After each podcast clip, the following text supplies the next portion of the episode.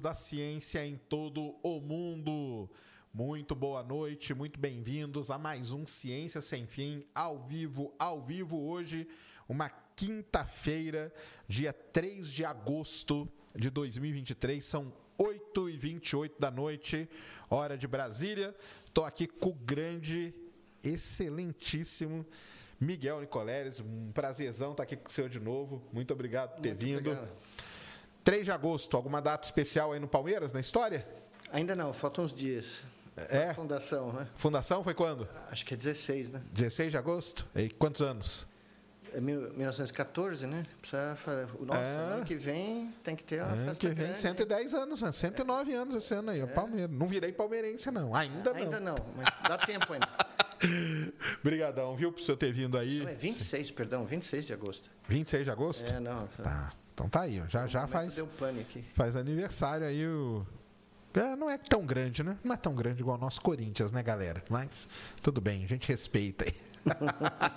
Muito bem, vamos bater um papo aqui com o Nicoleles. Traga sua pergunta, ele manja com muita coisa, vai ser legal pra caramba.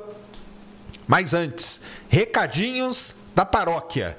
Hoje quem está aqui com a gente é a grande Insider Store. Tava ontem e está hoje de novo. Sabe por quê? Porque tá chegando o Dia dos Pais, cara. Então tá na hora de você presentear o seu pai aí. Se o seu pai é um pai do futuro, ele precisa usar Insider, porque a Insider tem toda uma tecnologia aqui embarcada. Você lava ela, ela seca rapidamente. Você nem precisa passar. Ela é uma camiseta preta que não desbota. É Isso é legal pra caramba. Não esquenta também. Aliás, muito pelo contrário, ela regula a temperatura do seu corpo. Então, vá lá, presenteie o seu pai e use aqui o cupom Ciência12. Você vai ter 12% de desconto na Insider Store, parceirona nossa, tá sempre aqui com a gente. E um presente aqui pro grande Miguel Nicoletti. Você é pai, né? Sou, oh, Então, aí, ó. oh, muito obrigado. muito E obrigado. do futuro, né? E esse é do futuro mesmo. que Vocês vão ver as coisas que ele já fez aqui. Vocês vão. Parece ficção científica, muita coisa. Muita coisa lembra ficção científica. Então vão lá, ó. QR Code está na tela, link está na descrição. E nós estamos também fazendo aqui, é, falando do hospital da ACD. E estava até conversando com o Nicoleles, né? Vocês têm uma, têm uma ligação com eles, né? Nós tivemos, é, durante o projeto Andar de Novo, né, para a Copa do Mundo 2014, a CD foi nossa parceira e nós fizemos todo o projeto, a primeira fase do projeto, num laboratório da, construído pela CD, num dos hospitais dela na época, no Ibirapuera, né? Que legal. Então, estamos aí com a ACD justa, até, justamente por conta disso, que é o hospital deles de ortopedia, né? E tem a neuroortopedia. Até perguntei para o Nicoleles o que, que é a neuroortopedia, que é o que, que o senhor explicou mesmo? Não, eu, neuro, eu conheço ortopedia e neurologia. Estou estimando que é todo o envolvimento da reabilitação né, de pacientes com lesões medulares, por exemplo, né, Entendi. lesões eh, paralisia cerebral, enfim. É a fusão do, do processo de reabilitação neurológico e ortopédico. Né? Legal. Então, pessoal, vai ter o link aí para vocês conhecerem todo o trabalho da ACD, que é um trabalho aí realmente sensacional. Em 2023 está completando 30 anos aí, inaugurou toda uma nova, nova estrutura, muito mais moderna, tecnológica, porque a medicina tem isso também. Enquanto na astronomia a tecnologia vai avançando e coisas vão sendo descobertas, na medicina é a mesma coisa, né? A tecnologia acompanha aí Ah, todo sim. esse todo esse desenvolvimento aí. Então o link está aí na descrição. Temos emblema, Cris? Temos, Sérgio. Então coloque na tela aí. Está na tela. Olha aí, ó. Ó, ah lá, colocaram um bonezinho, ó. Você vê? Tá vendo só? Fez história já. O Gigalvão, ele vai atrás das referências, né? E essa é uma fortíssima. então tá aí, para resgatar qual que é o código. O código, o código de hoje é Nicoleles no Ciência. Nicoleles no Ciência. Então vai lá, resgate, complete aí, ó. Legal demais. Tá lá com o bonezinho. Faltou um dia. Quando o senhor voltar, vai ter a tacinha do Mundial aqui do lado. Será? Não, não, já tem, né? já. Já tem. Tem suporte aqui. tô- Tem, tô- tem. tô- Não, tô- hoje, hoje eu, hoje eu tenho que ficar quieto porque eu sou minoria aqui, ó. Estamos em maioria aqui. É, hoje vocês estão em maioria. É, é raro isso acontecer, mas tá- Se reclamar, a gente fala com o chat GPT que deu dois mundial. É, tem essa, sabia? Depois eu vou te Ah, é? contar. Essa eu não É, sabia, não. Vou contar. Vou eu, contar. eu e o chat GPT não, não nos dão Não se dão muito bem, não? não? Vamos falar disso aí. É. Então, galera, vai lá, resgate o emblema onde? nv99.com.br barra ciência sem fim. E aí você completa a sua coleção de emblemas e por lá também você traz perguntas. Então traga sua pergunta tá? A dúvida que você tiver sobre essa área aí sensacional, que, que envolve o, talvez o equipamento mais complexo que existe no planeta, que é o nosso cérebro, né? No universo, até No universo, né? Saiba, né? Até onde a gente saiba, né? Não tem nada, talvez nada mais complexo que o nosso cérebro, que é uma coisa, assim, realmente sensacional. Então, traga sua pergunta pela plataforma você manda áudio ou vídeo, pode mandar pelo YouTube também, eu estou ligado aqui, vendo o que vocês estão falando, então já viu, né? Não fale muita besteira, não, porque senão vocês vão ver o que eu vou fazer com vocês aqui. Tô brincando, não faço nada, né? Eu sou bonzinho, tá? E o que mais? Ah, você pode se tornar membro também do Ciência Sem Fim, tem um botãozinho aí do lado. Seja membro, seja membro, porque lá a gente fala de coisas que aqui no, no YouTube a gente não pode falar. É o nosso Ciência Secreta. Beleza? É isso, recado, Cris? É isso, Feijão. Muito bom. Eu só tô. O pessoal tá comentando que tá um chiadinho na live. Chiado? Vindo um negocinho aqui também que tá me incomodando. Eu vou deixar o papo rolando, vou só ver se eu pego um cabo, alguma outra coisa pra trocar. Tá. É, eu vou trocar rapidinho, mas aí pode deixar o papo rolando, eu vou trocando esse Tá certo. Aí, beleza?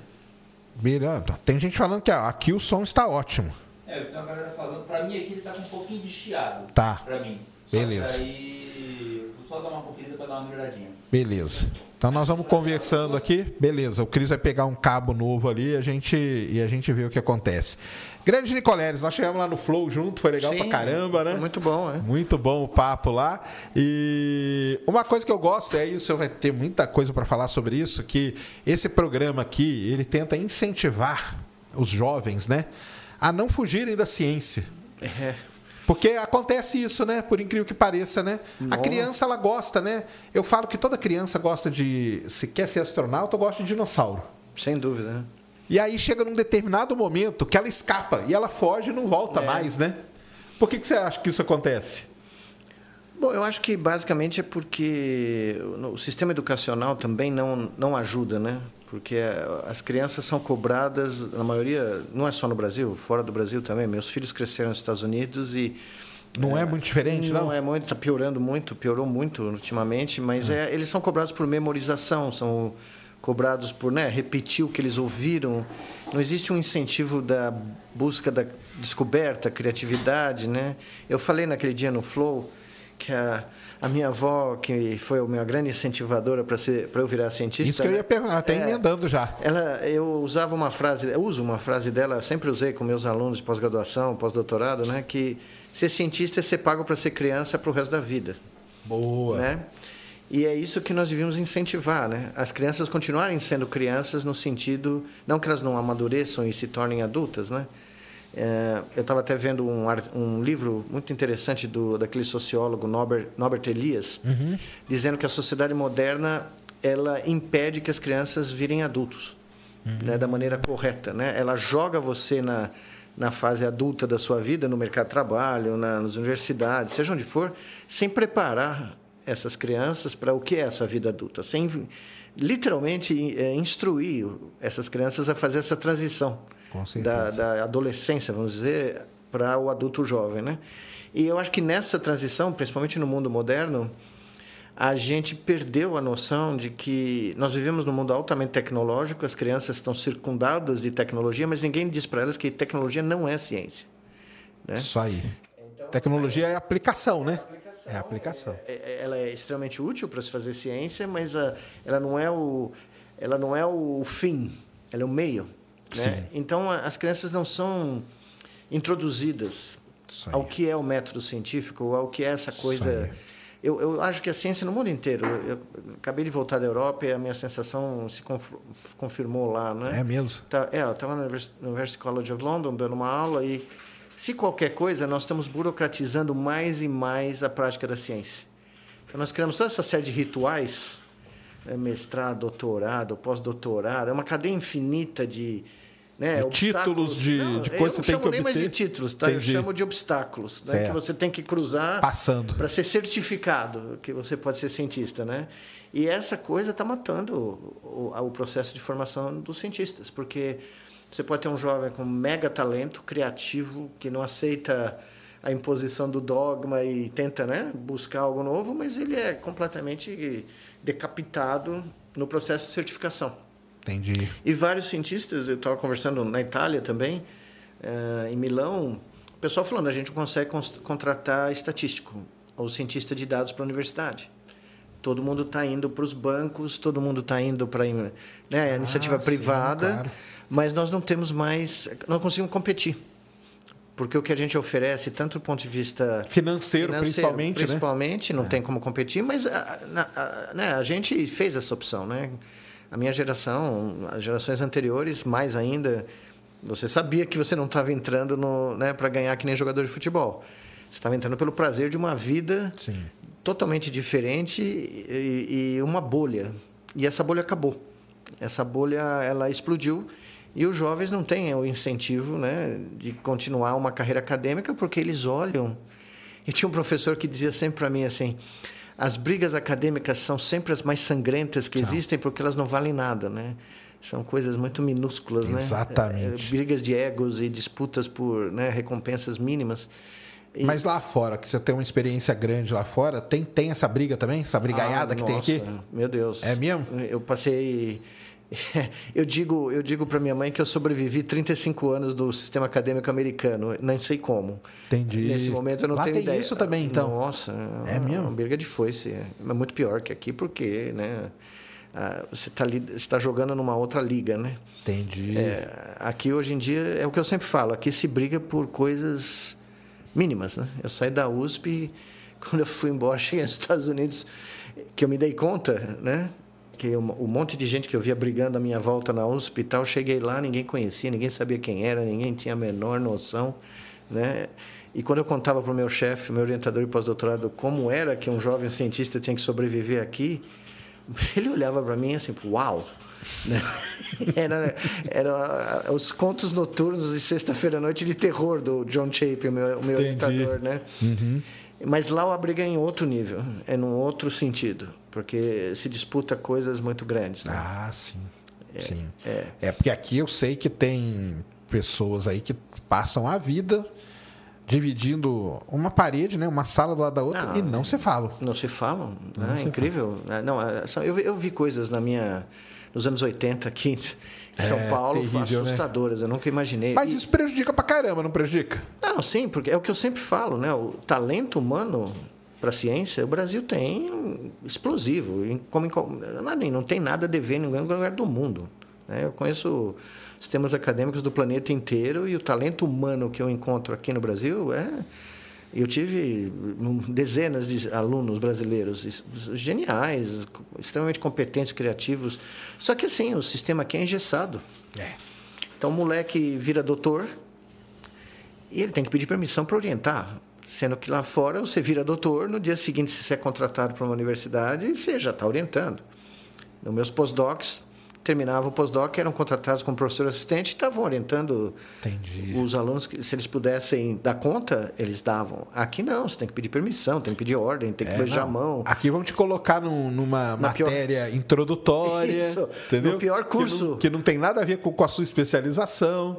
É... Você vai ter que penar ali alguns anos. E tem... pedir a bênção, né? Porque, não, tem que pedir. Porque nós temos uma igreja no Brasil, né? Tem os cardeais, tem os bispos e...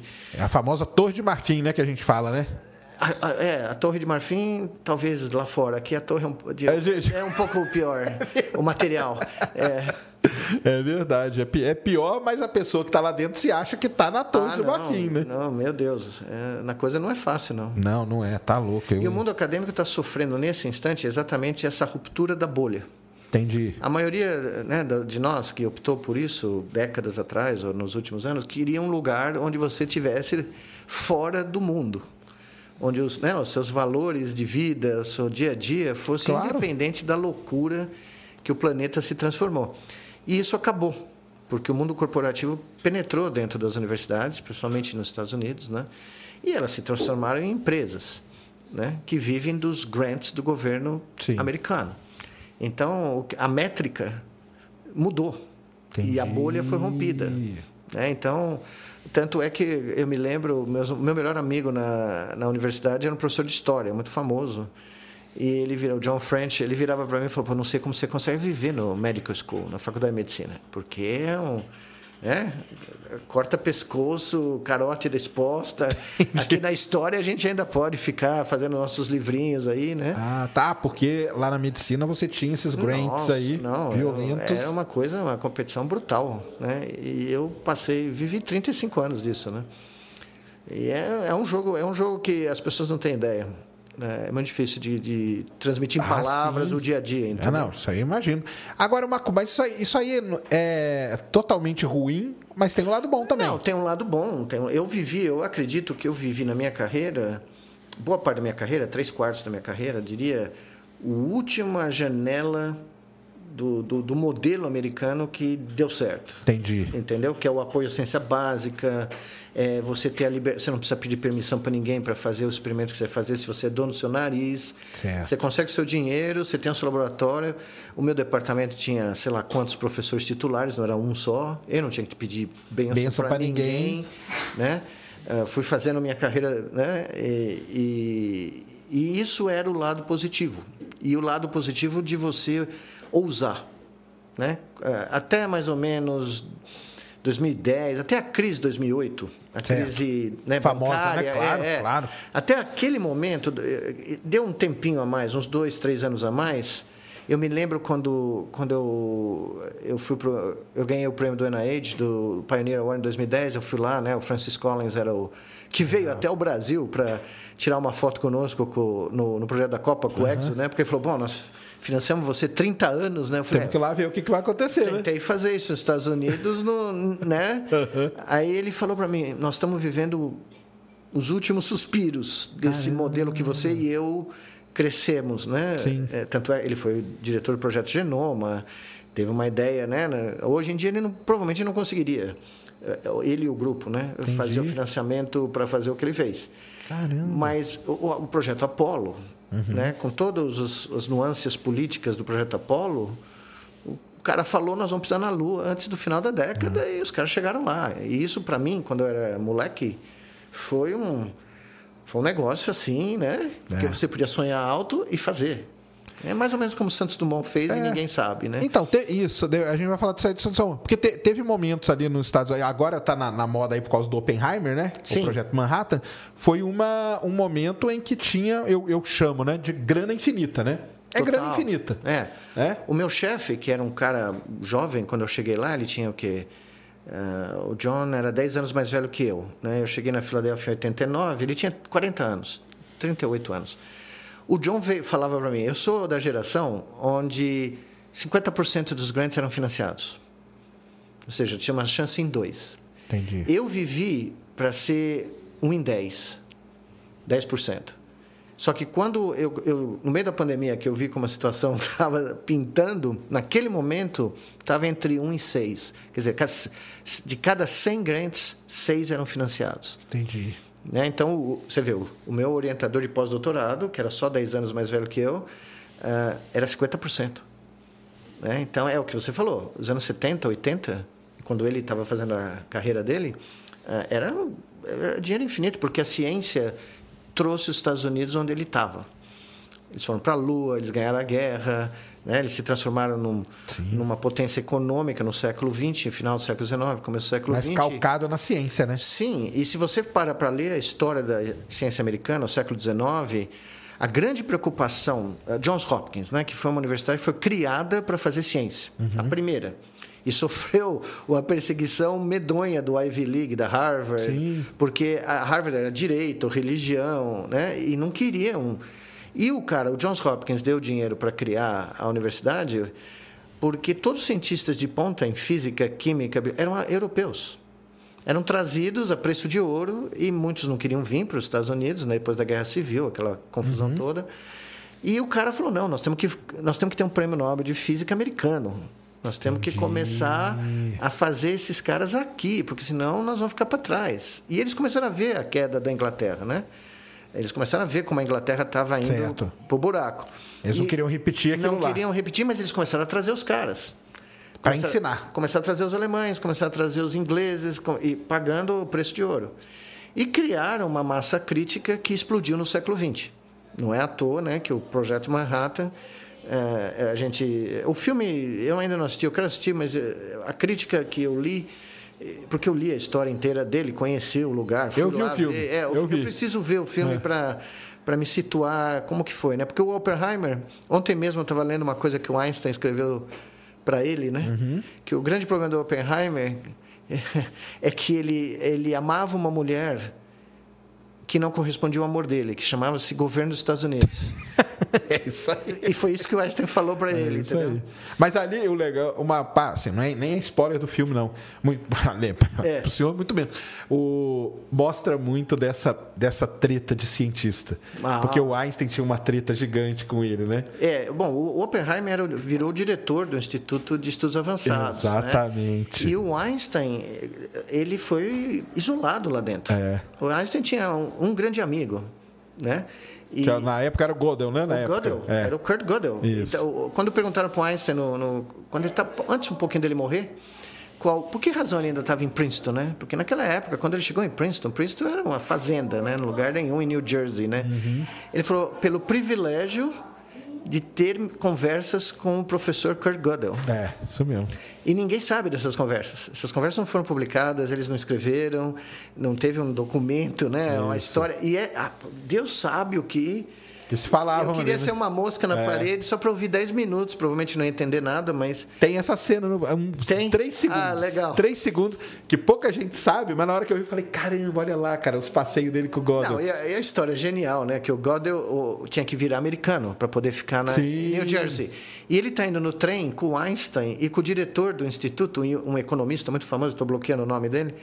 Ah, e eles estão coach, né, o, o para não abrir a boca, que é só para o juiz falar se ele acredita na Constituição Americana, e, o, e ele falar sim e acabou, acabou, né? porque eles estavam morrendo de medo que ele abrisse a boca, porque ele não ficava quieto. Aí ele virou para o Einstein no trem, mas eu descobri um erro de lógica na Constituição Americana. E se um ditador, é possível que um ditador tome conta do governo americano porque tem uma abertura na Constituição.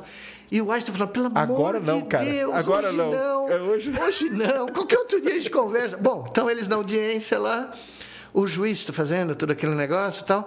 Aí o juiz vem e fala: O senhor tem algo a dizer? Ah, Aí o quê? o Gödel levanta o dedo e começa a dizer: Eu não sei se foi um Einstein ou se foi um economista que Deu um quase deram tapa nele, né? Fica quieto, cara. Ele calar a boca para ele conseguir virar americano, senão ele tinha que voltar para a Europa. Né? Então, você vê, esse tipo de coisa eu presenciei. Eu ainda consegui ver isso, tá? Entendi. Essa liberdade de você de você dizer, olha, eu não sei, eu não tenho a resposta, eu preciso conversar com o cara. Ele também não tem, mas eu quero Mas ver. vamos conversar, vamos ver E, né, E eu conversei com caras, infelizmente um deles faleceu eh, recentemente, um dos meus heróis lá, que me ajudou demais, eh, eh, o professor Shepard, né, Gordon Shepard, porque eu cheguei na, nos Estados Unidos e eu tive duas ofertas. Eu sempre conto isso porque é importante para o jovem saber isso. Legal. Eu escrevi 59 cartas. O senhor, só para pra pe- pe- posicionar o pessoal, o senhor se formou aqui na USP. É, eu estava terminando meu doutorado aqui na USP, na medicina USP. Ah, tive que ter uma permissão es- especial para defender minha tese durante a greve dos professores da USP, porque eu tinha que ir para os Estados Unidos, já tinha um emprego lá. E se eu não defendesse naquele dia, eu estava Ia perder, frito. né? Mas, enfim, ah, eu, eu escrevi 59 cartas para os maiores neurocientistas dos Estados Unidos. Tive duas respostas só. Olha só. Uma foi do cara de Yale, Gordon Shepard, esse que acabou de falecer com mais de 90 anos agora.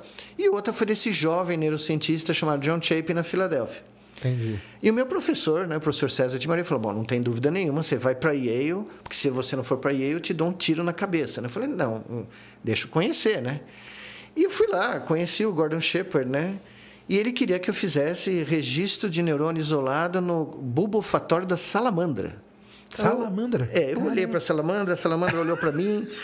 E nós chegamos a uma conclusão boa, ambos, né? Que não nenhum de era nós, boa. que nenhum de nós teria uma carreira, né? Eu registrando neurônio isolado de salamandra, do bulbo olfatório, e a salamandra também não foi muito com a minha cara. Aí eu fui na Filadélfia, falar com esse cara que ninguém conhecia, né, na época.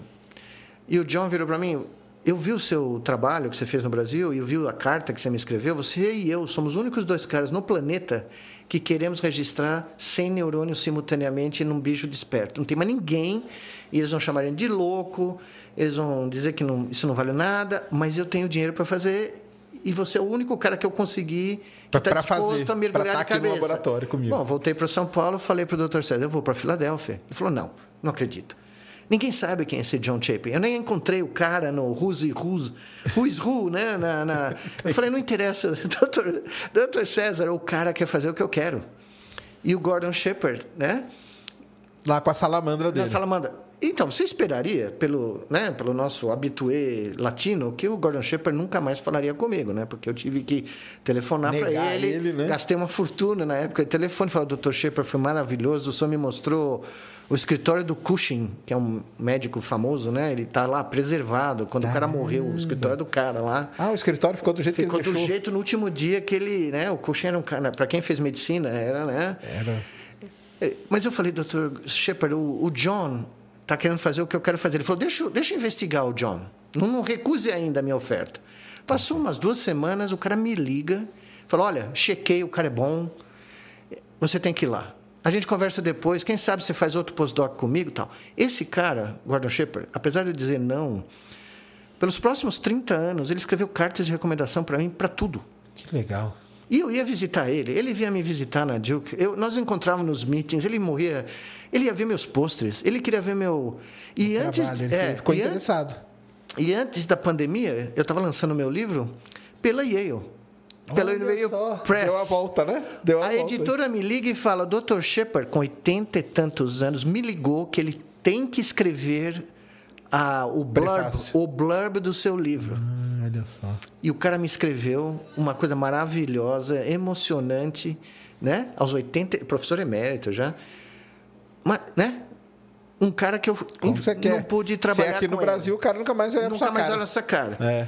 Então, esse é o tipo de cientista que eu conheci, entendeu? Entendi. Esse é o cara que ele está afim de ver o troço para frente. Se é ele, se é o vizinho, se é o cara da outra cidade, não importa, não né? importa. Ele vamos quer empurrar, ver o progresso da área, né? É isso. E eu me lembro de uma das últimas vezes que eu falei com ele, num dos meetings da Society for Neuroscience, ele olhou para mim, porque a gente ia tomar, saía do coisa, ia jantar, ou ia fazer. Sim. Ele não podia, ele estava muito velhinho. Ele virou para mim e falou assim: Você fez muito bem de ir para o Shaping. Ah, até, até agora ele lembrava. 30 anos depois, entendeu? que legal. Então, esse espírito é, foi a parte positiva. Eu Entendi. acho que isso eu descobri lá, eu tenho que dar crédito. Tanto é que no prefácio do, do, meu primeiro livro nos Estados Unidos, eu agradeci ao taxpayer americano, que a minha editora falou, nunca ninguém agradeceu ao pagador de imposto americano. Eu falei, bom, mas eles financiaram a minha carreira. Financiaram minha, minha pesquisa. Quase 40 tudo. anos aqui, né? Caramba. E, e agradeci a esses caras. Ele, o John Cass, o John Chapin, vários outros, né? Que, alguns dos quais eu nunca trabalhei. Entendi. Mas que me ajudaram a amadurecer como cientista, ir para frente. E quando eu pedi uma carta para eles. Eles não recusavam nunca. Nunca. Que demais. É, isso eu acho que é o, o lado mais emocionante da minha carreira lá. É essa fazer parte de uma confraria, vamos dizer assim, sabe? Sim, com certeza. Hoje isso já meio se perdeu, o que você acha? Olha, é bem, é bem, é bem diferente. É? É bem diferente. Eu escrevo carta para todos os meus alunos até hoje, qualquer um pedir para ir jogar no New York Giants, eu escrevo a carta, não estou nem aí, né? Mas é, é, mudou muito, mudou muito. Porque o cara do lado está competindo com você pelo mesmo dinheiro, entendeu? Uhum. Então a coisa fica bem, bem séria. Bem fica bem complicada. É, né? e, e, como eu falei, esse mundo corporativo, essa febre das startups, penetrou no mundo acadêmico. Entendi. Então todo mundo tem uma startup. Tá? Então você começa a ter conflitos de interesse na revisão de projetos, na revisão de papers, que eu Isso nunca é tinha visto. Né? Muito, muito. E vai, vai mudar, tá? Vai ter que ter uma. Porque durante a pandemia houve uma explosão de fraude científica. Né? Uma, uma explosão. É mesmo? Ou nas grandes revistas e tudo que você possa imaginar.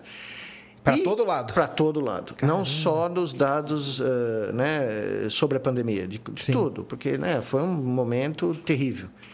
E, e, isso vai ter, que, vai ter que sofrer uma mudança. O, o processo de publicação uh, não dá mais para você ter duas ou três pessoas revisando um trabalho e a, a, o destino do trabalho de anos ficar. Depender daquela. Não, daquela porque os conflitos de interesse hoje são gigantescos né? e, e não sempre declarados. Ah, é tá? Isso complica, né?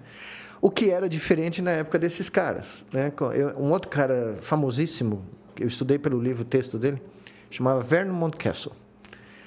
E o Vernon Mountcastle, ele chegou para mim um dia e falou assim, uh, Dr. Nicoleles, Na minha época, na minha, nessa caderneta, tinha uma cadernetinha preta com telefones, lá, aquela antiga, né? Antes Sim, do sim. celular. Essa cadernetinha preta tinha todos os números de telefone de todos os neurocientistas do mundo. Caramba. Na década de 60. Cabia ali naquela Cabia na cadernetinha. Aham. Hoje são mais de 60 mil, né? Então é, é difícil você pôr na cadernetinha. né? certeza. E o mais curioso é que o- esse cara, outra história genial, o Vermont Castle era um aristocrata da Virgínia, tá? O cara, antes dele ir para o laboratório às seis da manhã, ele andava de cavalo toda manhã, Caramba. na fazenda, na fazenda que ele tinha, e ele andava com aquela Gravata, sabe aquela tudo, sei, roupinha sei. equestre? Roupa de, de, de É, jockey, né? De jockey, né? Perfeito. Aí ele chegava lá tal. E o Joe Chapin, o meu orientador, dizia assim para mim: Eu nunca tive tanto medo do que a- de uma pessoa do que a minha entrevista com esse cara. Eu falei, não, não Caramba. é possível. O cara é médico, o cara é um neurocientista. Escreveu o livro-texto que todo mundo usava. Eu usei aqui na medicina USP, né? Ele falava: Não, você não tem ideia. O Vermont Castle, o, o, o genro dele era o chefe das forças armadas americanas na Guerra do Vietnã. Caramba. E no livro de memórias desse cara, esse general Wes Miller, se eu não me engano o nome dele, ele escreve uma frase assim: Eu nunca me senti, depois de participar da guerra do Vietnã, ba- combater o Vietcong, bater não sei o quê, Camboja, eu nunca me senti tanto intimidado quando eu tinha que almoçar no domingo de manhã na casa do meu professor. Caramba. Para pra pensar numa brincadeira dessa. Então, esse era o cara que passava nos seus posters assim, quando eu era moleque, né? E ele definia quem ia ter uma carreira e quem não ia ter. Olha só. Se ele punha o dedo e falava, não, isso aqui não serve para nada, você vai, vai jogar bola, vai ser Vai professor de coisa. algo mais. Mas se ele parava no seu posto por cinco minutos, olhava para você e falava, você pode me explicar mais? Sua carreira estava feita, entendeu? Entendi. Ele era o, a gente chamava ele do kingmaker, Sim. né? Uhum. Então, eh, foi uma época ainda romântica do negócio, Que legal, né? sabe? Você ainda tinha esse contato humano com mentes brilhantes, né? E você, eu era um moleque chegando lá do, né? tanto é que eu sempre conto isso minha primeira aula profissional nos Estados Unidos, terminou aí a aula, eu já era pós-doc, o cara fala, Universidade de São Paulo, é daí que você vem? Eu falei, é daí. Ele falou, e que de parte da Califórnia é isso? Eu falei, é um pouco mais ao sul. É, Sério? Juro. Oh, Que doideira. você já imaginou? É, é para você ter uma ideia o que era os anos 80, você sair daqui para ir fazer ciência lá, entendeu? Era o jogo pesado. É. Né? E tinha algum brasileiro lá já? Não. Não, tinha, tinha brasileiros Tinha. muito famosos, mas eh, eram poucos. Sim. E alguns não, nem diziam que eram brasileiros, tem essa também, tá? Tinha gente que nem se identificava como brasileiro, talvez com certo receio, né? de- Saquei. né? E não tinha internet, não tinha Não nada. tinha nada descobrir. pesquisar, né? Não, não tinha. Mas era muito divertido, porque o, o meu primeiro aluno na, na Duke, quando eu cheguei lá em 94, era um descendente de paquistaneses. Mas nasci nos Estados Unidos. Tá? Entendi. Imagina, nasceu em Idaho. Moscow, Moscou, cidade chama Moscou, em Idaho, que é o estado mais supremacista branco que tem dos Estados Unidos. O cara é filho de paquistanês. Caramba. Aí, o meu laboratório era o chefe do laboratório do Brasil e o primeiro aluno do Paquistão. Então, o apelido que deram para o nosso laboratório, sem contar para a gente, né? era, era piada do departamento, Certo. era o laboratório de lugar nenhum. Nossa. Porque tinha um cara do Brasil dirigindo e um aluno do Paquistão, tá? Apesar de ser americano, ele, ele era mais parado na imigração americana do que eu, quando a gente viajava para o exterior e voltava. tá? Entendi. Por causa das características, né? É, pô, mas ele era cidadão americano e eu não era. E era. Era a coisa mais divertida do mundo, porque ele falava para mim: não é possível, olha, o meu chefe é brasileiro. Aí Vocês falou, deixaram ele passar, não. Não, nós temos que conversar. Então, é, mas foi um momento, era um, era um momento ainda onde a ciência era muito mais talento, Uhum. esforço, né, perseverança do que dinheiro Entendi. tá? Você não precisava de tanto dinheiro, você conseguia fazer coisas muito boas, né? Com muito mais dinheiro que aqui, né? Quando eu cheguei lá, eh, essa outra história que eu gosto de contar, o, o John virou para mim e falou: Miguel, não precisa economizar seringa, não precisa economizar agulha, não precisa fazer autoclave todo dia, a gente compra novo, tá? Tem dinheiro. Falei, não, John, eu aprendi assim, trabalhei no Brasil, fiz minha tese lá, tinha que economizar tudo, tal, tal. Bom, seis meses depois ele chega para mim, sabe aquele seu método de economizar? Eu falei, sei. Continua fazendo, você me salvou 30 mil dólares. É aquilo que a gente fala, o brasileiro de pena aqui, quando chega lá, né? A gente põe o Não, nosso esse, estilo e. Esse barato de você improvisar, de você ter que se Sim. virar com pouco, para mim foi espetacular, porque eu cheguei na Duke, consegui alguns prêmios rápido, né? Mas eu consegui fazer com o que eu ganhei muito mais do que o cara do lado. Uhum. Porque o cara do lado não, me, não saía da cadeira se não tivesse o, né, o equipamento de última... Tinha que estar tá tudo certinho, Tudo né? certinho. E eu até brinco com o pessoal que quando começa a falar de inteligência artificial, fala, ó, oh, o tiozão aí nunca mexeu. Não, eu programo há 40 anos, né?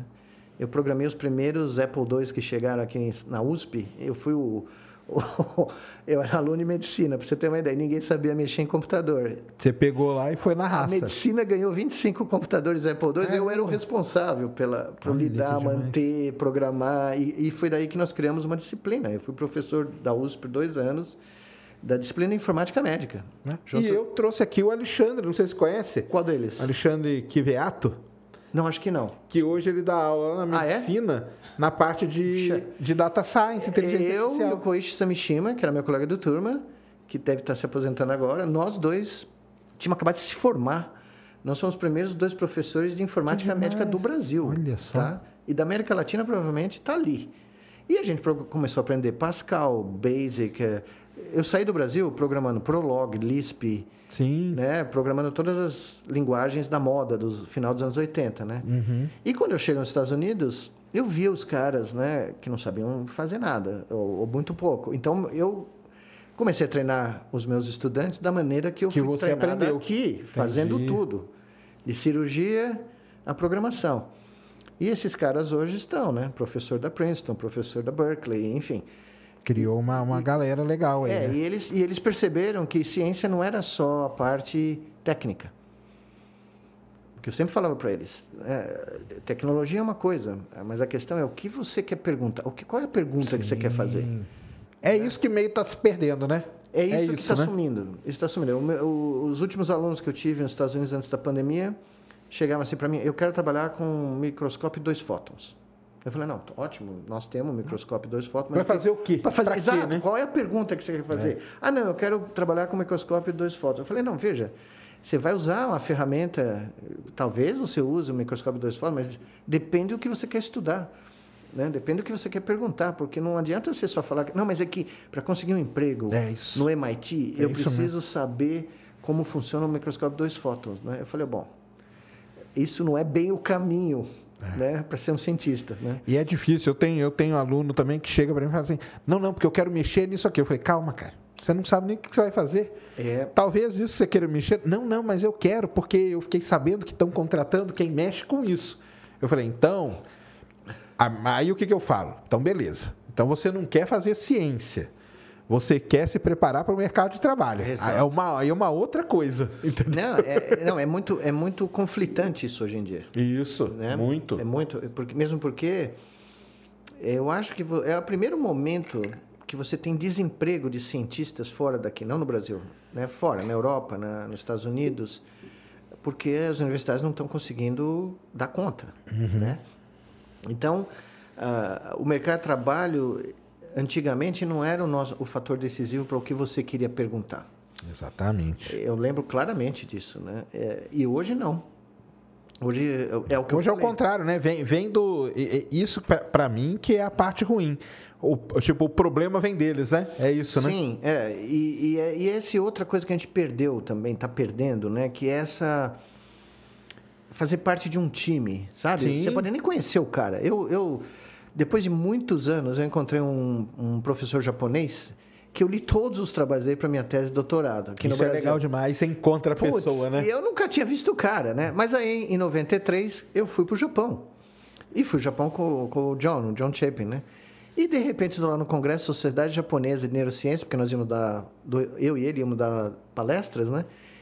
E não é que o cara vem falar comigo, eu olho no, no crachá do cara e falei, não acredito. É o cara Finalmente que eu ficava em cima lendo os papers, né, cara? Isso é, isso é uma das coisas mais não, sensacionais foi sensacional, porque na época também não tinha internet, Sim. não tinha nada disso, né? E aí eu fui almoçar com o cara, eu contei para ele que eu, né, e o cara ficou todo feliz, né? Porque no, alguém no Brasil tinha criado um programa de computação com os dados, dados que ele dele. gerou. Olha né? só. Né? Porque eu, eu estudei a, a, quais os caminhos não diretos de núcleos do cérebro, de neurônios, que controlam o coração função cardiovascular. E ele era o cara que tinha descrito todas essas conexões diretas. Então, criei uma matriz com as conexões diretas e fiz a pergunta: se eu sair de A e quiser chegar em Z, mas não for direto, qual que é o caminho que os vai fazer? caminhos? Eu usei os dados dele, a vida dele estava no meu programa de computador, mais de 50 papers. E eu, eu me lembro, eu sempre conto essa história porque é muito legal. Eu programei os meus 20 Apple II Uhum. com 20 caminhos. E, e perguntei, quantas vias existem possíveis, né? E pensando, ah, vai dar umas 50, vai dar umas 100. E isso era sexta-feira antes do carnaval. 1983, se eu não me engano. 82, 83. E fui pro carnaval, né? Quando eu volto... E deixei os computadores ligados Rodando com a ali na- impressora ali rodando. na Doutor Arnaldo? É, doutor Arnaldo, no porão. Eu, era o- eu limpava a sala, eu Entendi. dava o cafezinho, Legal. ah, arrumava os computadores, né? Enfim, fui pro carnaval. Quarta-feira à tarde eu volto, o troço rodando ainda. Eu ac- acabei com, a, com o suprimento de papel de impressora da faculdade. Caramba. Porque eram centenas de milhares de vias, dezenas de milhares de vias. Tinha uma que chegou a quase um milhão de possibilidades. E isso foi minha tese, né? E- Entendi. E, esse cara foi a primeira vez que a teoria de grafos foi usada para analisar essa Certo. a conectividade cerebral, né? E tudo, a boa parte dos trabalhos eram desse pesquisador que eu só fui encontrar 10 anos depois. Isso é demais. E isso a gente perde, eu acho. Eu acho que a gente está perdendo. Né? É, porque eu criei vínculos científicos com gente que eu nunca encontrei. Uhum. Né, É, não, Flávio? é isso mesmo. E eles ficam, é legal, porque eles eu também já aconteceu isso de encontrar em congresso. Isso eu falo pessoal para em congresso, porque hoje o pessoal não quer muito em congresso mais, né? É, ele tá, os congressos ainda estão tentando se adaptar, né? É. Ao mundo eh, pandêmico, né? Não, mas aí eu pego aqui no caso do Brasil, por exemplo, que a gente tem o tal do Lattes lá, que ele não dá muito ponto para congresso. Sim. Então o pessoal não quer ir em congresso, sabe? É, mas isso Aí é é- outra coisa. Os melhores meetings que eu fui na minha carreira não dão ponto para nada. Exatamente. Mas o conhecimento, encontrar os Exato, caras, isso aí sentar- não, tem, não tem preço, cara. sentar para jantar com certos caras que eu conheci na minha carreira, Não tem preço, não tem ponto que, que vale Não, aquilo. o cara que descobriu a plasticidade do adulto, do cérebro adulto, se chama, são dois, né? Um, ambos são grandes amigos meus. Um é, é a mais amigo meu, John Cass, né? Eu tenho inclusive um trabalho publicado com ele. O John Cass, primeiro, primeira vez que eu saí do laboratório do John lá na Chapin, lá na Filadélfia, foi o convite do John Cass para ir para o Tennessee, porque ele é o Centennial Professor, que é o, é o- é o título é o mais top da- absoluto das da galáxias. Vanderbilt, Vanderbilt Sim, University, famosa. tá? E ele falou: olha, você está usando esse barato aí, essas, eh, esses eh, corantes para marcar conexões neurais eh, fluorescentes. Vem aqui, eu tenho. um- Vamos fazer uns experimentos aqui comigo? Eu, eu falei: não, tá bom, mas eu não, não tenho onde ficar, não sei. Ele falou: não, você vai ficar na minha casa tal. É assim, os caras Fiquei na assim. casa do cara, né? Aí, amanhã, primeira manhã, eu- imagina, né? Um dos... É você tá falando com, com, com o Einstein da sua área, Sim, o, o claro. Da sua área, o cara me põe no Chevette, Ford Escort, perdão. Ele- o primeiro carro dele foi o Ford Escort. Eu sento no, no banco do passageiro e sinto, né? não tinha mais almofada, né? Aí eu sentei e senti um troço estranho no banco, põe a mão atrás. Quando eu puxo, tinha um six-pack de cerveja, né? Aí eu olhei pro Dr. Cas, meu herói neurocientífico, olhei pro cara ele falou: Você nunca sabe quando os russos vão atacar. Esta é, minha reserva, né? esta é minha reserva eh, eh, né, estratégica, Pessoal, pessoal, né? Eu falei, meu Deus, eu estudei a vida desse cara trás para frente, fico na casa dele achando que eu estou no templo da neurociência e de repente o cara senta em cerveja para ir para trabalhar, né? É. Não, mas eram as melhores conversas do mundo, né? E, e esses meetings eram meetings pequenos, Sim, é 15 isso que eu falo. caras, É 20 isso que eu falo. caras. É. E se você era convidado, você já ficava, né? Já tinha alguma coisa, É, né? tinha alguma coisa rolando, né? Então, é, isso tudo eu acho que a gente está perdendo, né? Porque hoje você vai no- na, eh, na Sociedade de Neurociência Americana, você tem 40, 50 mil caras lá, e você não consegue ver nada, né? Porque é, um, é, um- é uma cidade, Uhum. né? E, e é mais um evento social, mais do que nada, porque não dá tempo de você quase fazer nada, Sim. né? E com a pandemia, evidentemente, não teve durante dois anos, né? Então mudou muito, mudou muito, né? Mas esse contato social entre cientistas, eu também acho que ele está sofrendo com o mundo moderno, Sim. com as nossas ferramentas modernas, Ah, sim, né? né? De, de interação virtual, né? Então, o pessoal tá perdendo isso, né? É triste, né? Mas por causa disso, né? Tem que ter heróis, cara. Eu falo, tem que ter, você tem que ter seus heróis Ah, aí não, para você tem querer que encontrar, cara. Mesmo o Vernon Mountcastle, que era uma brabeza da, né, do, do cão, uh, você vê esse cara andando na direção do seu posto e você fala, bom, esse é, uma, é a bifurcação da sua carreira. É ali, né? É o momento decisivo, é. né? É o momento decisivo. Não, é isso mesmo.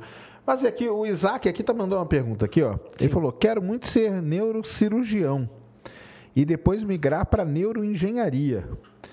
Pode perguntar para o Miguel Nicoleles como eu posso conquistar isso?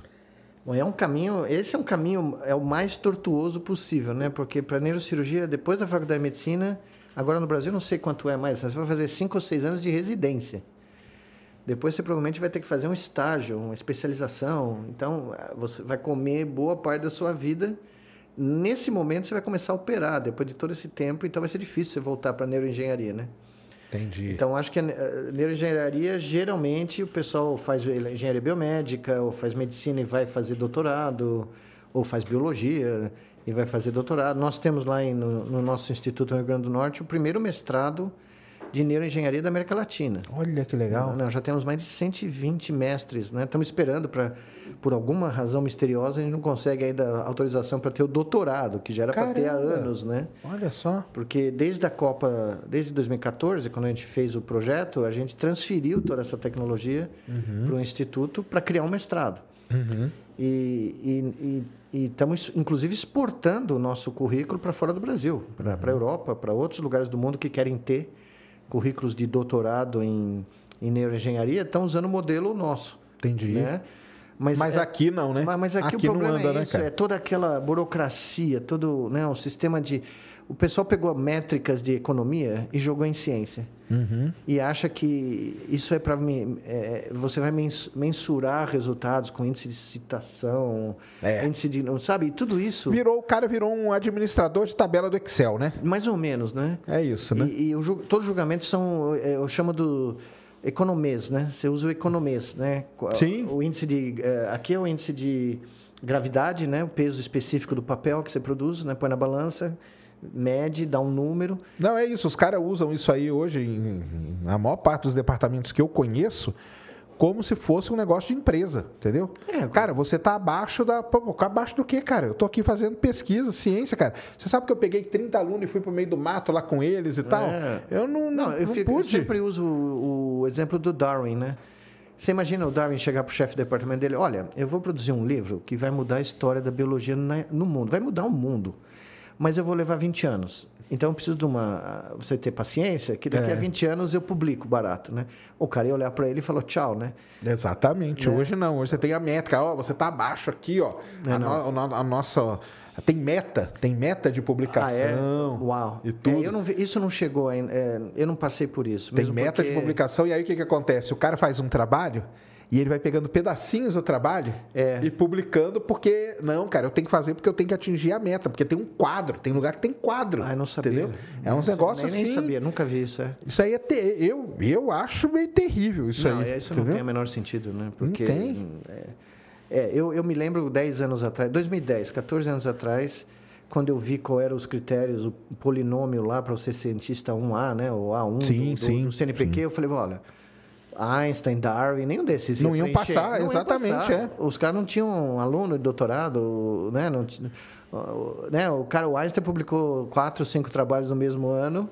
Os caras iam achar que era pouco, né? Mas Sim. cada um deles. É, ele fez, cinco, ele fez cinco trabalhos e acabou, né, cara? Isso aí. Ah, ele fez outros. Ah, não, é. Claro. é o, o, pessoal falou para mim, não, mas ele publicou 200 trabalhos. Eu falei, não, mas não tem nem comparação o que aconteceu no ano Nobel dele com o resto, né? Claro. E, mas cada um daqueles era um, um prêmio Nobel. Ele poderia ter ganho quatro, cinco, né?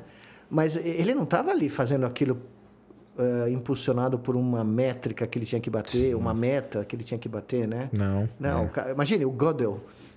É. Só o que eles gastavam de tempo conversando, né? É... Ah, isso mesmo. É, o pessoal tá aqui, até lembrou aqui, o Robert, é o tal dos KPIs, é isso mesmo. A universidade, ela usa um negócio que a gente usa na indústria para medir como que é o desenvolvimento de um projeto. É, não. não. Ah, você está abaixo dos KPIs aqui e tal. Cara, isso é um negócio que não existe, cara. Entendeu? Não, não. não existe. Mesmo porque eh, você descobre um monte de coisa no meio do caminho. Exato. Você atira num lado e você acerta é. né, dois coelhos do outro lado. Né? Exatamente. Isso aconteceu tantas vezes na minha carreira. É, Vai, né? Você, é, não, você, tá, você tem uma ideia. Você tem evidência que esse caminho é o. Aí você começa a ir por esse caminho, de repente aparece um negócio muito maior, do que Você vira é. totalmente e tá tudo bem, né? E isso é o imponderável da ciência, que é, é não computável, é- não é reduzível a uma Exato. métrica. Não tem, exatamente. Não tem. É isso. né? E as pessoas têm que. é, Porque o, o problema é o seguinte: eu acho que tudo isso deriva do fato que a ciência não é encarada no Brasil como um investimento estratégico. Não é, mas isso aí não é mesmo. Não é. Não é. Então, o, o porquê dos Estados Unidos teve esse período de ouro, vamos dizer um século, vai? Porque eles falaram, nós vamos jogar dinheiro no negócio e nós não vamos ficar preocupados com quanto dinheiro nós jogamos. Nós vamos E nem pre- com o resultado, Não, assim, né? Não, imediato Vão não. fazendo, vão Não. fazendo, né? Isso. Ah, o- o- Quando o Kennedy, eu não sei se você viu a história, quando o John Kennedy disse que queria ir para a Lua, Isso. ele estava no meio de uma crise política tremenda, ele precisava galvanizar o país, pra, né, porque ele foi eleito por um fio de cabelo. Né? Tem gente que acredita que o pai Que dele... ele foi de lavada, né? É, né, ele perdeu Ni- ele ganhou do Nixon, mas em Chicago, onde o pai dele era nos anos 20 era fazia eh, contrabando de álcool, né, por isso que ele ficou bilionário. Acredita-se que até morto votou naquela eleição para eleger o Kennedy, tá? Ressuscitaram uma meia dúzia lá, E ele né? estava num momento instável, né, para decidir se ele ia conseguir se reeleger e tal. O cara vem e fala: "Nós vamos para a Lua". Ele não tinha a menor ideia. Os caras da NASA não tinham a menor ideia que eles iam conseguir, tá? Só que ele falou: "Nós vamos para a Lua antes do final da década". E foram. É, ele chamou no coração da galera É, ali, né? E o negócio, eu conheci o filho de um dos engenheiros que trabalhou com o Von Braun. Olha que demais. É, o cara trabalhou na equipe da- do, do, do, do Saturno 5. Saturno 5, lá no começo. Um é. Aham. E o cara contava, ele cresceu, né? E ele não viu o pai, porque o pai sumia. Ia lá pro É, laboratório, ia pro acabou, e né? sumia, porque eles, eles tinham que chegar na Lua. E, e não tinha. Veja, o que eles jogaram de dinheiro para chegar na Lua é algo que hoje nunca aconteceria. Não tem, é teria isso a menor é chance, tá? Só que quando o cara. E o mais divertido, eu conto isso também, ninguém sabe, né? Neil Armstrong pousou na Lua no dia do aniversário de Santos Dumont. Isso aí. 20 de julho de 1969. É isso mesmo. Quando o cara pousa, né, ele põe o pé ali, o- aquilo para a psicologia americana, para o moleque que estava assistindo televisão, para o professor universitário, para o cara que trabalhava na ferrovia, não, não interessa, no aeroporto, os caras falaram, nós somos imbatíveis. Nós somos para a Lua. Eu estou olhando aqui para o céu, estou vendo a Lua, tem um cara ali, né? Isso fez um, algo para o, o inconsciente coletivo do, do país que mudou, porque eles estavam no meio de uma guerra, estavam no meio de uma disputa, quase que uma guerra civil por né, os direitos civis nos anos 60, estavam comendo os Estados Unidos por dentro, né? E, de repente, os caras pousaram na Lua. Então, o impacto disso está sendo reverberado até hoje. É, quando você fala da NASA, Claro. Fora dos Estados Unidos, todo mundo fala, uau, a NASA. Ninguém sabe o que é, mas todo mundo fala, uau, né? Você fala da NASA hoje, a impressão é que ela continua tendo grana infinita. E não tem. E Hoje não é uma tem, briga E não tem, e não centavos, tem. Não, né? veja, fortunas estão sendo feitas porque terceirizaram para o SpaceX, por exemplo, o dinheiro que seria da NASA. É. Né? E até eu faço isso, né? Se me derem de- 9 bilhões de dólares sem, sem licitação, sem preocupação, a gente monta o foguete. É só pegar os caras da NASA e fazer. Né? Que Traz aconteceu. engenheiros lá, né? É. Isso mesmo. E o Brasil deu a sua base de Alcântara. Deu. Ninguém consegue explicar isso para mim até hoje, tá? A base de Não. Alcântara foi entregue, né? Ninguém, ninguém sabe. Ninguém fala. Não, mas não foi entregue, não. Não, mas a gente entra lá? Ah, não. eu gente- fui, eu fui. Eu fui É, mas visitar antes. assim, ah, o... Mas o senhor fala o quê? Do, do acordo aí que a gente assinou? É, eu vi o acordo, o pouco que eu, que eu vi, né? Eu estava na China quando eu vi esse acordo. Hum. Então, não- mas é que o acordo de salvaguardas ele é mais para questão de. É o que tem, por exemplo, lá na Nova Zelândia, que hoje lança o foguete do, da Rocket Lab, entendeu? Sim. Pro, como 80% das peças são americanas, aquele acordo ali ele é meio para garantir que quando chegar um negócio aqui, nós não vamos desmontar e, Ah, e fazer tal coisa. Mas, olha, mas eu, eu a fui lá a- para Alcântara. Eu fui para Ah. Alcântara em 2016. Foi uma das coisas mais emocionantes que eu já vi na minha vida, É, né? sinceramente. Era tudo feito pelo aqui, né? É aqui no INPE, aqui, No. INPE, Isso, é. isso. E mandado para lá. E de, do CTA, né? CTA, ali no CTA, isso ali em. São José dos Campos, que eu também visitei. Foi uma das coisas mais emocionantes que eu vi. Tá? Aquilo lá, para mim, era um dos. E, e eu fui, eu estava um dia. Isso é outra coisa que mostra como o gestalt de países são diferentes. Ninguém no Brasil sabe nada de Alcântara. Não, Você eu sei. na, na esquina aqui, ninguém vai saber. Eu falo exatamente isso. O pessoal tava- ficou falando de Alcântara. Falei, cara, vai na esquina e pergunta para 10 pessoas, você sabe onde que fica. É onde não fica. vão saber. né? Mas então, eu estava na China quando eles soltaram o primeiro uh, satélite Cibers. quântico. Ah, o ah, tá, o quântico, tá, É, tô ligado. eu estava no refeitório do hospital, tá? Passando na televisão. O pessoal levantou e aplaudiu, É. emocionado, como se fosse o gol de Copa do Mundo. É isso mesmo. Os caras celebraram como se fosse, juro, como se fosse o gol, né, do Brasil na final da Copa do Mundo. Eu, e tudo médico, não era físico. Era tudo gente de medicina. É porque era um, ali era um, vamos dizer, um feito do país, né? do país, É, do país. E eles vão para a Lua agora. Vão, e vão chegar Meu, antes? Eles, eles vão chegar lá. Vão chegar Eu acho que eles vão chegar antes da NASA, de Vão novo. chegar antes, sim, com certeza. Então, mas é isso que eu. eh, Sabe, o pessoal falando o que é ciência, o que, que é, qual é a definição, qual é. O que significa? Para mim, significa isso. É, é uma outra expressão de arte, né? uma outra forma de expressão artística. É o diferente, né? mas é, é- é a mesma que deveria ser celebrada ou compartilhada, ou comemorada como. Né? Exatamente. É, é por isso que eu digo, o Santos Dumont, né? Foi a- o aniversário de 150 anos dele, né? Isso. Agora, semana dia 20. Esse cara, esse cara abriu o mundo para a modernidade. Não deveria só a aeronáutica que celebra o Santos Dumont. O Brasil tinha que parar. Dia 20 de julho tinha que ser. Tem que ser tanto feriado, feriado, né? tinha que ser um feriado nacional para a gente celebrar um ato de ousadia, de loucura. Né? O cara sentar num selim de bicicleta Fazer o que ele com fez. né? balão de seda japonesa, bambu e cordão de nylon de piano. E contornar a Torre Eiffel, tá? Em 30 minutos.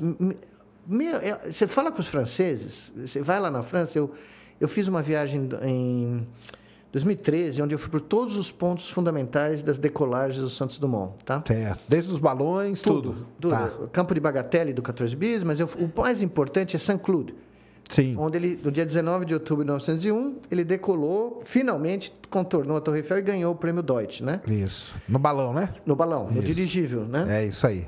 A praça chama Santos Dumont, É. a estação do metrô chama Santos Dumont, e criaram um doce na época que ficou... Ah, uma- é famoso, doce É, Santos Dumont. Doce Santos Dumont. É, eu sei disso. Isso foram os franceses. É. Tá? E tem uma pedra, no centro dessa praça, tem um ícaro, na ponta dos pés, se Sim. projetando em direção à Torre Eiffel, né? E na pedra está escrito homenagem do Clube Aéreo da França ao grande Santos Dumont, né? Quer dizer, É, ele é o cara muito mais respeitado, admirado fora do que aqui. Isso aí não tem nem dúvida. Né? Que é até triste, né? Pra é caramba. triste pra caramba, porque é um cara que... E, e as pessoas falam, não, o Santos Dumont se suicidou porque ele viu o avião sendo usado na Revolução de 32. tal. É parte é isso, mas não é só isso. Ele tinha uma mágoa de não ser tratado Sim. bem no país dele, porque o balão chamava Brasil.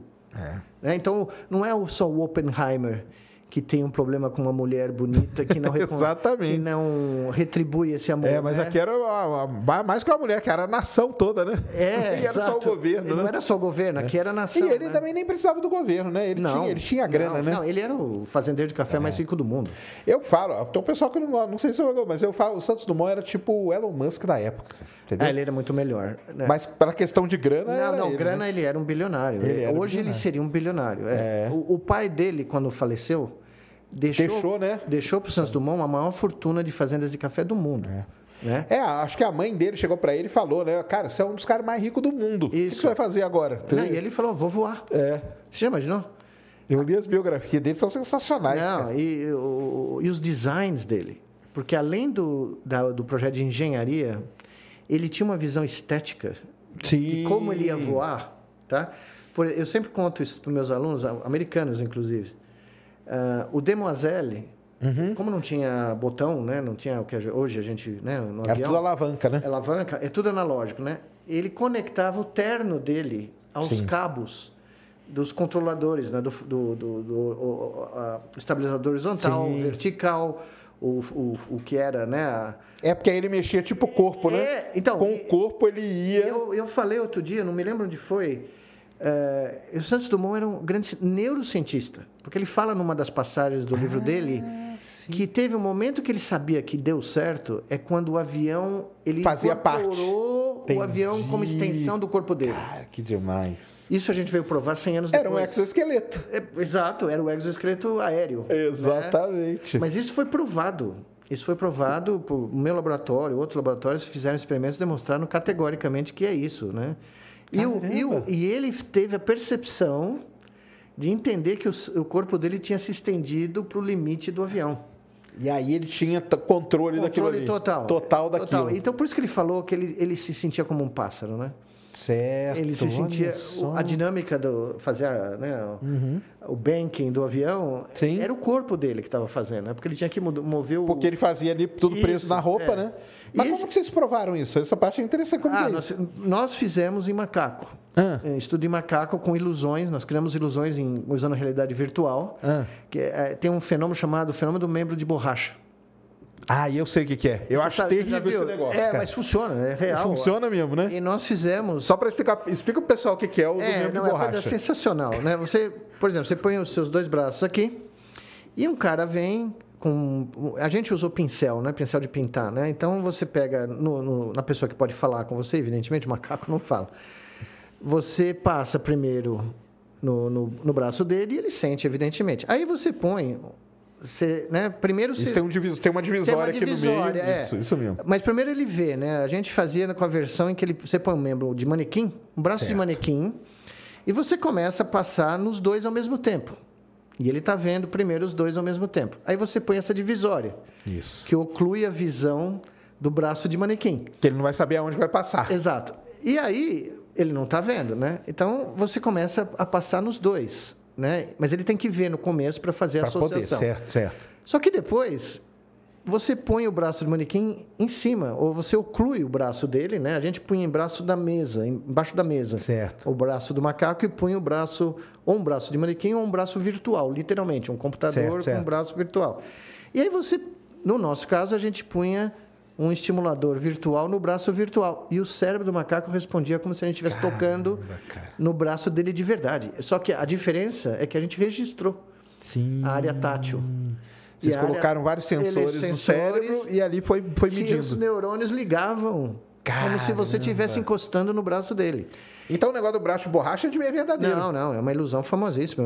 É um amigo meu da Princeton que, que foi o primeiro a publicar isso, né? Ele usou undergrads, né? Alunos de, Sim. de, de De graduação. graduação, É, como cobaia. como cobaia.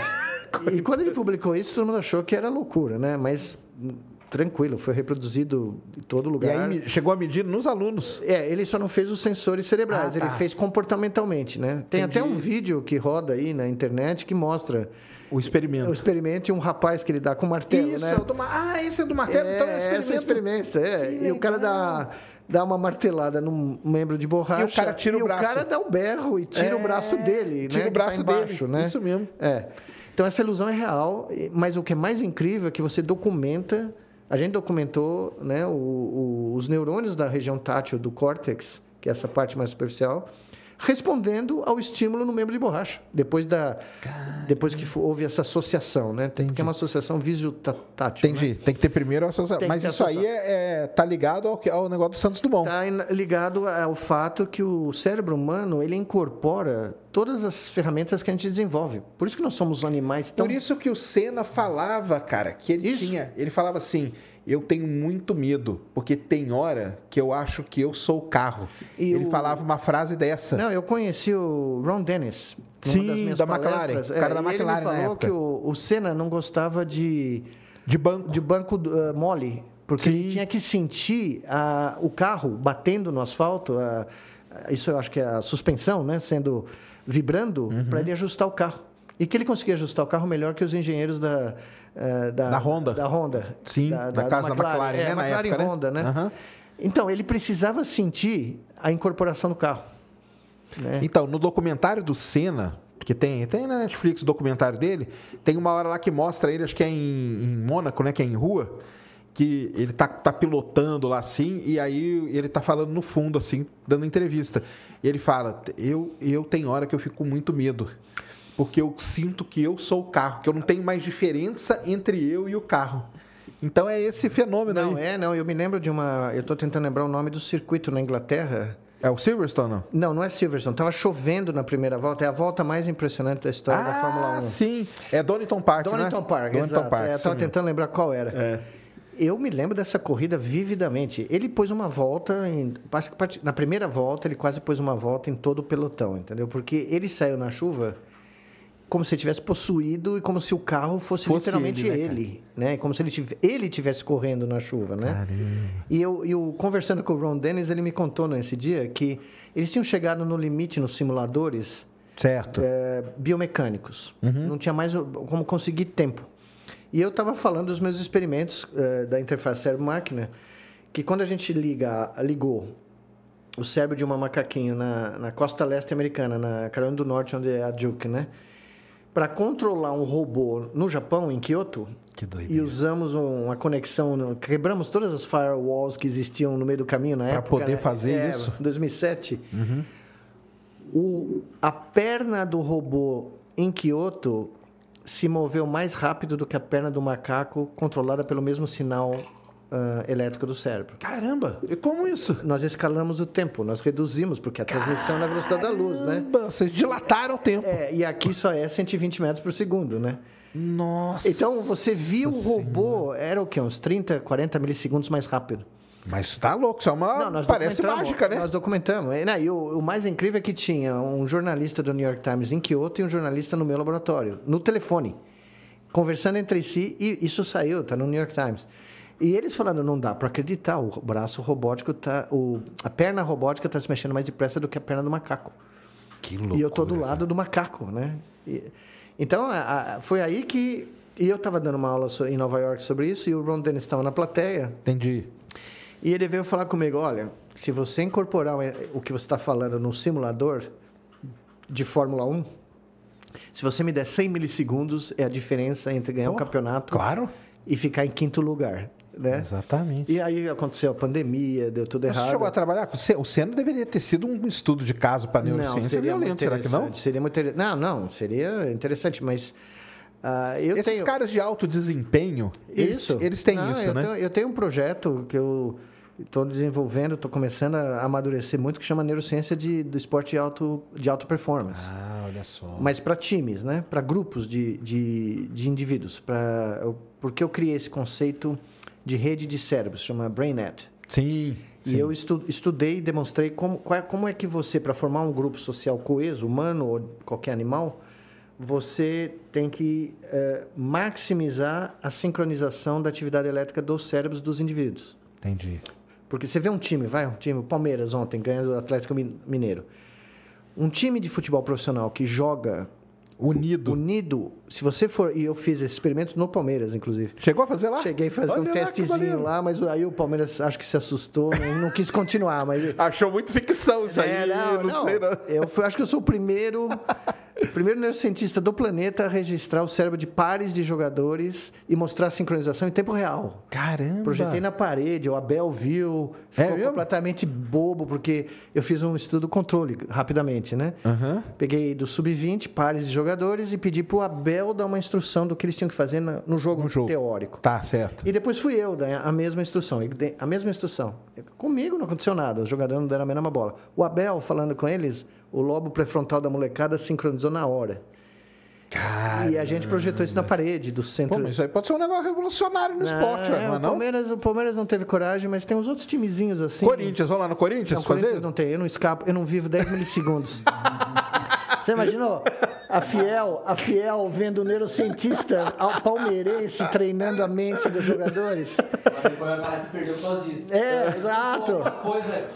Não, Doping, é- será que você pode virar doping depois? É, é. Alguma coisa... Não, mas eu quero, eu, eu tô interessado nisso Ah. pela, evidentemente, porque eu tenho uma teoria de como a, a- a própria história da civilização humana dependeu Dessas do sincronizações. nosso cérebro desenvolver claro. mecanismos de sincronizar e formar grupos coesos. É, eu, te- eu li, estou lendo o livro sensacional da biografia do Alexandre o Grande, pelo autor do Zorbo Grego, né? O filme, Sim. né? Que eu descobri recentemente. é, Tem um livro, Zorbo Grego, eu estou acabando de ler, mas tem esse mesmo autor, Kazantzakis, Nikos Kazantzakis, escreveu um livro sobre o, o Alexandre o Grande. E tem uma frase do Alexandre o Grande que é sensacional. Ele fala assim, quando os generais dele, quando ele fala, olha, nós vamos sair da Macedônia e vamos conquistar o mundo. Aí os caras falam, como? E ele fala, e fala, e repete, e repete, antes de sair da Macedônia, quando ele herdou o trono do Filipe II, que foi morto, né? O pai dele. Aí os caras, mas por que você não para de falar nisso? Ele falou, porque antes de você ter um império físico, você tem que ter um império mental. mental. Mental, é isso Eu mesmo. preciso convencer vocês de que isso é possível. E esse convencer é É sincronizar. sincronização. Entendi. Então, por isso que os exércitos de todo mundo têm músicas, por isso que os países de todo mundo têm bandeiras, hinos, porque para você criar um- uma nação, E aí você tem que ter um cara, tipo um líder, que, isso que entenda que ter, disso. Você tem Ou que não? ter, é, você tem que ter um catalisador. Certo. Às vezes o Tá. cara ele não sabe o que ele está fazendo, mas ele está fazendo é isso aí. Não, e essa teoria está evoluindo de uma maneira muito. Por isso que eu quero testar em orquestras sinfônicas, quero testar. Vou fazer isso na Itália. A orquestra com certeza deve ter. Não, porque... eu conversei com um pianista essa semana, genial, um dos maiores pianistas do planeta, lá na Itália, e o cara falou: não, sua ideia, nós temos que fazer La Scala de Milão, entendeu? Porque eu tenho certeza que você está falando é o que acontece. Ele me contou, né, como que funciona Sim. o, o behind the scenes de uma orquestra sinfônica para os caras sincronizarem em Tá tudo tocar né? na mesma, É. no mesmo tom, tudo direitinho, Exatamente. né? É- É a mesma coisa de um time de futebol, tá? E, mas é- tem coisas ainda mais interessantes. Mas o futebol é aquele. É isso aí que, que o senhor tá, tá provando agora, é aquilo que a gente sempre falou, ah, esse time aí joga por música, isso, né? lembra é quando isso, a gente né? falava, esse, esse time tem química? Tem química. A tal da Deu, química. deu exato, deu, deu liga. Deu liga. Eu mostrei nesses experimentos que eu fiz lá no Palmeiras que o troço sincroniza. Os jogadores sincronizam o cérebro. Mas aí, por exemplo, assim, vamos pegar um time assim. Você vai poder escolher os jogadores por isso? Tipo, eu posso Olha. colocar uma peça ali e esse cara, tipo, quebrar essa Não, você não cadeia. acredita. É, pre- é tudo é preliminar, né? Porque é uma Certo. coisa muito pequena. Mas a gente mediu tempos de reação dos jogadores e a gente conseguiu dizer que o tempo de reação para a bola e para um jogador adversário do lateral direito é diferente do back central e é diferente do centroavante. Entendi. Então, o lateral direito se preocupa muito mais com a bola do que com o jogador. Já o back central se É preocupa com o jogador. jogador do que a bola. É quebrar o cara. E o centroavante, exato. E o centroavante, ele tem a menor tempo de reação para a bola e para o jogador. Entendi. Porque ele tem que pegar a bola, é driblar e fazer o aquilo. gol. Né? Então, a gente não só, eu acredito, vai conseguir fazer um scouting, Certo, claro. mas nós vamos conseguir fazer um- o que eu chamei de um augmenting. Nós Uhum. vamos conseguir treinar a química. Ah, é Tá. possível treinar. É, nós, eu mostrei ali. Sincronizar. É possível aumentar o grau de sincronização. Chega um cara, porque, por exemplo, aí Um cara novo. contrata, isso, contratou o Palmeiras, contratou um cara novo agora. Tá difícil. O- Tá difícil. Palmeiras, contratou o piloto já do avião, Já ué. contratou o avião. né? E o piloto também essa Também, semana, né? também, é. Mas aí você traz esse cara, esse cara ele tá, vamos dizer, fora de sincronia. Ele não, é, não tem a química. E aí você consegue colocar ele. Nós temos um plano completo para isso. Caramba, pô, e a vamos lá no um projeto Corinthians. completo. É, e infelizmente o Palmeiras não, não teve, né? Não achou que era muito, muito avançado, não sei, né? Mas tem uns timezinhos aí que acho que as pessoas conhecem que estão interessados. Então, vou nos próximos meses, que- quem demais. sabe a gente tem uma novidade aí. Nossa, isso aí é um negócio sensacional. E até para equipes, vamos dizer assim, olímpica, por Sem exemplo. dúvida. Vai Eu servir para tudo, né? É, não, vai servir. E, e o mais curioso é que não só eu acredito que essa teoria das brainettes es- explica o processo civilizatório no sentido de a história do mundo não é nada mais do que conflitos de brainettes, tá? Tentando obter a hegemonia mental Claro. da espécie. Então você pega os muçulmanos com os cristãos, Na época das cruzadas, as por cruzadas, exemplo, né? não, pega os gregos e os persas, né? Você- a- a os grandes movimentos da história, o que são? São O dia D deve ter sido uma brainnet gigantesca. gigantesca é. que, que- Mas tem coisas ainda mais curiosas. Por exemplo, parte da teoria, as brainettes se formam em grupos sociais de animais. Tá? Baleias, cachorros, ah, lobos, Ah, ursos. por isso que eles vivem em matilha, Claro. essas coisas todas. E a- uma das hipóteses que eu estou testando, que eu espero ter uma demonstração em breve, é que os animais que nós conseguimos domesticar são aqueles em que as brainettes sincronizam Com a nossa. com a nossa. Ah, E os animais que a gente não consegue domesticar É que a gente porque não não sincroniza. entendi. Entendeu? Então, essa teoria não é só para a espécie humana. Ela Saquei. se aplica para qualquer eh, animal com cérebro, qualquer vertebrado, né? Ou- Ah, por isso você vê um rebanho, por exemplo, de boi anda, por que, que um escapa e vai embora pro outro Sim, lado, né? não. Eles vão sempre seguindo ali, né? A riqueza, eu tenho por causa da pandemia eu comecei a estudar isso, né? Tava em casa trancado, Tinha nada pra fazer? não tinha nada que fazer além de coordenar um comitê de combate à pandemia, né? Não, é, é trivial. Fecha Fortaleza amanhã, né? É. Fecha Salvador, não quiseram fechar Salvador, mas né? deu no que deu. Mas enfim, nesse brincadeira, eu comecei a acompanhar, por exemplo, uma uma patrulha de macacos rezos no Camboja. num templo budista, porque o pesquisador colocava vídeos todos os dias de como esse grupo Que legal. Ah, se... aqueles, eu sei, aqueles videozinhos que o pessoal põe. É. Cara, eu fico, perco, perco horas vendo essas Não, coisas, eu viu? E eu comecei a seguir eh, eh, grupos específicos de, de macacos, macaquinhas e, né? E ver como eles se comportavam. E, e, né? e começar, por meses, eu fiquei acho que quase um ano seguindo um grupo muito específico. Aí eu descobri a mesma coisa para aqueles eh, wild dogs da África, né? Que são os caçadores mais... mais eh, o índice de, de sucesso de uma caça desses wild dogs é acima de 80%, tá? Caramba. Muito mais alto que leão, hiena. É, Por quê? Porque eles não. Eles agem em perfeita Sincronia. sincronia, de grupo. Tá? O in- Não existe o conceito do indivíduo ali na caça. Eles Todo mundo sabe, é, faz parte de uma, de uma engrenagem. eles têm uma estratégia. Eles têm uma estratégia, é um matriarcado, só a, a fêmea alfa se reproduz. E todo o grupo, quando ela se reproduz, é, caça para manter os filhotes. manter. É, é uma família estendida, né? E se você vê os padrões, claramente esses, esses cachorros selvagens devem ter um, um grau de sincronia em certas frequências absurda, né? e ninguém nunca isso. estudou, né? Entendi. Mesma coisa com as baleias, né? A forma como as baleias conseguem emitir uma, uma vocalização que se espalha por Pelo oceano, por vai, né? dezenas de Atravessa, quilômetros, mas elas têm provavelmente um grau de sincronia enquanto grupo social também não foi estudado, né? Então eu comecei a ver esse Uhum. tipo de aplicação que foge da, da- do típica coisa médica, né? Não, não é Claro. uma- não é para criar uma terapia, não é, Sim. apesar que a gente está usando também, né? Mas aí vem uma pergunta assim: se um líder, por exemplo, sabe disso, ele pode criar um exército ma- mais. Vamos pegar um exército Não, assim, não tá poderosíssimo. Não, mas está acontecendo no nosso mundo atual.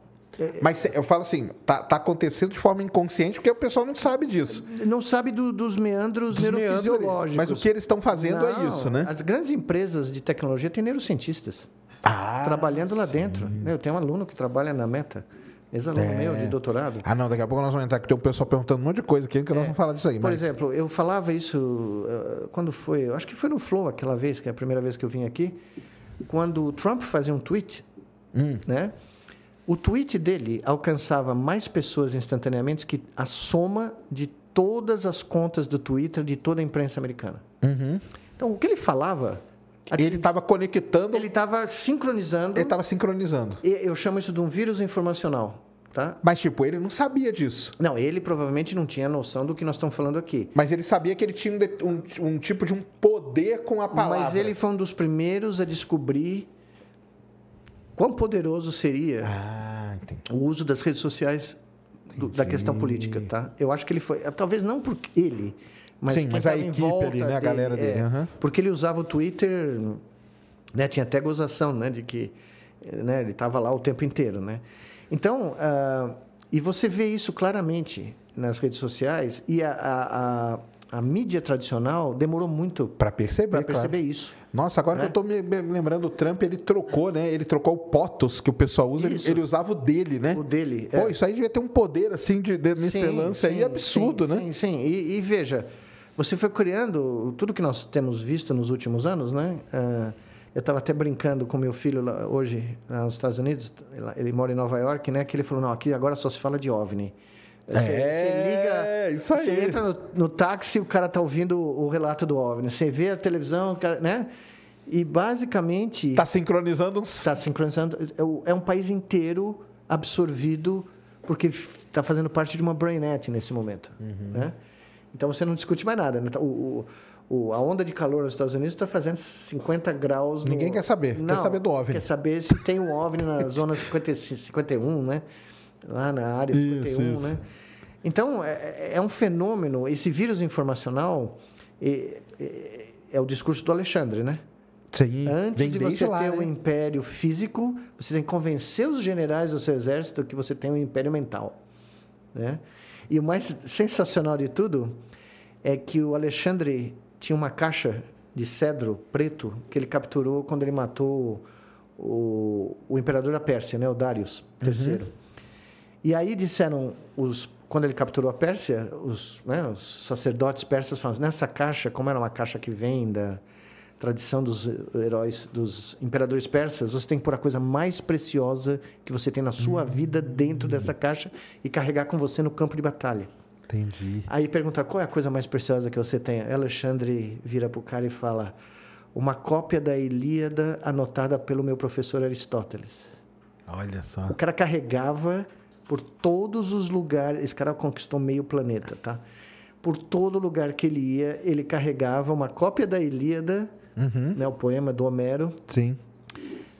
anotada só pelo Aristóteles, que foi professor dele, tá?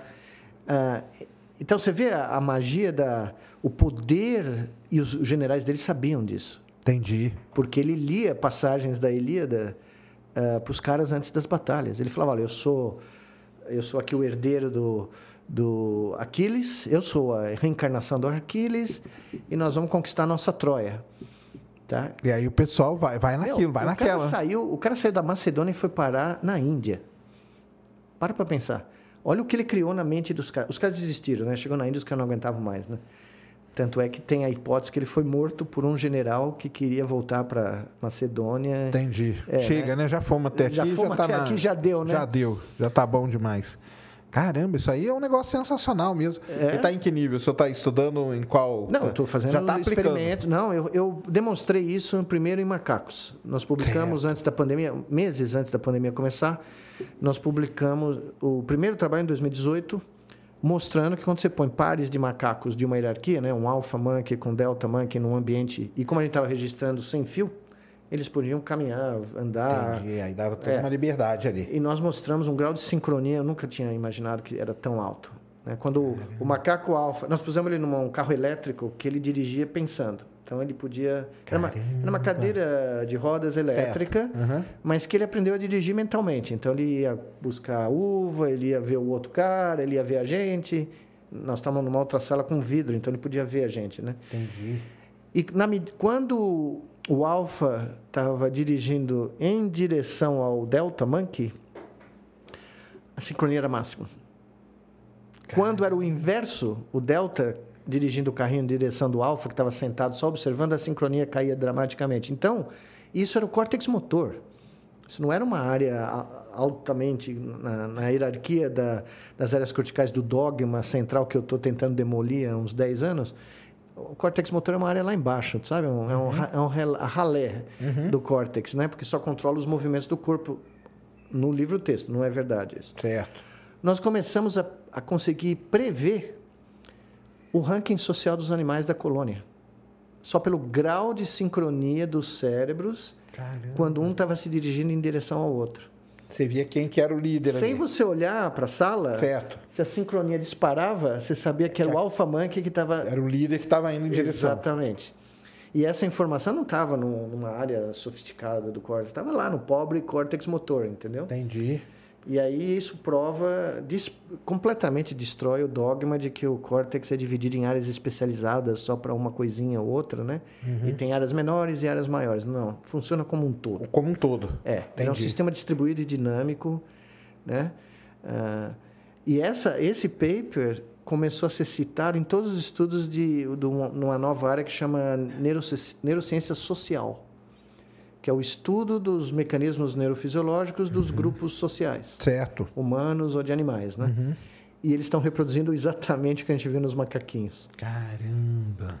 Olha só, isso aí é um negócio demais. É. E, no- e na pandemia, será que teve alguma influência nesses... Ah, sem dúvida. Porque a nossa vida, só de você ficar em casa, usando o Zoom, ou usando, né?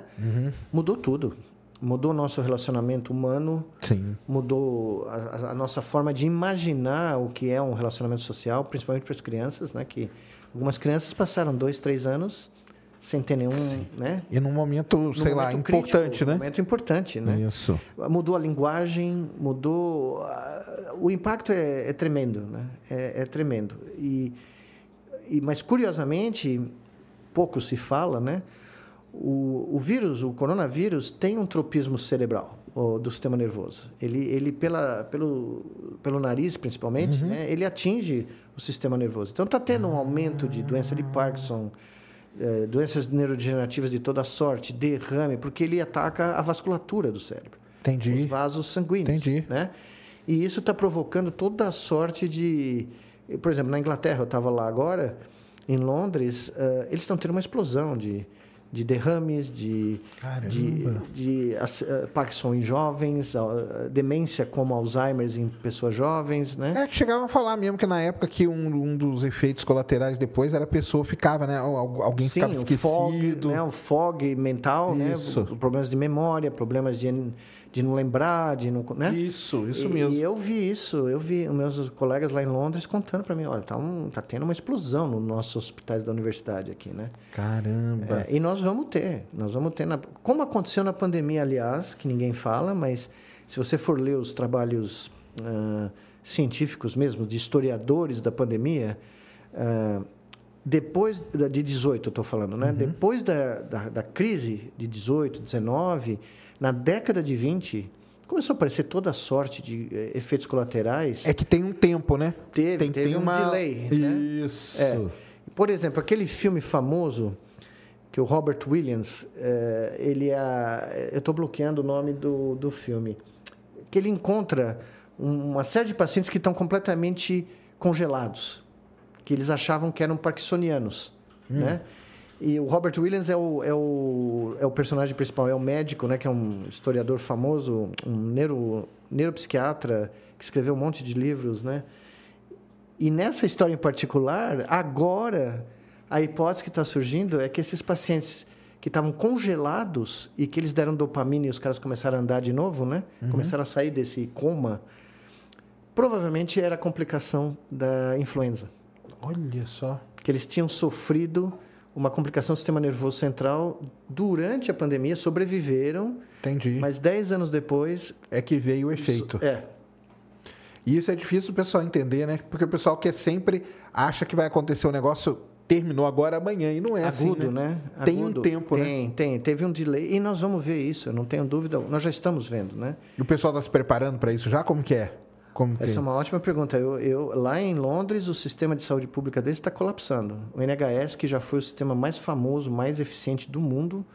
Uh, por exemplo, se você tem um, um, infarto ou um derrame hoje em casa, leva seis horas para a ambulância chegar para te pegar. Quer dizer, já Isso foi. aí já é um tempo, já era. Já né? foi, né? Então, Entendi. eles estão sofrendo um, um, um colapso, né? E, curiosamente, eles estão eles estudam o, o, escritório de estatística inglês é sensacional né é um dos mais uh, tradicionais da história né e eles estão mostrando que uh, as mortes em excesso em 2023 ainda estão altíssimas só que ninguém associa essas mortes a, com o covid mas são infartos em jovens Sim. são uh, são efeitos efeitos colaterais ali, né? exatamente de um vírus que que permanece no corpo uhum. né por isso que a gente fala, né? Por isso que eu falava, cansei de falar que eh, uma pandemia não termina assim por decreto, nem não termina de um dia para outro. Ah, é. Você não chega, né? combina com o vírus, né? Não, acabou, ninguém, acabou. Exato, não, não, não, não dá para combinar com os russos, né? É. Para terminar a pandemia, né?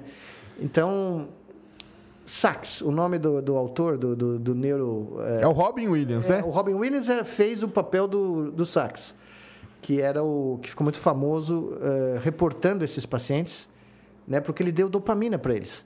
Ele achou que eles estavam sofrendo de alguma coisa semelhante ao Parkinson, né?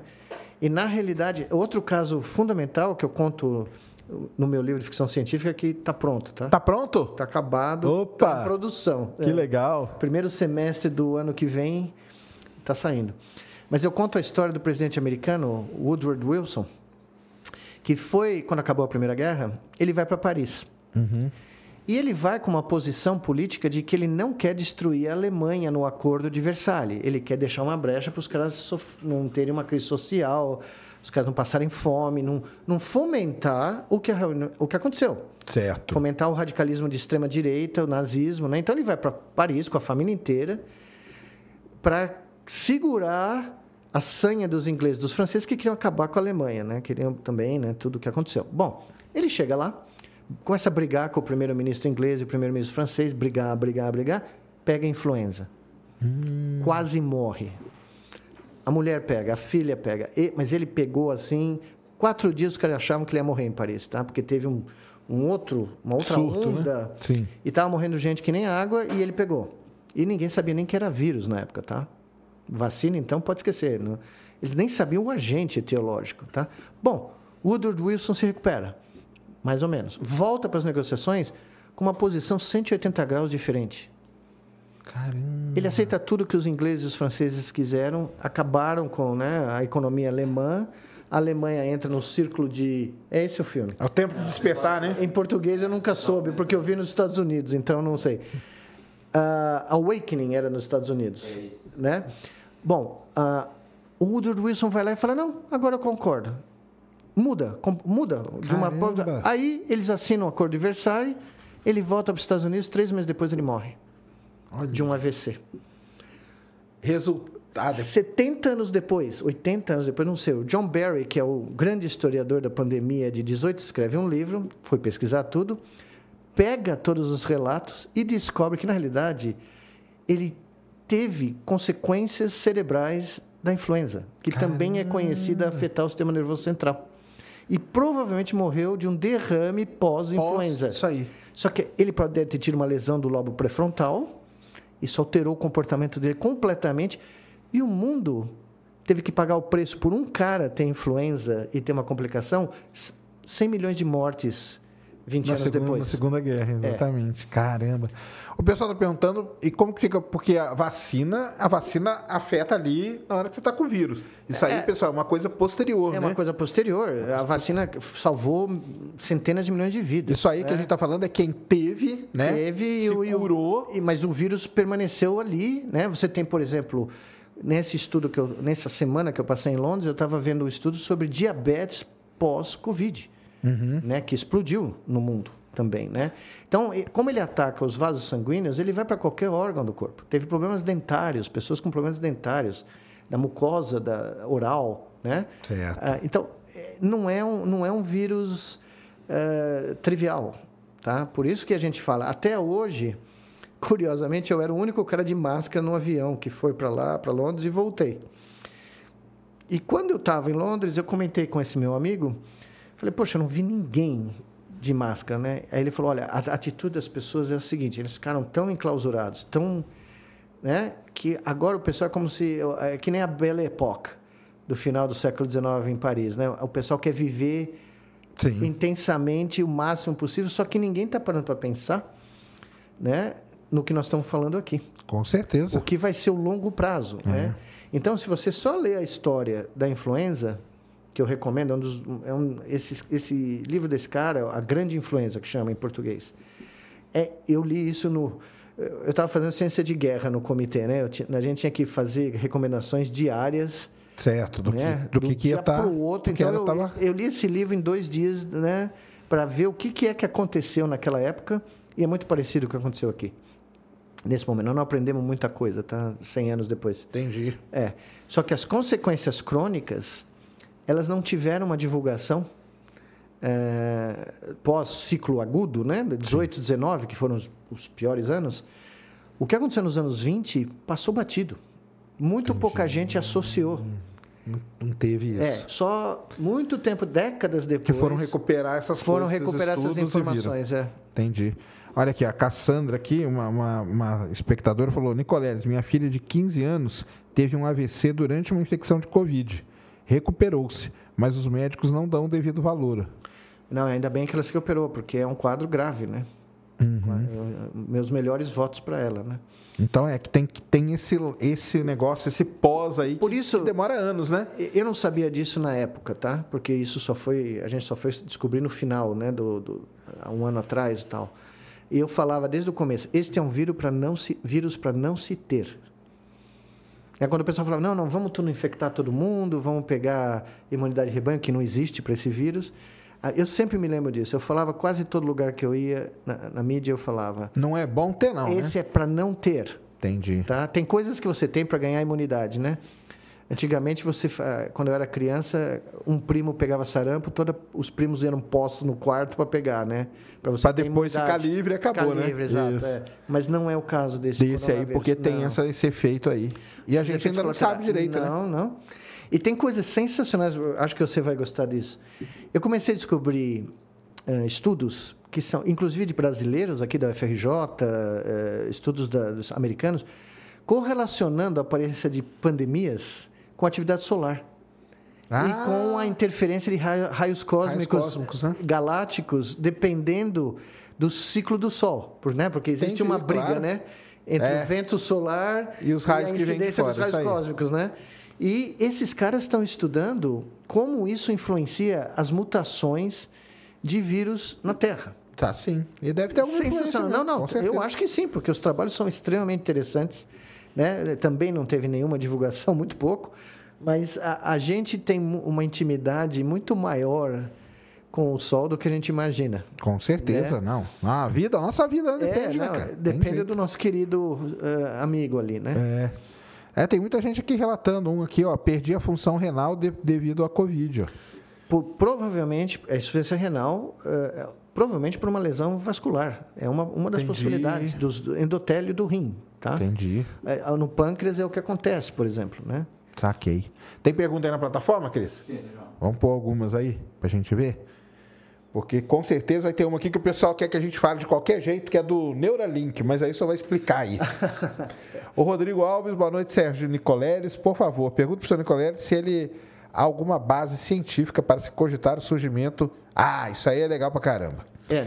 Que é um tema que você já está falando há muito Não, não, eu falo isso desde do meu primeiro livro em 2010. Porque- Porque ninguém estava interessado nessa época. Então, é, exatamente. Eu falo, pessoal, cara, eu uso, eu uso inteligência artificial. Na minha tese de doutorado de 2007, tem lá um capítulo. E o mundo não acabou até agora, cara. Não, não, não. Elas não Não. Veja, o- o- é você tão bem quanto eu, ou mais, porque eu uso redes neurais artificiais Ah, desde os anos 90. é, então. O que, eu o que nós fizemos? Nós estávamos, pela primeira vez, registrando a atividade elétrica de 100 neurônios simultaneamente. Uhum. Eram terabytes e terabytes de dados contínuos. O que, que a gente fazia? A gente queria reconhecer o padrão da atividade. Claro. Né? O, o ratinho está... no nosso caso, eram, eram estimulações táteis. Certo. A gente fazia padrões táteis no- nos bigodes do ratinho. Ah, é, você falou no bigode, né? É, Passar é, isso. minha- eu passei 10 anos da minha vida estimulando, Estimulando bigode, bigode de rato. É, é. Foi o começo do ilustre da minha carreira. Mas a gente queria analisar esses padrões e o que, que a gente. Né, e eu conhecia o Papa das redes neurais da, da Brown University na época. E ele falou: olha, nós, por que você não usa uma rede neural XYZ, que era a rede tinha um input, tinha uma camada intermediária e um output. E a gente treinava essa rede e a gente começou a usar backpropagation, né? que era o algoritmo que esse cara tinha sido um dos Claro. caras participando disso. Ele nos deu o código, a gente adaptou e a gente fazia predições em tempo real.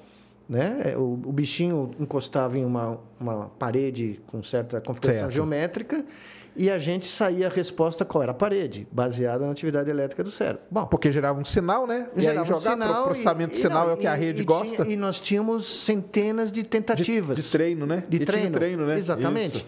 Então a gente pegava, vamos supor, nós tínhamos 500 tentativas, eu estou usando da cabeça. A gente usava 400 para treinar a rede e 100 para fazer um teste para ver como a rede performava. Quer dizer, trivial. E aí o pessoal começou a dar nomes maravilhosos para esse barato. Deep Learning, né? O que que é o Deep Learning? São mais camadas, mais neurônios, Sim, mais claro. conexões. Para quem lida com isso, não é um método estatístico. Só que sim, Então, na minha época, a gente chamava de estatística multivariada. Olha que nome Eu horrível. ia falar, é o Principal Components, Isso, Discriminant PCA, Analysis, exatamente né? isso aí. PCA, eu, fui, eu tenho o primeiro trabalho de neurofisiologia com PCA. Olha que demais. Eu e o John Chappell, o cara que eu mencionei aqui, Que legal. que era um especialista em Principal Component Ah, Analysis. usei tá? muito PCA na minha vida. É, ele me ajudou, ele me ensinou a estatística multivariada, porque eu não tinha a menor ideia. Quando eu cheguei no laboratório dele, ele falou: "Ó, esse livro é que você tem que saber. Um livro desse tamanho de estatística multivariada. E nós fizemos o código. Eu falo isso porque as pessoas não sabem. Nós trabalhamos num computador, você deve conhecer, Eclipse, Hum. que tinha 64 KB de memória RAM. Que era o top, Era né? o top do top. Era o, era o computador da Challenger. tá? Sim. Né? Aí o John sempre falava, é, os caras explodiram aqui, a gente tem que ver se a coisa funciona. Mas, enfim, a gente usava esses métodos corriqueiramente, tá? E eles foram criando uma mística, foi criando toda uma metafísica em cima desse barato, e aí não, as máquinas vão ser pensantes. Não vão. Porque, primeiro, ah, o nosso cérebro não é digital. Ele não funciona com a lógica digital. Tem sinais, quando o neurônio dispara, a, a produção do potencial de ação, que é o sinal de comunicação entre neurônios, ele é modelável por um sistema digital, sim ou não. Tá? Mas ele é um sinal analógico. Ele gera um campo elétrico, um campo É eletromagnético. um sinal o quê? Um qui- químico? É, é, não, ele é um sinal elétrico. Certo. né? Ah, tá, é uma corrente na- mesmo. Ao longo do axônio, do nervo, né? quando Sim. ele é gerado no corpo do, do neurônio aqui. Pum! Gera uma corrente elétrica. Ele é, propa- ele é percorre, propagado, então ao longo desse cilindro se gera um campo elétrico e um campo magnético. Tá? E esse campo eletromagnético se dissemina, ele se espalha, então ele influencia outros neurônios, pequenas influências quânticas, mas ele faz. Se estiver muito perto, a influência é maior, Maior, se estiver longe, claro. é menor. Enfim, o cérebro computa com o seu hardware orgânico. Ele computa com o tecido. É como uma regra de cálculo, né? Quando a gente fazia logaritmo, claro. regra de cálculo, o cérebro, quando, ele, quando a gente pensa, quando a gente aprende, quando a gente fala, se move, Ele está fazendo ele isso. né? organicamente ele está alterando a sua estrutura microscópica. Então ele não é um sistema que é divisível em hardware, em software, e ele não pode ser modelável ou modelado por uma lógica digital. Ele é um sistema não computável, por definição. E eu sempre falo isso, eu não sou cientista de computação, mas os caras que são bons pesquisadores e tal, sabem isso, é o beabá. O Alan Turing definiu um, um sistema não computável, é o halting problem. Isso. Né? Você não consegue prever quando um software vai parar de rodar numa máquina. É Ele já mesmo. sabia disso teoricamente, tá? E os fenômenos que regem a biologia do nosso cérebro são, na maioria deles, não computáveis. Você não, não vai conseguir um algoritmo, você não vai criar uma fórmula. Claro. Então, nesse sentido, a primeira resposta para ele é a seguinte: o cérebro humano não é reduzível, ou como diria o meu, um grande amigo meu, ele não é algoritmizável. Certo. Tá? Você não vai reduzir a nossa plenitude neurobiológica a um algoritmo. Pode esquecer. Os sistemas expert system, e isso não sou eu que estou falando, são os maiores pesquisadores da área, os caras sérios, né? O Strong AI, que eles falam, né? o Strong Artificial Intelligence, não está nem no horizonte e a vasta maioria dos caras sérios não acreditam que jamais vai estar. E eu acredito que nunca vai estar. Nós nunca vamos conseguir ter máquinas que pensam como nós. Elas vão imitar coisas que nós fazemos muito bem, vão jogar xadrez. É porque né? é padrão, né? Reconhecer padrões Reconhecer padrão. E- Mas eu falo aí. que é o seguinte: e comparar, né? Rapidamente. isso, coisas, a né? velocidade de computação não, tá como, não dá para como comparar, né? E, e é o que eu sempre falo, as máquinas, os sistemas espertos, inteligentes, que, que o nome é um misnomer, né? O nome é um... Sim, tem um problema semântico, tem vários Semântico, problemas semânticos sem aí dúvida. nesse negócio, né? É, Primeiro, porque- rede neural e até a maneira que eu já vi pessoas explicando. A, quem é leigo e olha uma explicação do jeito que ela é dada, o cara fala: caramba, os caras estão reproduzindo Isso. o funcionamento do nosso neurônio no É, computador. É, né? Não, isso vem, isso vem dos anos 50. Sim. Dois caras muito famosos, o, o cara que era um ícone, McCulloch e Pitts, que criaram o termo redes neurais. Começou toda essa história É. ali. Né? E o John Mitchell, se eu, se eu não estou enganado, que é o cara que propôs o nome Artificial Intelligence, porque ele queria dinheiro para fazer uma conferência. Claro, precisa ter um nome legal, né? Tinha que ter um nome legal para vender peixe. Não, é todo mundo sabe disso, né? E eu sempre falo, a inteligência é uma propriedade dos organismos. É o que surge durante do processo de interação de um ser vivo com o ambiente e com outros seres vivos. Ela foi moldada pelo processo de seleção natural. Ou seja, ela, ela é aleatória, porque é uma sequ... o processo de seleção natural é formado por uma sequência quase infinita de eventos aleatórios. Então você não é programável, você não programa o caos ou, um fenômeno randômico, não tem como, né? Então a inteligência é um nome que a palavra inteligência é definida como uma propriedade orgânica. Sim. E eu digo, e, e vários pesquisadores americanos concordam com isso, inclusive outro dia eu vi o Chomsky usar a mesma definição que eu usei, que eu falo que ela não é nem inteligente nem artificial. Ela não é artificial porque hoje ela consome um trabalho humano gigantesco. Ah, é. O ser humano está ali atrás. seja, está ali, está treinando, está vigiando, está contornando.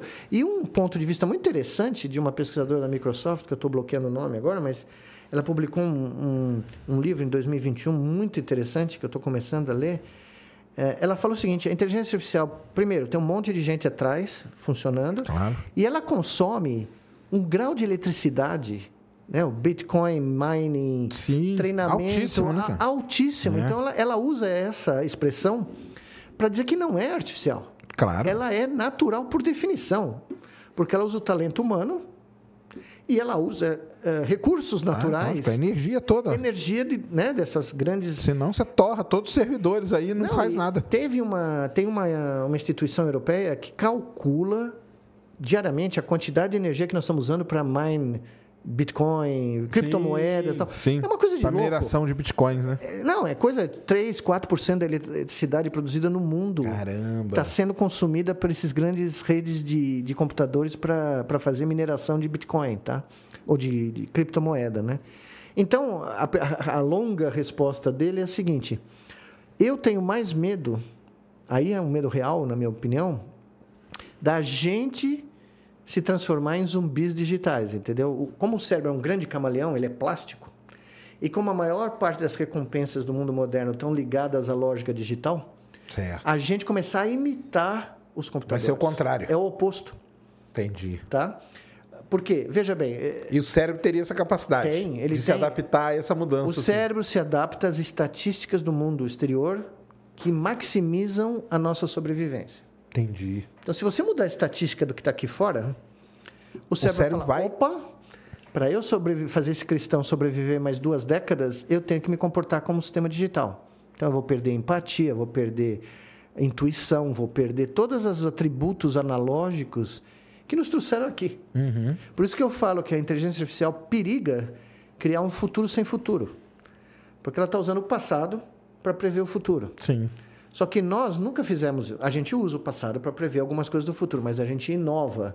A gente acha novos caminhos criativos, novas tendências científicas, artísticas, políticas. Agora né? pode ser com isso não. A gente dá uma travada, vai travar o cérebro. travada no mecanismo de inovação. Caramba, isso é perigoso, né? Isso acaba conosco, né? Entendi. Porque nós só inovamos, não é porque a gente é genial, porque a gente.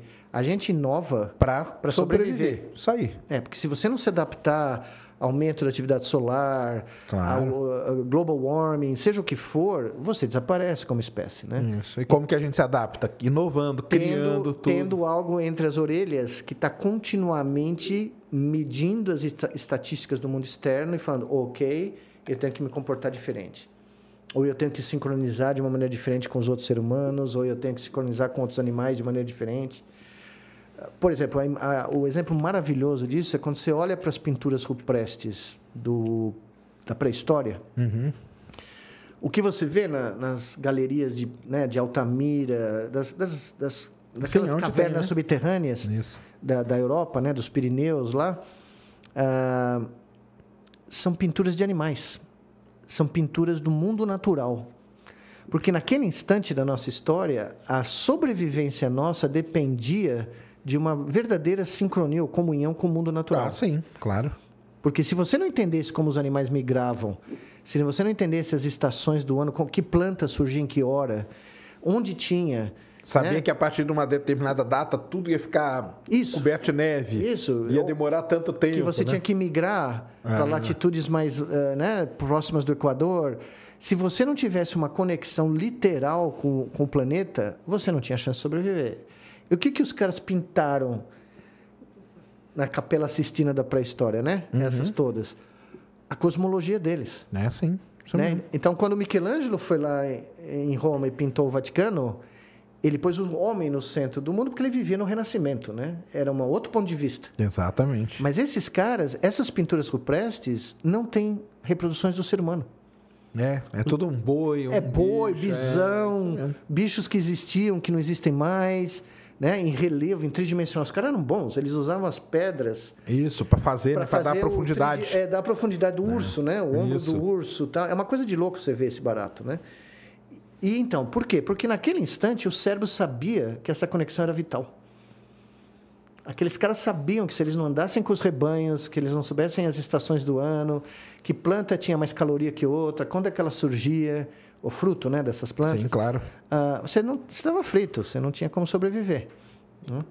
É então, esse é o nosso drama. A, a gente não ah, não está se dando conta de que, a- literalmente, é, é quase a mitologia grega, de novo, que a criatura pode absorver o Criador, entendeu? Entendi. Tem que tomar esse cuidado aí, então. É. E como que toma esse cuidado aí? Esse é difícil? É difícil, né? É, É, né? difícil porque envolve... Ah, é. O mundo hoje está complicado. Eu- eu- eu- a mesma coisa. o- o- o- em Londres, e agora parece que em São Paulo também, a, o número de atropelamentos, né? A maior causa, uma das maiores causas de atropelamento é a pessoa atravessar a rua olhando o celular. Ah, é? Então o cara tá olhando o celular, entra Ela na não rua, é. né? Ela tá num outro mundo, né? Exatamente. Tá num outro mundo. Por quê? Porque ele está literalmente ampliando a realidade. O cérebro está falando, olha, tem um outro mundo aí. Você pega esse baratinho, põe na frente da sua... É outro planeta. E a atenção dele entra nesse mundo. É. Ela desliga do que está na realidade real aqui fora, entendeu? E aí que estão os neurocientistas nas grandes empresas, porque eles sabem o que tem que fazer para o cérebro ficar vidrado naquilo, Eu né? fiz uma viagem para a Ásia, que três meses antes da pandemia, conversei com gente que desenvolvia videogame, neurocientistas. E eles falaram, não, Hum. A gente tudo sabe. que, tudo que eu e você sabemos do né, Neuroscience 101, a gente aplica para a molecada ficar jogando. Olha só. Né? A É, sofisticação... Tanto que o pessoal fala aí, tem uma, um- alguns lugares que falam que o algoritmo do TikTok te, te conhece em três minutos. Ele precisa de três minutos Três minutos. É, para não. te E padronizar. ele é acabou. muito, aparentemente, ele é muito melhor, por exemplo, do que do Instagram. Isso. né? Falam que ele é o melhor que é, tem. É o melhor. Tanto que, tanto que é uma coisa impressionante, né? Os caras falam do chat GPT, eu falei, ó, eu estava num evento outro dia aqui em São Paulo, o pessoal falou, não, o chat GPT é o primeiro ah, ferramenta humana a atingir 100 milhões sim, de é. usuários, né? Eu falei, é, e vai ser a primeira ferramenta humana a perder os 100 milhões de usuários na maior velocidade possível, porque vai aparecer outra coisa no dia seguinte. Quando o TikTok apareceu nos Estados Unidos, foi avassalador. É. Foi, Tanto seus quiseram proibir, né? É, se chegaram a proibir. Por- por chegar a proibir, eu acho que a produção do conteúdo, né? É, tem que ser na América- assim, nos Estados fizeram. Unidos, é. Mas a- a China limitou a hora das crianças, o tempo das crianças por semana para jogar videogame, porque eles estavam tendo uma, uma epidemia eh, de jovens adultos, adolescentes e jovens adultos que não faziam mais nada da vida, né? Então era um problema de saúde pública. né? Mas aí foi um neurocientista que programou, né? Eu tenho, co- não, eu não tenho dúvida, eu não tenho dúvida, porque eu conversei com gente da área Sim. que trabalha numa mega empresa e falou para mim, ah, não, o, A o gente menino- sabe aonde- a gente sabe a hora, pegar, né? Olha só, eles sabem a hora que a criança tá para desistir de estar jogando, porque E não aí tá, vamos tá lá. difícil. Aí, eles, dá, dá uma recompensa. eles falam, aí nós damos fix de dopamina. É isso aí. E aí o, o menino fala, ah, não, vou jogar mais um pouquinho, É, exatamente. entendeu? Então é impressionante. Eu, eu não sabia disso, eu descobri quatro anos atrás. né? É, você vai perdendo, perdendo, ah, vou deixar. Aí eles já sabem que você tá, tá aqui, ó, toma sua recompensa. Sabe? Aí Porque você- eles, porque Oh. eles estão usando a experiência de milhões de isso- pessoas. E como que isso engana o cérebro da gente, que a gente sabe que aquilo ali não existe. É impressionante, né? É impressionante, É, né? E com a realidade aumentada, Vai piorando, é, né? mais ainda, porque você funde os dois mundos. Ah, sim. né? Então vai ter gente tentando passar pela parede. É. Você vai- pode esperar. Vai- não é que bateu no vidro, né? Antigamente a piada era o cara. eh, não Bater vê- é no é. meu vidro, né? Não, Isso. agora vai ter gente que Ele vai vai tentar querer, atravessar né? a parede, porque na realidade aumentada você atravessa a parede, né? Eu já falei aqui, eu trouxe um pessoal que, que, que, que- que trabalha com isso e tudo. Eu falei, o problema é quando esse outro mundo ali for melhor do que esse daqui de fora. Então, essa é uma excelente pergunta que foi feita ela já. Porque o metaverso Sim. se pensou que ia ser uma explosão. É. Começou sendo. Tanto que a meta, né, investiu Sim. uma, né? E de repente aconteceu alguma coisa. E começou a cair. É porque as pessoas estavam comprando espaço no mundo virtual, comprando As twins, propriedade. né, que a gente é. chama, né? E de repente isso começou a ter, tanto é que a própria Meta está desinvestindo o multiverso. Tá? Aconteceu alguma coisa ali no business plan dos caras que eu não sei o que é, não tenho a resposta, mas ah, é muito curioso isso, porque talvez tenha, eles tenham encontrado algum limite, Sim. algum momento onde isso começou a ser, por exemplo, hoje no Guardian saiu uma matéria no jornal Guardian em inglês que no Quênia, Nairobi, pela crise econômica, se transformou na capital da checagem de conteúdos abusivos nesses programas de eh, inteligência artificial. Então, os caras Caramba. têm que ler durante o dia e ver imagens de atrocidades, de coisas mais absurdas que o ser humano comete contra si mesmo, para remover ou para treinar os algoritmos a reconhecer E e, não permitir que isso... Os caras começaram a ter crises psiquiátricas. O cara que está O cara que avaliando. está avaliando, que ganha um dólar e vinte por hora. Os, os, os, os- como chama? Os curadores, vamos chamar, começaram a ter problemas psiquiátricos. Das coisas que eles estavam vendo. das coisas que eles estavam vendo. Começaram a ter crises paranoicas, crises psicóticas, não dormir, eh, crise de ansiedade, e é um problema realmente sério. E as empresas começaram a ficar assustadas e ir embora, sair, tentar contratar outro lugar. Só que em Nairobi, no Quênia, para para pensar num negócio desse. Você tem um número de gente que está precisando de auxílio psiquiátrico, médico, porque não está dando conta de passar 8, 10 horas por dia eh, lendo... Avaliando ou- é, exato. Coisa de maluco. Para treinar O algoritmo para reconhecer. reconhecer o que é eh, material abusivo, racista, sexista, homofóbico, enfim. Veja só, nós estamos criando ferramentas- chegando, né? Exatamente. Seres humanos estão tendo distúrbios gravíssimos porque eles viraram escravos do algoritmo, né? Eles estão trabalhando para o algoritmo, basicamente. Eles nem sabem quem é a empresa que contrata eles. Eles não têm a menor ideia quem é a Open não sei o quê, quem é não sei o quê.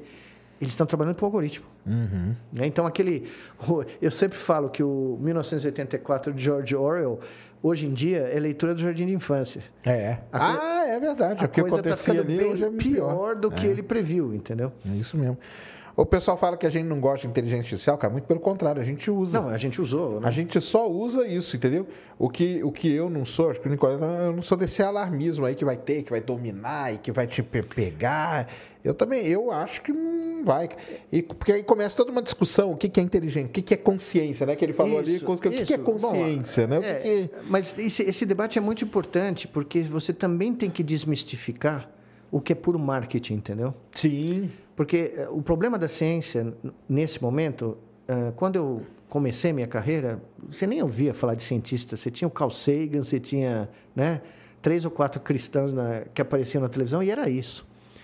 E, e você não tinha essa tentativa de venda, tá? De, né? Então Ah, você, sim, claro. você abre o jornal hoje, eu como cientista profissional, eu já nem mais leio as manchetes de que se publicam. Não, revolucionar isso, revolucionar aquilo. Aí você vai ler o trabalho em si e fala, meu, isso aqui está 30 anos, 40, se der certo. Mas e a Tá. supercondutividade, o senhor chegou a ver? Do- da Coreia? É, e aí? Pô, eu não tenho a menor ideia se é verdade ou não. Eh, Saiu, foi publicado, todo Sai. mundo ficou Não, maluco. e agora já saíram só essa semana mais quatro, cinco. Hoje, hoje saiu outro. Do mesmo grupo? Não, aí de vários grupos que- Ah, que, tá. reproduziram o material. Não, eu não tenho dúvida que é verdade, mas E eles estão, alguns conseguem, outros não conseguem. Tá uma corrida, tá uma briga. tá uma É, não, briga não, tudo bem, sensacional. mas se for verdade, é sensacional. Não, não há dúvida, revoluciona tudo, né? Agora, essa questão da inteligência artificial, ela virou muito mais, na minha opinião, o debate, é, ele é uma estratégia de marketing, Ah, sim, com certeza. tá? É deixar no hype. É, Tem que deixar, no, hype, no hype. Você, porque- eu e todo mundo que usou essas ferramentas, é, você usa, são ótimas, mas, por exemplo, ninguém consegue traçar o caminho pelo qual a rede neural chegou naquela decisão.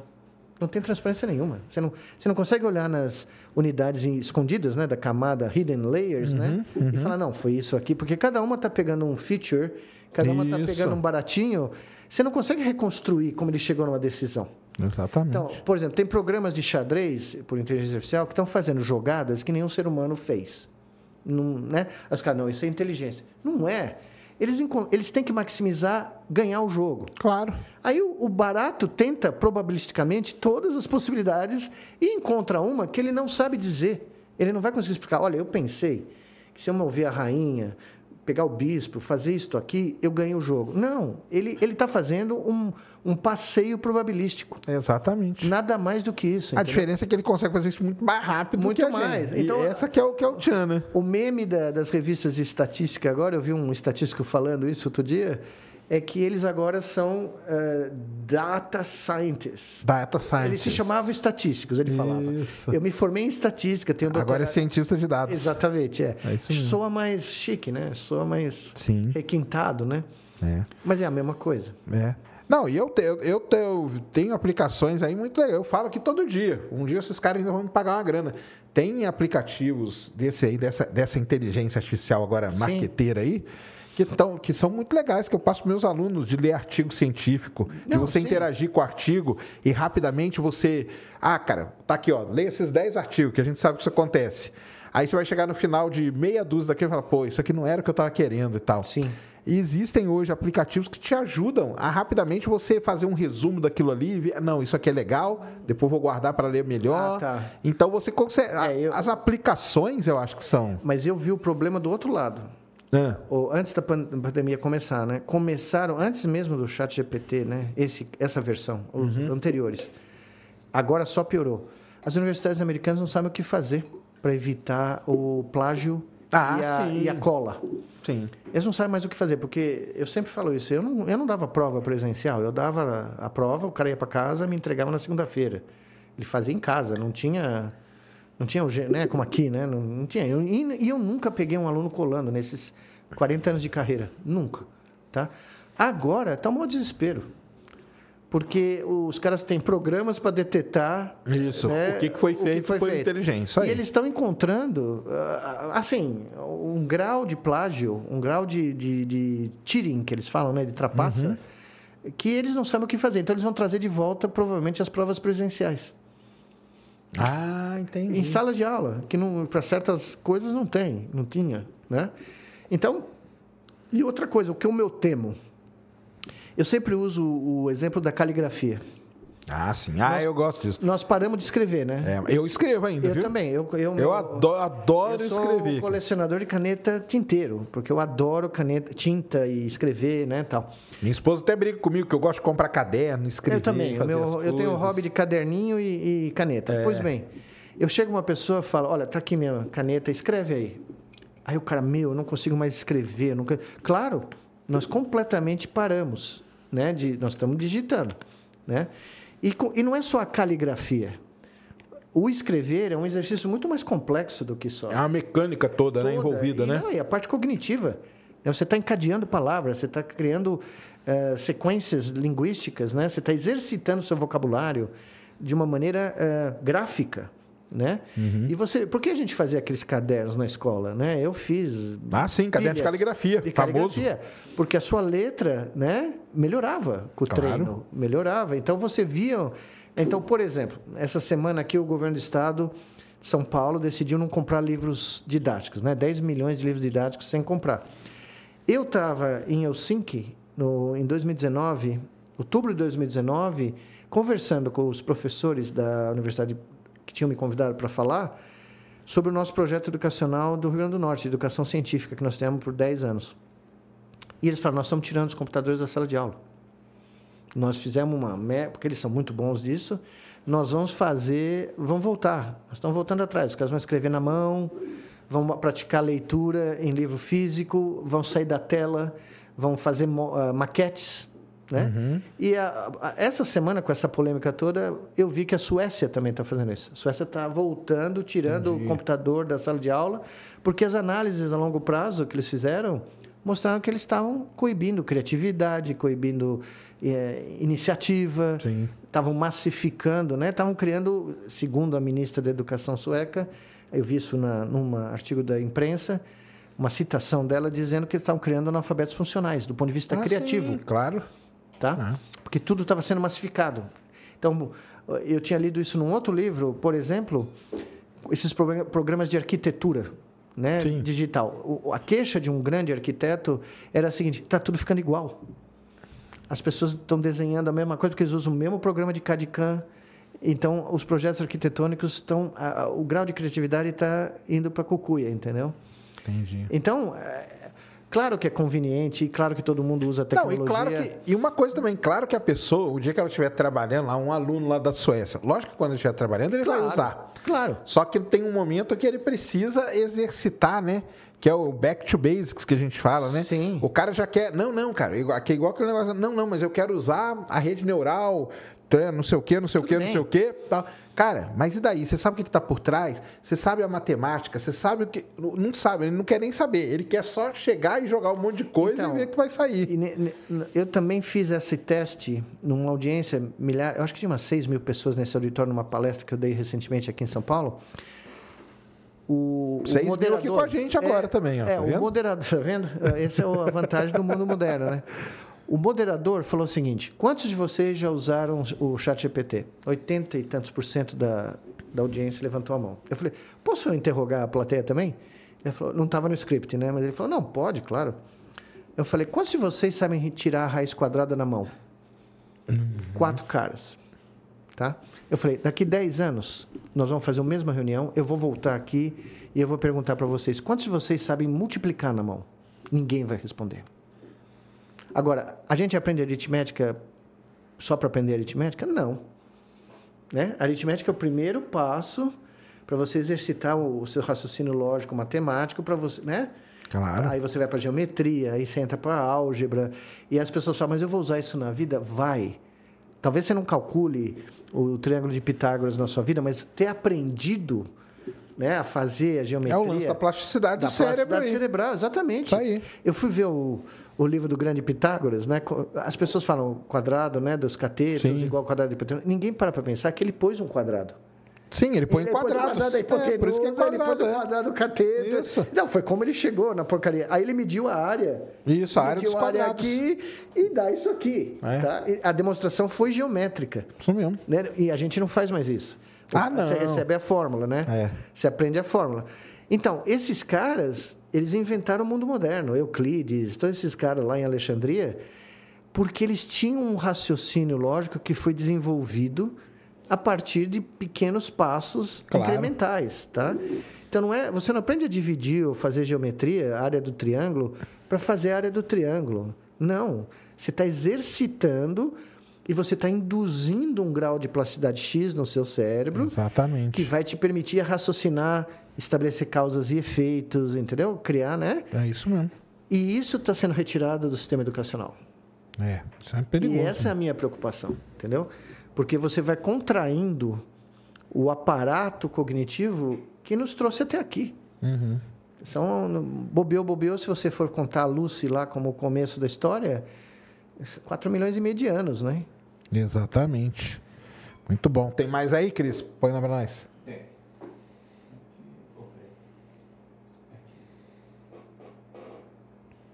Um interlocutor. Boa noite, pessoal. Nicoleles, você sempre enfatiza que as IAs não têm inteligência.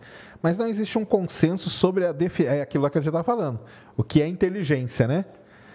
Qual é a é. sua? Não, a minha é que eu falei. É, eu acho que tem um consenso na área, em biologia tem. É, a inteligência para todos os grandes eh, biólogos eh, que eu conheci na minha carreira, né? Estou pensando aqui, estou lembrando de todos esses caras aí.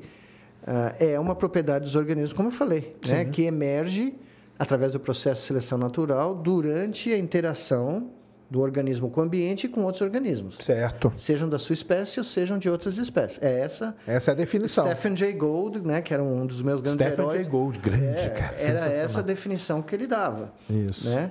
Isso mesmo. Não seria melhor focar no que a IA é capaz ou não de fazer? Então, mas é isso, não, cara. De vista usa, prático. Cara. É. A gente usa aí. O Nicoleles, porque o pessoal fala assim, ah, mas o Nicoleles é um cara radical contra a IA. Lógico que não, cara. Ele usou desde o início da vida ele continua usando. Ele continua, né? Não, o nosso é. último paper, também antes da pandemia, 2020, era machine learning. Nós usamos para analisar esse padrão de interação do, dos cérebros dos dois animais. Não tenho nada contra os é. algoritmos. Não, é porque é isso que a galera não entende. Uma coisa é é você. Como que eu vou dizer assim? Uma coisa, é a gente que usa esse negócio, ah, sei lá, o Nicoleles há uns 30, eu há uns. Desde, eu desde 2007 que uso todos os dias, entendeu? Então, cara, o negócio não vai dominar, não vai fazer nada, não é essa coisa, não é esse alarmismo todo que esse pessoal é. coloca, entendeu? Ela tem muita coisa boa que ajuda a gente, claro que ajuda, ainda mais no mundo que a gente vive hoje. Como que você vai ligar um monte de, de sensor Sim. no cérebro e analisar aqueles dados? Não tem como a não ser por esses algoritmos. É, mas, mas e... é por isso que a estatística multivariada é tão útil, né? É, exatamente. É, a gente está falando de Principal Component Analysis, é. é um troço... Se chamasse, se continuasse chamando assim, estatística multivariada... Não teria problema Não ia ter nenhum não, desses não. problemas, viu? Põe a outra ali, Cris. A outra é dele também. A gente Boa. podia chamar de, de né, uh, tem um nome, me fizeram outro dia no Twitter essa pergunta, que nome você daria? Eu não parei para pensar, né, mas podia ser algo como algoritmos interativos, é, é, algoritmos alguma... multivariados, qualquer coisa assim. É. Um pouco mais realista, né? Ele falou que vários pesquisadores, até neurocientistas como Christoph Koch, acham o que as, Koch que eu conheço há 40 anos, meu. ele acha que a IA tem inteligência e podem se tornar mais inteligentes que nós no futuro próximo. É, eu já tive esse debate com o Christopher Koch e ele, como a Ah. gente diz nos Estados Unidos, é full shit. É? É, não, que? Esse eu conheço há, há décadas, meu amigo. Fique Tá. tranquilo. Tá aí, ó, tá esse, vendo? eu já, esse eu já passei por cima, fique tranquilo. Boa. Tem a outra ali, né? Aí tem um monte de gente aqui pedindo Sim. pra gente falar do Neuralink. Bom, Porque o Neuralink a gente sabe, né? Que você já falou no Flow aquele Falei. dia, né? Mas tem um monte de gente aqui pedindo para contar a história do a história é muito Neuralink, simples, é. que eram seus alunos, né? É. Um dia, eu não sabia, eu três alunos né, eh, do meu laboratório criaram uma empresa que eu nem sabia, porque eles não contaram para mim. E, de repente, Nesse esquema novo que a gente estava falando no começo, de ter empresas hoje surgindo Ah, dentro das saíram do meu universidades. laboratório eh, com algumas ideias que uma delas, por exemplo, eu falei, ó, não vale a pena. Um deles, o Tim Hampson, é um dos melhores engenheiros que eu já trabalhei na minha vida. O cara é brilhante. Como engenheiro biomédico, ele é brilhante. Seu aluno. Meu aluno, de Certo. doutorado e pós-doutorado. John O'Derry é o outro. O Max Rodak foi meu undergrad eh, por o quê? quatro anos no laboratório. E, mas ele sempre quis fazer negócio, então não, não queria uma vida acadêmica. Eles não tavam- E- tá, beleza. não, o Rodak virou o CEO da Neuralink. Mas eu nem sabia. Um dia em 2017, eu estou numa Califórnia, encontro um deles, acho que foi o Tim. E eu descobri que eles tinham uma empresa. Eu falei, ah, ótimo, boa sorte, né? E, de repente, eu descubro meses depois, em 2018, se eu não me engano, que o Elon Musk tinha comprado a Tinha empresa comprado a deles, empresa. ou tinha posto uma fortuna lá. Só que, assim, sem nenhuma arrogância aqui, tá? Implantes invasivos corticais para interface à máquina foi inventado no meu laboratório. Eu e o John Chapin inventamos. Nós sabemos exatamente para que eles servem. Para investigar o cérebro, sensacional. Você registra hoje 5 mil neurônios, tá? Simultaneamente. Eu comecei minha carreira. Com 100, né? eh, Não, o primeiro, primeiro registro que eu publiquei no Science do meu postdoc eram 48, 48. tá? E, e só se registrava um naquela 48 já foi um já foi- marco, né? É, cara? quando o Vernon Montcastle, aquele cara que eu falei, veio para mim e falou assim, doutor Nicoleles, eu morrendo de medo, né? Tremendo as pernas, né? Chama- querendo chamar minha mãe. Por que o senhor acha que registrar 48 neurônios vale a pena?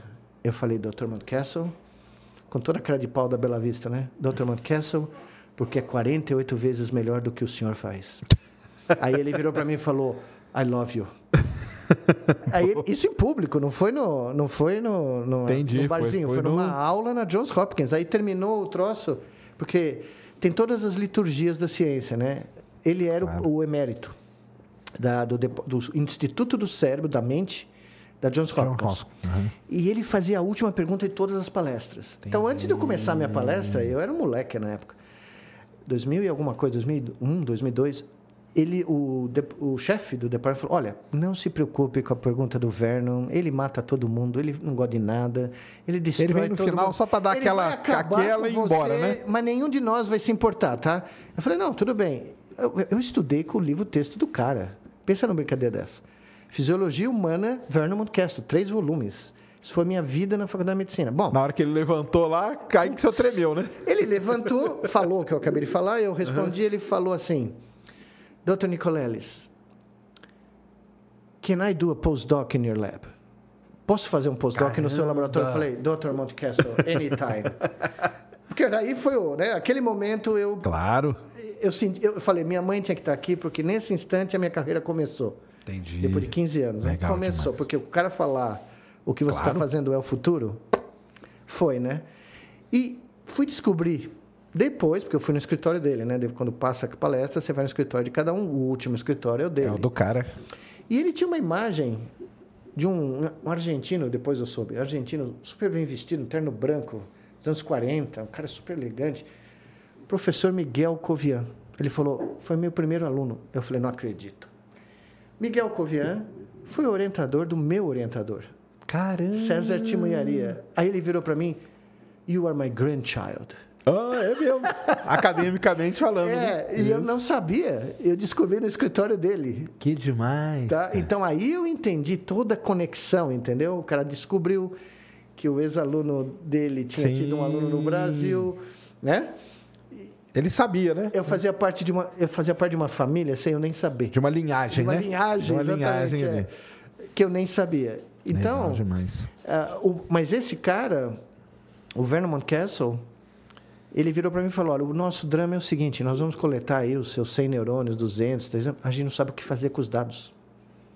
E foi aí que eu, me, eu e o John Chapin falamos: nós temos que usar né, o que você me ensinou. Ele falou para mim: né, olha, lembra do que eu te falei para você ler aquele livrão lá nos anos 90? É isso que vai Agora- analisar os dados. Agora a gente tem efeito. como fazer. Claro. E o John foi um gênio nesse sentido, porque ele foi o primeiro cara a programar Entendi. todos esses troços, PCA, eh, análise discriminatória, cluster analysis. Clusters, né? Caminhos, que Ele programou nesse Eclipse e nós, porque eu não conhecia o Eclipse, né? Nunca tinha trabalhado. Porque até então era um neurônio só, não Era um precisava. neurônio, você usava série temporal. Sim, né? acabou, Você- você analisava, o- fim de papo, Somava os disparos, fazia um gráfico, fazia o espectro, FFT, né? Fourier Transform, Fourier, né? claro. É, que, aliás, eu aprendi com um grande amigo meu aqui no Brasil, antes de ir embora, o Luiz Bacalá, que me ensinou tudo sobre isso. Legal. Mas o John teve esse insight que 10 anos depois, quando a gente tivesse a tecnologia, tivesse eletrodos e tal, fast forward para a Neuralink. Uhum. A Neuralink chega e fala: não, nós vamos fazer esses implantes, que eu sei como funciona, só que assim. Mas na época lá atrás, vocês faziam para coletar dados. Era isso, que era mas, a ideia. mas nós fomos o primeiro laboratório do mundo, na Filadélfia, implantar. a implantar, Tá. e a deixar por meses Certo. e registrar. Nós chegamos a 100 neurônios quando eu mudei para Duke. Tá. Eu fiz os 100 neurônios na Duke. Ficava já. registrando sinais ali com esse implante. continuamente. E Certo. o animal Andando, desperto, vivendo. Tá. fazendo o que ele queria fazer. Tá. Nunca impactou. Só que assim, Em macaco, era macaco, era não, nós ratinho. começamos com ratos Tá. e depois eu na Duke fiz em macacos. Em macaco, beleza. Só que assim, eu consegui manter macacos com esses implantes e depois eu desenvolvi um chip wireless em 2014, que eu- foi a capa da Nature Methods, ah, nove anos. É o limite, esse é o limite máximo que a tecnologia conseguiu até hoje. Só que num ser humano, não adianta nove anos. Você tem que manter por 20, por Uhum. 30. O que você vai fazer? Você vai tirar quando para de funcionar? Não pode, né? Porque vai vir tecido cerebral junto. Entendi. Então a gente sabia que era uma ferramenta espetacular para estudar o cérebro, continua sendo.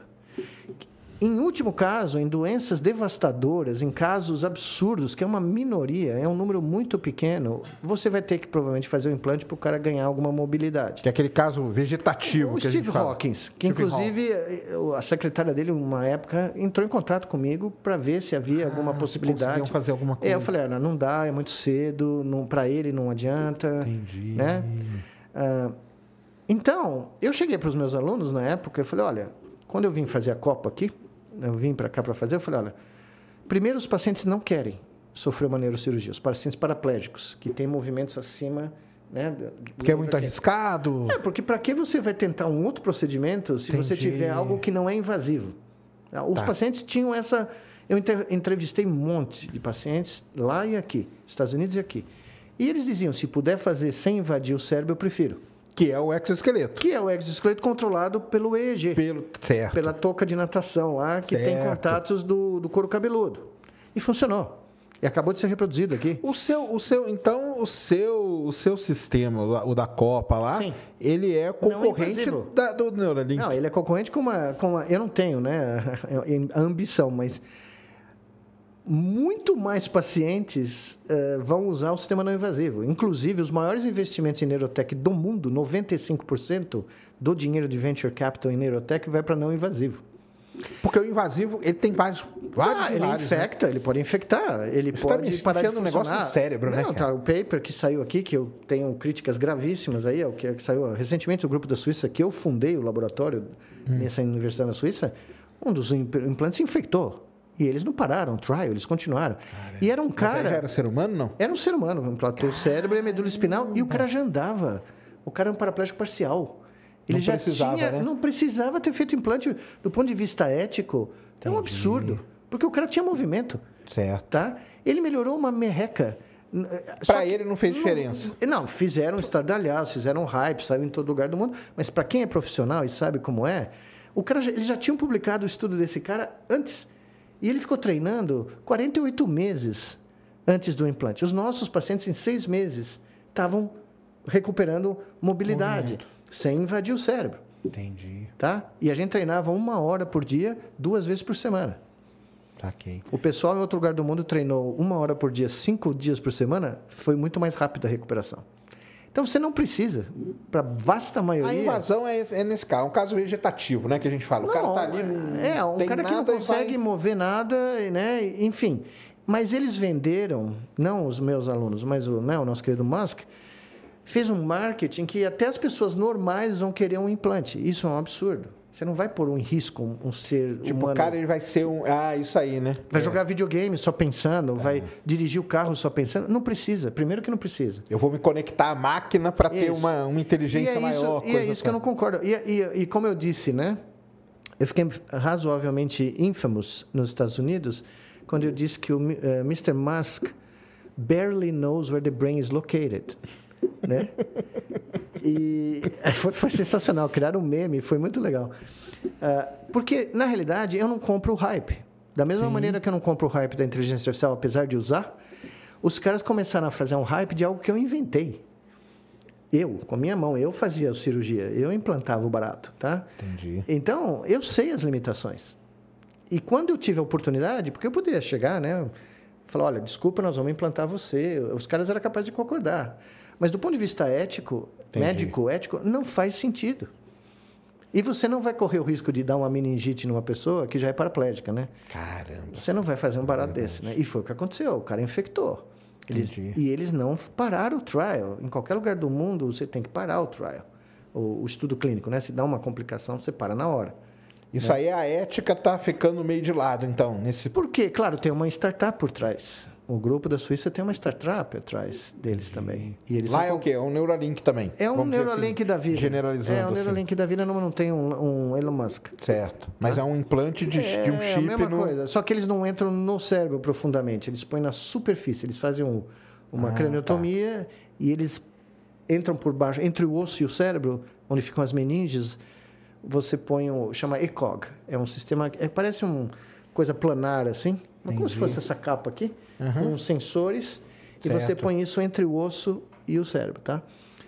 que é útil, é útil para outras coisas, para epilepsia crônica, para coisa, mas para você deixar lá 10 anos, nem eles nem eles podem assegurar que vai funcionar, tá? Então a minha disputa com a Neuralink é primeiro é irônico, né? Porque são alunos meus que saíram e criaram e não falaram nada, né? E alguma das ideias ali, né? Todo mundo sabe de onde veio, né? E, e- e é isso, foi aí que eu comecei a ver que um, essa, é o que eu falei no começo aqui, a bolha acadêmica tinha explodido. Entendi. Do- eu tive o quê? S- 30 alunos de pós-graduação, de doutorado e 43 postdocs na, nesses 35 anos, lá nos Estados Unidos. No, fin, no, no final, antes da pandemia, ninguém queria ficar na academia. É aquele lance, né? O cara já estava pensando na Já startup que ele ia pe- Não, os criar. caras queriam vir trabalhar comigo porque eles já estavam pensando na startup ou no sei lá onde, entendeu? Entendi. E aí eu falei, não, não é bem isso que eu quero fazer, entendeu? Uhum. Por isso que agora, para terminar, eu acho, né, eu decidi criar o meu próprio instituto, espalhar ele pelo mundo e fazer do jeito que eu quero fazer. Entendi. Porque qual é a vantagem do não invasivo? Ele é barato, ele é seguro e ele é escalável. Então, a Organização Mundial da Saúde estima, e agora explodiu esse número por causa da pandemia, mas antes da pandemia se estimava que mais de um bilhão de pessoas têm algum problema do sistema nervoso central. Então, um em cada Entendi. sete seres humanos tem algum distúrbio neurológico ou psiquiátrico, tá? E a questão medicamentosa, todos nós sabemos, não, não, não dá. Né? Tem efeitos colaterais, não, não, não tem tratamentos eficazes. Então, o que, que eu. Quando a pandemia estava no meio, eu comecei a falar uma coisa: seguro, barato, escalável. Eu vou criar um projeto com meus amigos espalhados pelo mundo chamado Treat One Billion. E vamos usar interfaces cérebro-máquinas não invasivas, como eu fiz para a Copa do Mundo, para as grandes doenças que Certo. são responsáveis por esse bilhão. Entendi. Que é um bil- bilhão de pessoas que tem esse problema. Isso, porque se você usar a não invasiva, ela é industrialmente escalável. Certo. O implante vai custar 250 mil dólares. Ou os Exos, que empresas que estão semifalidas estão vendendo aqui no Brasil através de políticos aí, que custam 200 mil dólares, que não vão a lugar nenhum, porque é Exo de quarta geração, né, lá atrás, né, Uhum. já já está ultrapassado. Ah, 250 mil dólares, 200 mil dólares, quem vai conseguir pagar isso? Que sistema de saúde vai conseguir pagar isso? Para um Ah. Bilhão? escala, esca- escala, né? Multiplica 200 mil dólares por um bilhão. Veja o número que dá. Né? Então, não vai funcionar. Vai funcionar se a, a terapia custa mil dólares Entendi. ou 500 dólares. Aí você escala. Saquei. Entendeu? Então, foi para isso que eu criei, né? Tá, tá sendo anunciado agora em outubro, Ah, é? o Nicoleles Institute for Advanced Brain Studies. Que demais. A sede vai ser aonde? Vai ser espalhada pelo mundo. Ah, tá, Brasil. Estados Unidos, Europa, Ásia e África. Né? E nós vamos, eh, em, provavelmente em outubro, anunciar o nosso parceiro europeu. Legal. Né?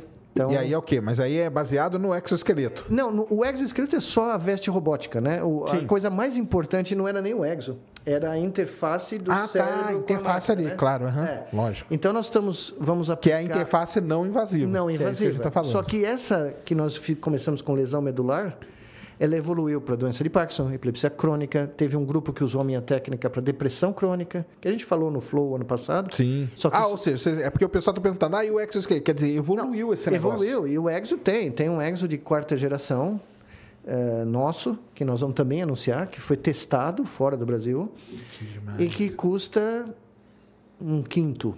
Caramba. Porque é um Exo Volkswagen, entendeu? É um Entendi. ego, Exo que as pessoas vão poder eventualmente comprar. Sim. Ou um sistema de saúde nacional vai poder comprar. Certo. Não 250 mil dólares, entendeu? Entendi. Então, porque senão não funciona. Claro. Porque é outro grande drama da, da sociedade moderna. Não adianta só você desenvolver grandes tecnologias se elas não forem Acessíveis, né? acessíveis. Claro. Inclusive, o sucesso desse barato aqui, É. né? o sucesso desse telefonezinho aqui, celular, é que a vasta maioria dos seres humanos podem comprar, ou podem comprar de algum jeito, não precisa ser esse. Mas, né? Pode ter alguma Pode ter coisa alguma parecida. coisa parecida. Isso mesmo. Então, se você Tem um tiver- dispositivo, né? É, se você tiver uma tecnologia que custa 250 mil dólares para começar, Ah, sem, é. sem a garantia de que você vai poder manter isso pro resto da vida funcionando, tá? Então, a Neuralink, o business plan deles, não tem futuro. É um, é um hobby. É um hobby É ali. porque tem, é que tem um marketing pesado, né? Tem, claro. Aí e, e né? levantou um monte de dinheiro. Você chegava para pessoas dos Estados Unidos, os caras iam falar comigo, ô, você é o cara que inventou o barato e tal, nós estamos pondo sei lá quantos milhões na Neuralink. O que, que você acha? Eu falo, meu, se fosse o meu dinheiro, eu não fazia isso nem morto. Eles falam, não, mas é o Elon Musk. Eu falei, bom, e, e daí? O que, qual curso de neurociência ele fez? Né? O curso de marketing é ótimo, né? né?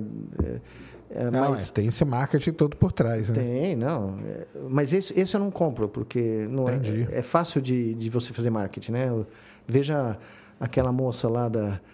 Você lembra da, da- da- Como que chama o nome da empresa? Que prometeu mundos e fundos. Vixe, essa já deu uma, já Né? deu uma confusão aqui. Eu sei. Você lembra? A do. A que foi no, no. Elizabeth. Eu estou esquecendo o nome. Você fala aqui do Brasil, né? Não, digo do, da Califórnia, do Silicon Valley. Ah, sim, a do sangue. a do sangue, A do da teste que era claro. né? Que com uma gota já fazia não sei quantos mil exames. Tem Exatamente, até é o meu. documentário agora, né? Exato. Então, é isso que eu não compro, entendeu? Uhum. E eu lamento que eh, hoje em dia você quando Mas vai... aí sabe por quê? Porque, vamos dizer, ela com certeza é uma pessoa que tem uma especialização Ah, sim. em algo que pouquíssimas pessoas no mundo sabem. Sim. E aí ela chega, fala um negócio daquele, com as, as palavras certas, do jeito certo e tudo. Cara, assim, 99% da população que não tem nem ideia do que ela está falando vai falar, cara, Não, mas não é só isso. Ela convenceu os maiores fundos de venture capital do Então, Silicon mas Valley aí, por aí vem aquela, aquela a mesma pergunta que você fez pro Elon Musk, que tem. E o cara do Venture Capital sabe onde fica o cérebro, né? Exato, Ou é. ele sabe o que é um sangue, uma gota de sangue, né? Então. Não, e outra coisa, em sã consciência, você não precisa nem ser neurocientista, você não precisa ser absolutamente nenhuma especialidade. Você acha que faz sentido você implantar um adolescente com um chip no cérebro para jogar aí videogame? não faz. Nenhum. Qual- é nenhum pai. Eu sou pai. Não, não consegue conceber alguém falar isso publicamente, por- né? É, ah, não, eu vou pôr em mim mesmo. Bo- bo- Você quer pôr em você mesmo? Faz. Boa sorte. né? Isso aí. Mas você influenciar milhões de jovens a pensar que isso é uma possibilidade real, sem nenhuma preocupação. É, esse é o perigo, que eles têm o poder da palavra, né? A gente Oh. volta lá na sincronia, né? Sem dúvida. O vírus informacional Vai embora, vai né? embora, né? Esse é o problema. Tem algumas pessoas perguntando aqui o seguinte: eu vou ler o da, o da Ana Paula, mas tem, tem umas Sim. três ou quatro da mesma linha. que é um negócio que é legal. Estão perguntando se você sabe. Ah, não, da Ana Paula é uma outra coisa. Não, vou ler o da Ana Paula aqui, ó. Tem como ver com ele se existe alguma coisa uhum. que, você, que o senhor saiba sobre a esclerose lateral amiotrófica? Não, foi essa. Essa era a doença do meu orientador Dr. César, ele faleceu disso e era do Steve Hawkins. Do Stephen Hawking. É, não, isso. É, não, isso é uma. É, não, esse trabalho aí, essa, esse, tudo isso aí que vocês estão fazendo, tem, vai ter coisa ligada não, a isso. Não, essa, essa doença em particular, eu conheço pessoas que trabalham a vida inteira trabalhando. Eh, e não conseguem. os mecanismos de morte neuronal, o que acontece. Eu vi o meu orientador. Depois Morrendo. de 70, não, foi uma coisa impressionante. Porque ele, o Dr. César, nos anos 50, trabalhando com um neurocientista americano muito famoso chamado Brooks Vincent Brooks, Vernon Brooks, uh, idealizou o teste clínico para fazer o diagnóstico dessa doença. Duela, né? Que a gente Duela, chama aqui. Duela. Lá nos Estados Unidos é chamada Lou Gehrig disease. Ah, porque foi um jogador de beisebol muito famoso, ah, Lou Gehrig, lógico, que morreu disso, morreu disso. E ele era o astro, né? E o do, exato, do, do New York, New York Yankees, né? Yankees. Né? E o Dr. César, que era um torcedor do New York Yankees, estava em Nova York fazendo seu pós-doc quando ele teve e foi uma comoção uhum. da cidade, porque ele era um herói, né, da, do, do, do time. Sim. Então, doutor, com o Vernon Brooks e o Dr. César criaram o teste clínico de condutividade para fazer o diagnóstico. Bom, eu estou um dia no meu laboratório lá nos Estados Unidos, em 2000, se eu não me engano. Telefone do Dr. César, Miguel, eu estou com ela. Eu falei, não, com o Dr. César, não, que é isso? Mas eu fiquei sem ar, né? Eu falei, não, doutor, como, como o senhor está com ela? Como o senhor pode saber? Ele falou, mas como eu posso saber? Eu inventei o diagnóstico, eu fiz em mim mesmo e eu tô, não tem dúvida nenhuma. Caramba. E ele era um homem de uma dignidade, eu nunca vi uma pessoa dada essa notícia, né? Uhum. Dizer para eu, porque eu fiquei sem fala, eu fiquei completamente aturdido. Eu peguei um avião, o quê? Duas, três semanas depois eu estava em São Paulo. E naquela época não era tão fácil vir para cá, né?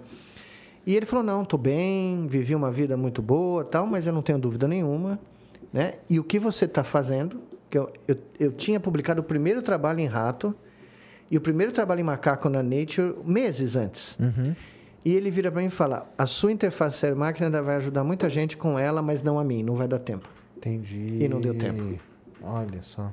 Mas ele, ele sacou Entendi. que ia ter uma aplicação clínica né, no futuro que é o que a gente pensa, né? porque foi uma das doenças que eh, motivou John Shea Pneu, particularmente certo. por causa do meu orientador, orientador, que nós tínhamos que correr. Né? E em 2004, nós publicamos o primeiro estudo clínico em pacientes, em seres humanos, e mostramos que ia funcionar. Certo. Né? Eh, mas levou 10 anos para eu poder fazer a demonstração da Copa. Certo. Que o intuito era esse, era mostrar para o mundo claro. que estava chegando.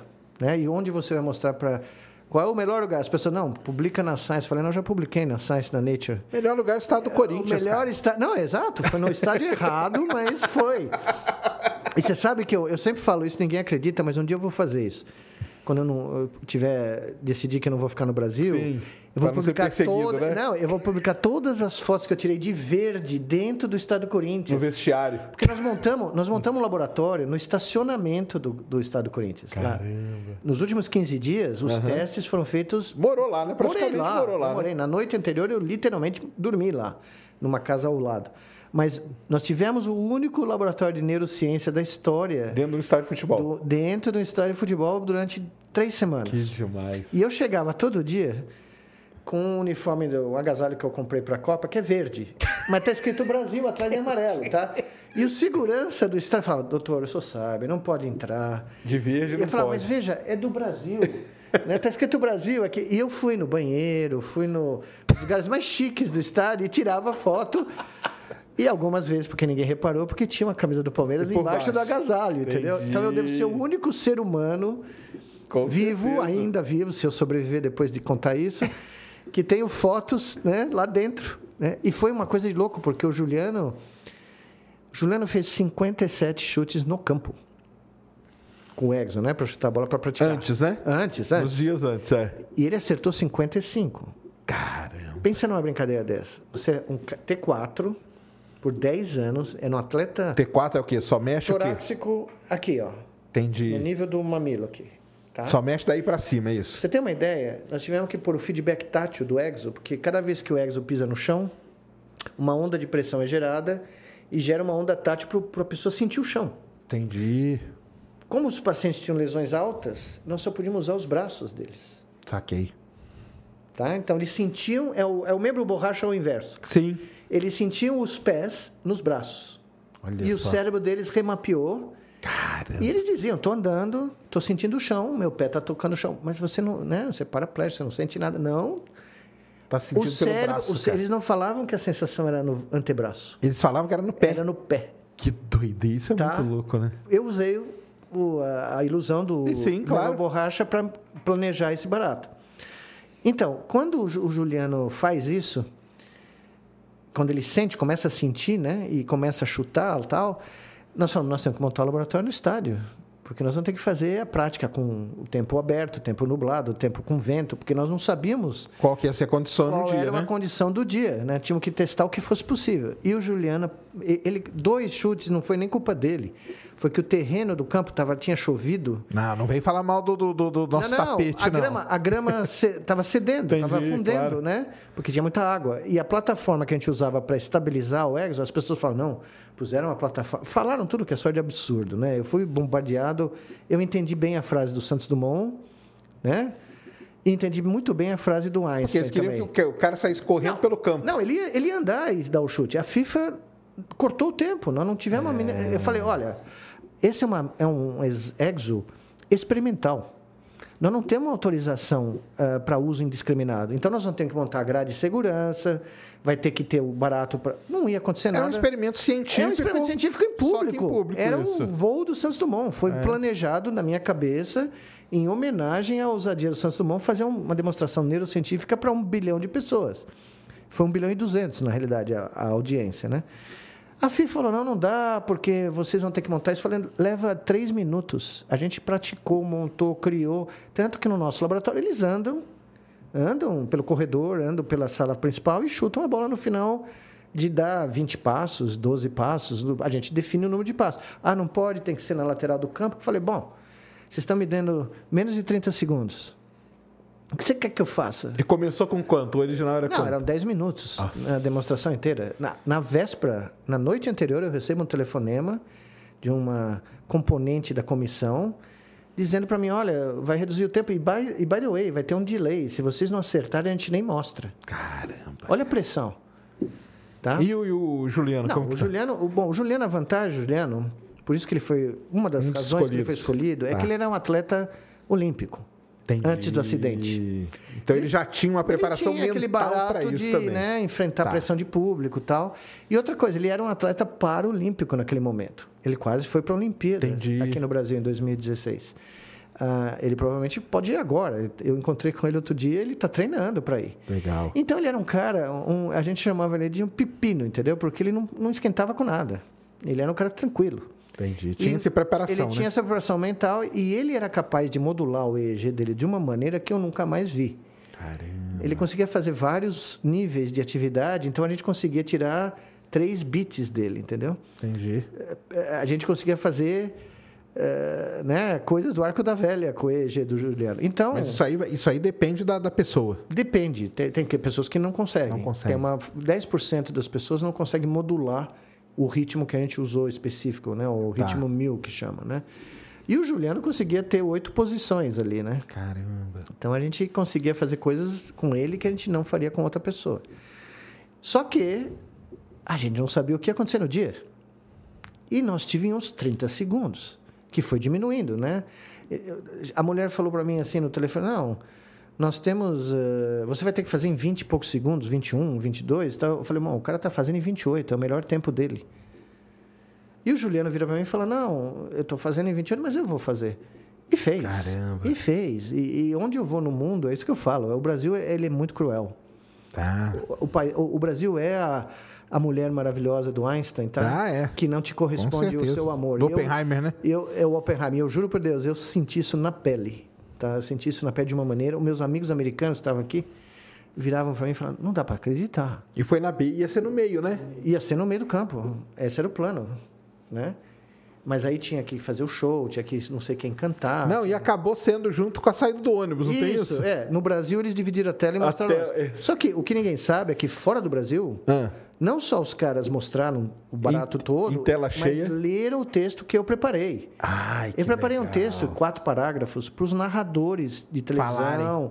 explicar o que estava dá a acontecendo. informação correta, né? Aqui ninguém ligou. Mas no resto do mundo, o povo ligou. Que legal. Entendeu? Então, onde eu ia no mundo... Por exemplo, eh, eu acho que é a coisa mais louca que aconteceu na minha carreira. Um mês depois, eu tinha, me- tinham me convidado para ir para Trinidad Tobago. Aqui no, na América Central. Aqui. Aqui. As ilhas. É, no, no Caribe. Se eu não me engano, a capital Port Spain, se eu não me engano. Isso, ser bem. Eu chego lá para dar aula na universidade pensando, né? Uma aula no auditório, vai ter uns quatro gato pingado. A praça do auditório da universidade lotada de gente. Não cabia gente no, no, no auditório. Eles projetaram na parede do prédio a minha palestra lá dentro, porque não entrava demais. gente. Foi uma das coisas mais emocionantes. Eu não estava nem no meu país. Eu estava num lugar que ninguém sabia quem eu era. Todavia, os caras espalharam que o, o cientista que fez a abertura da Copa, o Exo, ia dar a palestra na universidade. Os caras saíram e foram ver lá o barato. Entendi. Né? Aqui nunca aconteceu isso. Dez, vai fazer 10 anos que- ano que vem. Vai fazer 10 anos, é, É, verdade. fazer um monte de coisas. Vai fazer? Vai fazer uma Vai, comemoração vai ter- aí? Pô, os caras- Lá agora- de novo? É, não, vai ser, vai ser num outro lugar. Pô, tem que ser lá, É, não, lá eu, eu gostaria de voltar lá um dia, sinceramente, porque eu fiquei, apesar de ser o estádio do Corinthians, eu, foi uma coisa inesquecível. Não, com certeza. Olha, você entrar no estádio, eu- nós somos brasileiros, né? Futebol está no DNA, tá no né? sangue, né? Isso. Ah, você entrar no estádio com todos os oito pacientes que ficaram seis meses treinando com a gente e os outros sete ficaram mais 20 meses com a gente, tá? Você tá lá na Copa do Mundo, no Brasil, 65 mil pessoas no estádio berrando, gritando, tá? E você falar, putz, grila, eu vou fazer o meu voo de Santos Dumont aqui, entendeu? É. Porque eu cresci com a minha avó contando, né? Contando o o voo. voou ali, É. fez o que eu falei, e não, talvez eu tenha a chance de fazer algo próximo disso, né? E eu brinco, né, eh, com a minha mãe, né, que lembra da minha avó fazendo todo esse barato. Eu falo, ó, o Santos Dumont quando voou em Paris, dia 19 de outubro de 1901, tinha um milhão de parisenses na rua. Uhum. Quando Neil Armstrong pousou eh, na Lua, no 20 de julho de 69, as estimativas da NBC, que foi quem transmitiu, eram entre 400 e 600 milhões de pessoas no mundo. O nosso chutezinho humilde de 21 segundos, 1,2 bilhões. Bilhão, né? É. Cara, é muita coisa. E aqui era para ter sido celebrado. Era para ter Sim. sido uma baita festa. Aí teve jornalista reclamando da roupa do cara, que não andou, que tinha prometido que ia levantar e sair correndo e chutar a bola. Eu falei, meu, Caramba! Eu não sabia nem o que Uma você estava falando, é, né? Uma coisa é ciência, outra coisa é ficção científica. O Arthur Clarke era capaz de escrever uma cena dessas, né? Uhum. E veja bem, aquele foi o primeiro chute, está cheio de grupos fazendo isso pelo mundo agora. E funcionando. Funciona, né? Né? Só que o Santos Dumont tinha uma frase que eu adoro.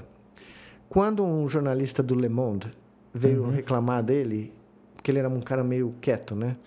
Falou: olha, os irmãos Wright chegaram aqui, estão voando 220 quilômetros com o avião deles, né? Sim.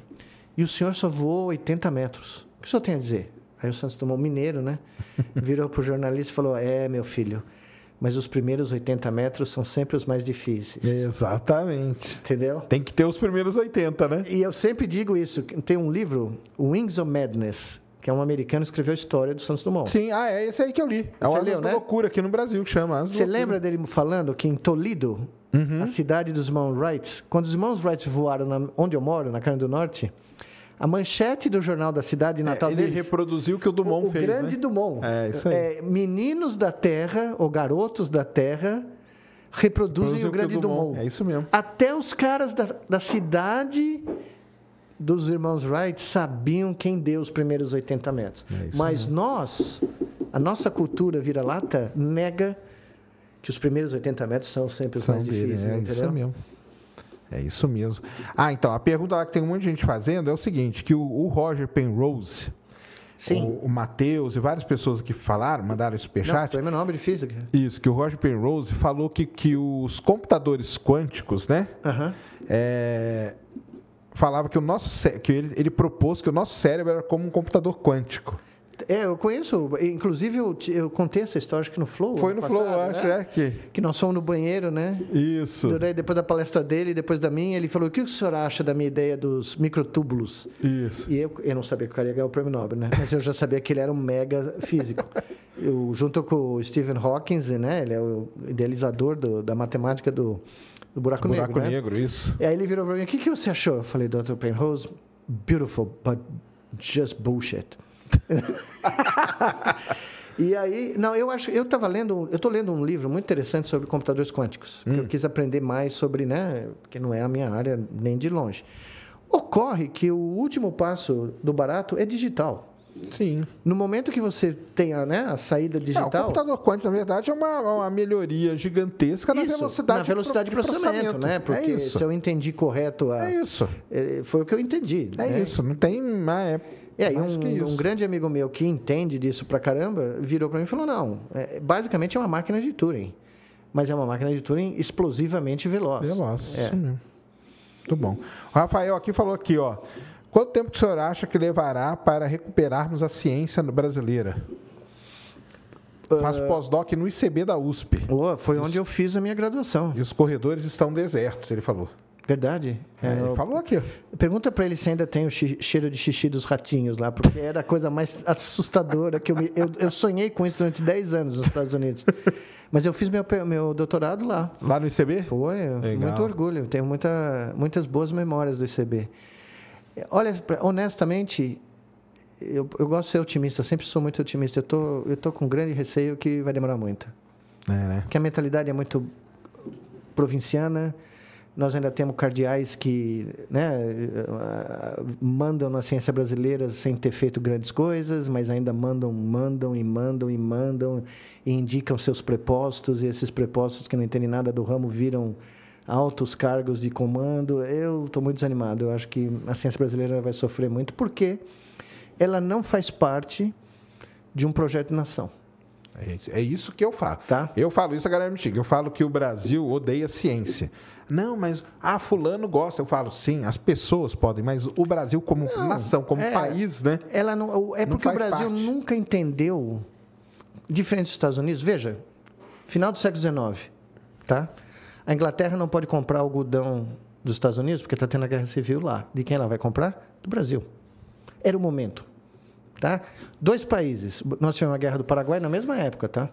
E eles tiveram a guerra civil. Acaba a guerra civil, os caras falam, sabe uma coisa? Se a gente não partir para cima e investir Claro. né, na, na educação, na unificação do país, que nunca ocorreu aqui, digamos, né, isso, na minha opinião, depois de viver quase 40 anos lá, a guerra civil nunca acabou nos Estados Unidos. Mas, enfim, eles chegaram e falaram: nós vamos construir uma nação. E nós vamos investir na base. Na base, é isso mesmo. Se nós tivéssemos feito com aquele dinheiro que a gente ganhou a mesma coisa, nós provavelmente estaríamos igual ou melhor. Tá? E Porque o, o, e o foda é que a gente teve várias chances depois Teve. também, né? Teve. E veja, nós tivemos café, nós tivemos. E veja, é o que eu falo. Nesse momento da nossa história, nós já perdemos bonde de Ah, múltiplas passou, já. Ah, indústrias. com certeza. Né? Os caras falam, não, nós vamos investir na indústria de microprocessador. Não tem o menor Já passou, sentido. já passou. Não, como que nós vamos competir com Taiwan, É. com os Estados Unidos, com a China? Acabou. Indústria bélica, esqueça. Não tem o menor sentido. Nós não, nós não conseguimos chegar nem no, na, na- Nós vamos vender cartucho de pólvora. Nós não vamos conseguir. É. Né? Nós não conseguimos avionics para pôr nos aviões da Embraer. Tem que ter li- licença americana para É. trazer para cá. Onde tem? Passou tudo, passou Onde tem? tudo. Onde nós temos chance? Em indústrias que os caras não abriram o olho ainda. E que nós temos talento humano para fazer. Ninguém sabe disso, tá? Nós temos uma das maiores redes públicas universitárias do mundo. É. Ninguém fala disso. Rede federal, estou me referindo, né? Ah, é muito maior do que em qualquer outro lugar do mundo. Nós temos. hum, A medicina brasileira é de altíssimo nível. A biomedicina brasileira é de altíssimo nível. Tem indústrias múltiplas, inclusive na minha área de neurotech, por exemplo, e que o Brasil tinha chance de, de criar essas indústrias e ser pioneiro e ser player. Mas nós estamos pensando nas indústrias que já foram. Não adianta aumentar o consumo de automóvel, não, não vai levar a lugar nenhum. É voo de galinha, entendeu?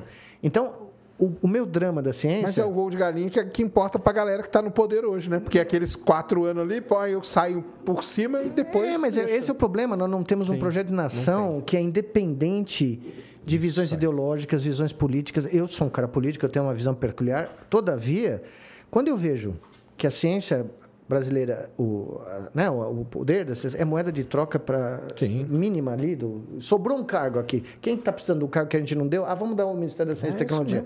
Não faz o menor sentido.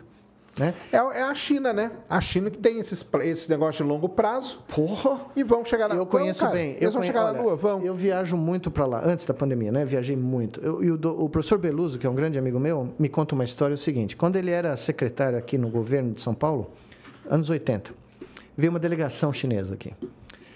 Passou não sei quanto tempo aqui, um mês, sei lá, interrogando ele e outras Sim. pessoas o que o Brasil fez para se industrializar.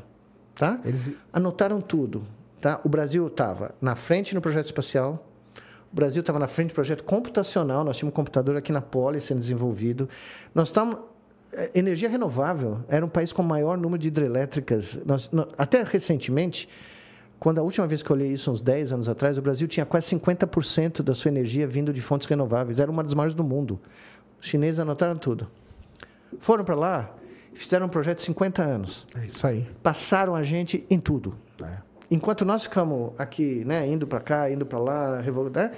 e o que faltou para nós, no caso? Faltou um monte de coisa, né? Mas uma das coisas que faltou é que se você não incluir a ciência Como plano, né? como dentro do coração de um É. plano de nação e a nação abraçar esse barato, que educação. Eu sempre falo isso. Nunca vai acontecer, mas se eu fosse presidente do Brasil, ciência, tecnologia, educação, saúde, eles sentavam na frente. E o cara que é da fazenda, economia, sei lá o que chama, fazendo conta para pagar o que esses caras falavam que tinha que fazer. Mas caras que entendem do ramo, entendeu? Porque esse é o projeto, esse é o core, essa é a, é a fundação de um projeto de nação. Que, com todos os problemas, todas as críticas que eu mesmo tenho, os Estados Unidos fizeram no final do século XIX. Claro. Eles chegaram Ah, e falaram. a Rússia fez também, a- né? a- também, a União Soviética A União fez. Eles só conseguiram sobreviver Claro. no limite né, de um sistema que estava tendo toda sorte de problemas de logística, de suprimentos, porque, bom, os caras tinham os matemáticos, físicos, os caras quase chegaram na Lua. É. Se o Koralev não tivesse morrido, Morrido, na mesa de exatamente. cirurgia de uma apendicite aguda que tinha um tumor ali que os caras não souberam o que fazer, morreu na mesa, eles iam chegar na frente dos Estados Unidos. Eles tinham um foguete, né, União Soviética. tinham tudo. Eu fui, eu fui em Moscou, no Museu Aeroespacial. É a Ah, coisa mais legal. sensacional do mundo. E está muito claro que eles tinham. O, ele não contou, ele tinha medo de contar para o vice dele, para ele não ficar um cara dispensável. Né? Porque era um sistema né, que. Sim, né? claro. Então, tudo. ele chegou, ele não contou os planos do foguete lunar, mas ele tinha tudo pronto para mandar os caras antes do- É. dos americanos, tá? E se ele não tivesse morrido na mesa, eles tinham chegado. Mas por que eles fizeram isso? Porque livro era quase de graça na União Soviética. Os caras tinham um sistema educacional, os caras formavam matemáticos de primeira linha, físicos de primeira linha, né? E os Estados Unidos fez a mesma coisa. É isso. E agora a China fez E igual. a China tá Mandou repetindo a mundo receita- inteiro aprender e voltou para lá e pronto. E olha, você visita as universidades chinesas, o seu queixo cai. É. Tá? Olha, é, É, eu trouxe uma astrofísica brasileira que, que trabalha lá e Sim. tal. Ela falou que lá o cientista é um cara ovacionado. Não, você não imagina. Se você é membro da academia chinesa, você tem preferência de embarque nos aviões, nos trens. Se você é um cientista convidado, quando eu vou lá, a sensação que eu tenho, eu vou lá daqui a 15 dias, eu estou indo de novo. Pela primeira vez depois da pandemia. Eu nunca fui tratado dessa maneira em lugar nenhum do mundo. É uma Ela coisa falou. inacreditável. Eu, eu fui dar uma palestra em 2019, antes da pandemia explodir, um mês antes, na Tsinghua University, tá? Que é a Harvard deles, Uhum. em Pequim. Eu entrei no troço, eu fui ovacionado, antes de começar a falar. É, é o cara ganha, ser ovacionado antes de fazer o gol. Sim. Né? Nunca, tinha, nunca tinha visto isso em lugar nenhum do mundo. E a forma como eles me trataram, depois que eu terminei a palestra, os alunos, né, para autografar o livro que eu tinha publicado lá, Aí eles me contaram: se você é membro da academia chinesa, você entra no trem primeiro, você entra no avião primeiro, você tem não sei o que vantagem, desconto não sei o quê. Ah, você entende? Você é tratado como um, um herói nacional. As crianças, né, querem, elas veem você como um exemplo. Não, eu quero ser igual Bom, aquele... onde que eu fiz a única celebração oficial do, num dia que é 12 de junho, qualquer, não me Ah, lembro? Sim. Na TV chinesa. Caramba. Falei para a China inteira. Nossa. Isso nunca aconteceu aqui. Os caras me puseram na CCTV lá, CGTV. CCTV. CCTV é famosa isso. Horário nobre, Aham. né? Fui homenageado lá em Pequim falando para o país inteiro. Caramba. Então, quando eu cheguei no meu hotel, essa foi a, nunca vou esquecer disso também. tinha um restaurante que eles me levaram para comer depois no hotel, né? Quando eu- o porteiro abre a porta, ele começa a falar com o meu amigo. E o meu amigo vira para mim, o porteiro está perguntando se você é o que apareceu na televisão hoje à tarde. O cara tinha visto a minha aula na televisão. Caramba. Isso nunca aconteceria aqui. Não. Né? É, é um outro. Não tem nem como medir, né? Não. É um outro patamar totalmente É, diferente. mas né? é, é factível. A China prova que é factível. Sim. Se você parar 1980, 2024, o Brasil estava à frente tecnologicamente em tudo. Em tudo. E, e reverteu. Em uma geração, Reverteu o barato tudo. reverteu. Exatamente. Então, se a gente quisesse, o Ah, e, talento. é- e pior que tem outros países assim, a Índia também, né? Também. Com todos os problemas, Pô. pobreza e tudo, a Índia é um Eu não país sei o que- resultado, mas a Índia tinha lançado um foguete aí para pôr na- no, no hemisfério sul da Lua. Sim, a Chandrayaan O 3. Chandrai está tá a caminho, Tá, eu tá a caminho. Não tá tá? a caminho. Nós podíamos ser a Índia, nós podíamos ser a China, do ponto de vista né, do programa espacial. Sim, e não, e de várias outras coisas, né? Sim. Quantos indianos tem nos Estados Unidos trabalhando lá nas universidades Não, e no tudo? Silicon né? Valley. No Silicon Valley. Você anda no Silicon Valley, você entra na, na, sei lá, na Apple, na Google, você fala, bom, tô em, tô em Nova Delhi, no, né, eu tô no Paquistão. É uma coisa impressionante. E você vai nos institutos, eu não tive o prazer de ir pessoalmente ainda na Índia, mas eu tive muitos alunos Indianos? indianos, Ah, muitos, teve, ok. muitos. E eles todos voltaram. Voltam. Isso aqui é porque eles vão aprender e trazem, né? Todos eles hoje são pessoas de destaque nos ITTs lá. tá? Entendi. toda a molecada que trabalhou comigo. E eu espero poder pôr um, um branch do meu instituto lá com um deles, em algum lugar da Índia, entendeu? legal. Porque eles estão carregando a- o bastão, Sim, entendeu? claro. Né? E, e de uma.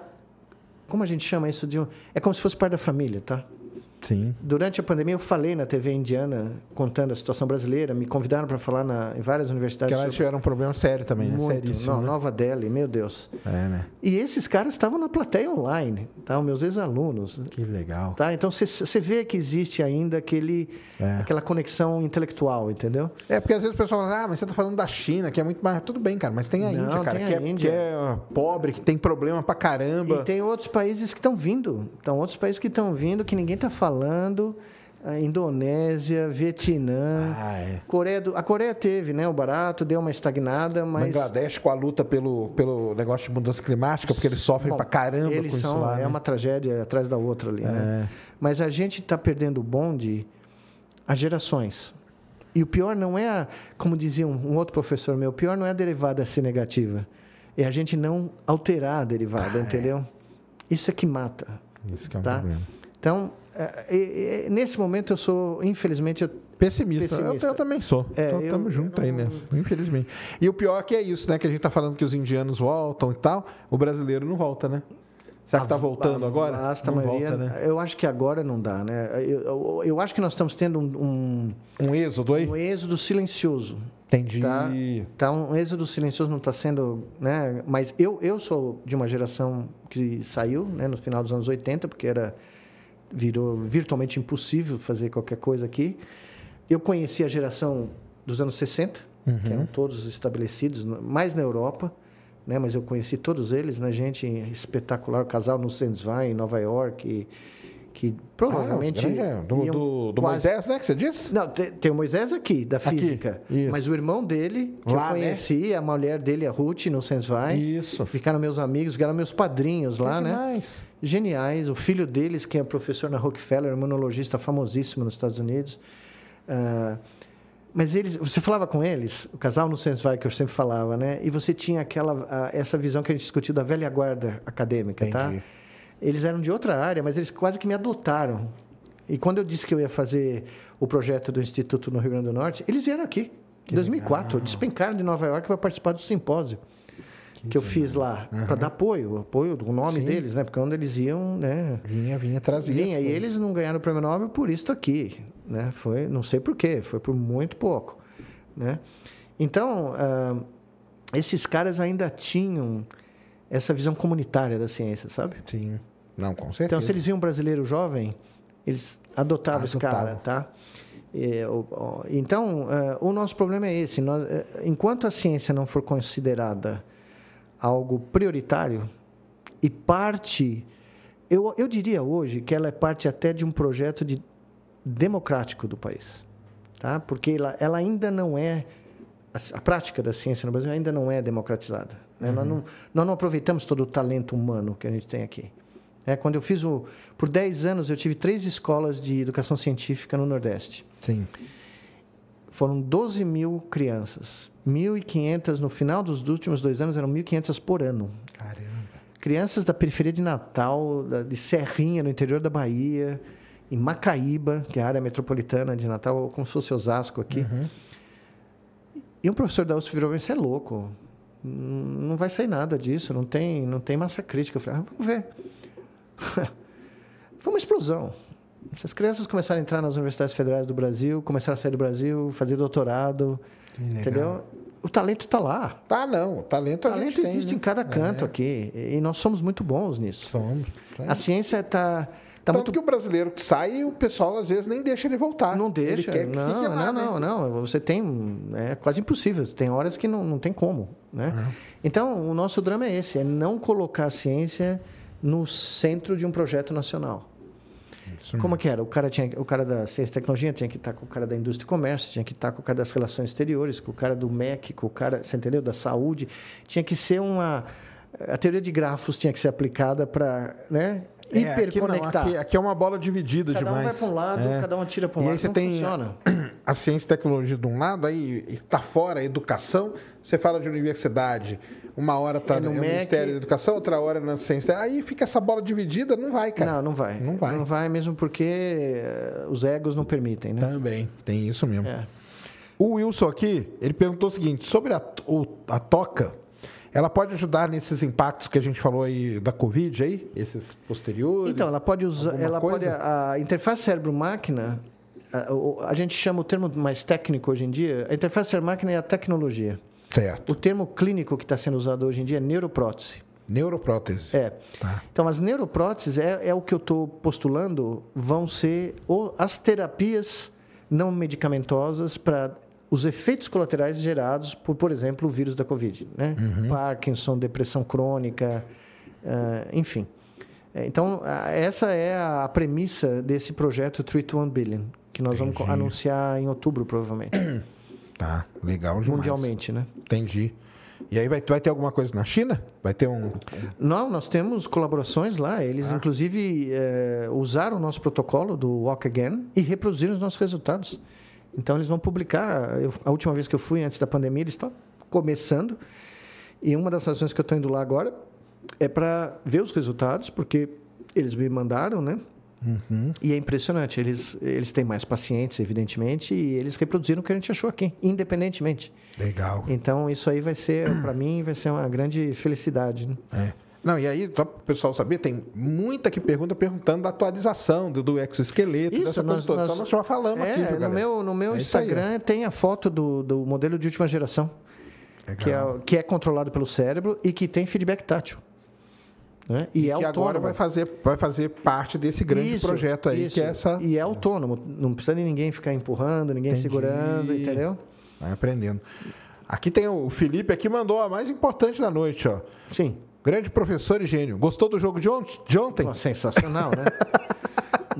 o plano Abel funcionou mais uma vez. É, foi você que foi lá mostrou o Veja, negócio o pra Palmeiras ele, né? não quis fazer o meu projeto, mas eu passei tardes sensacionais falando de futebol com o Abel Ferreira, então agradeço a ele, a gente. E ele é bom mesmo? Ele é bom. É bom, né? Ele é bom. O É, cara é ele é interessante. mesmo, né? é, não, e é. não é só ele, não, viu?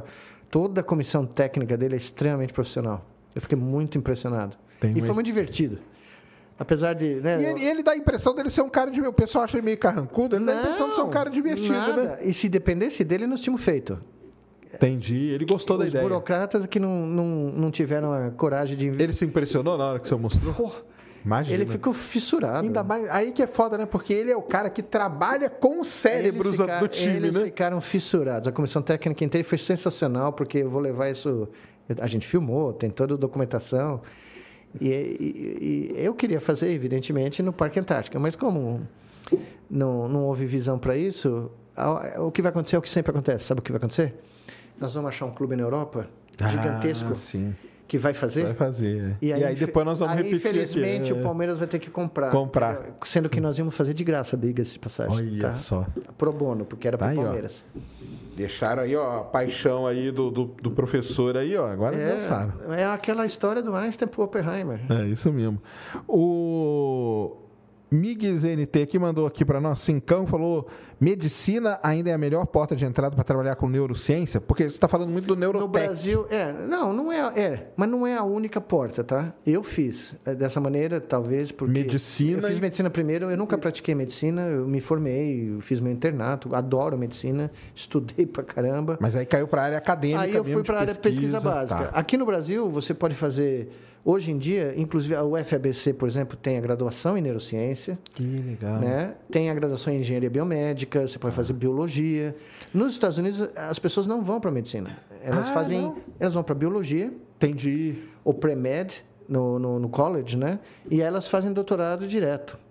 Certo. Acabou o mestrado. É, acabou, né? Lá Lá não eu sei, tem, acabou. Tá?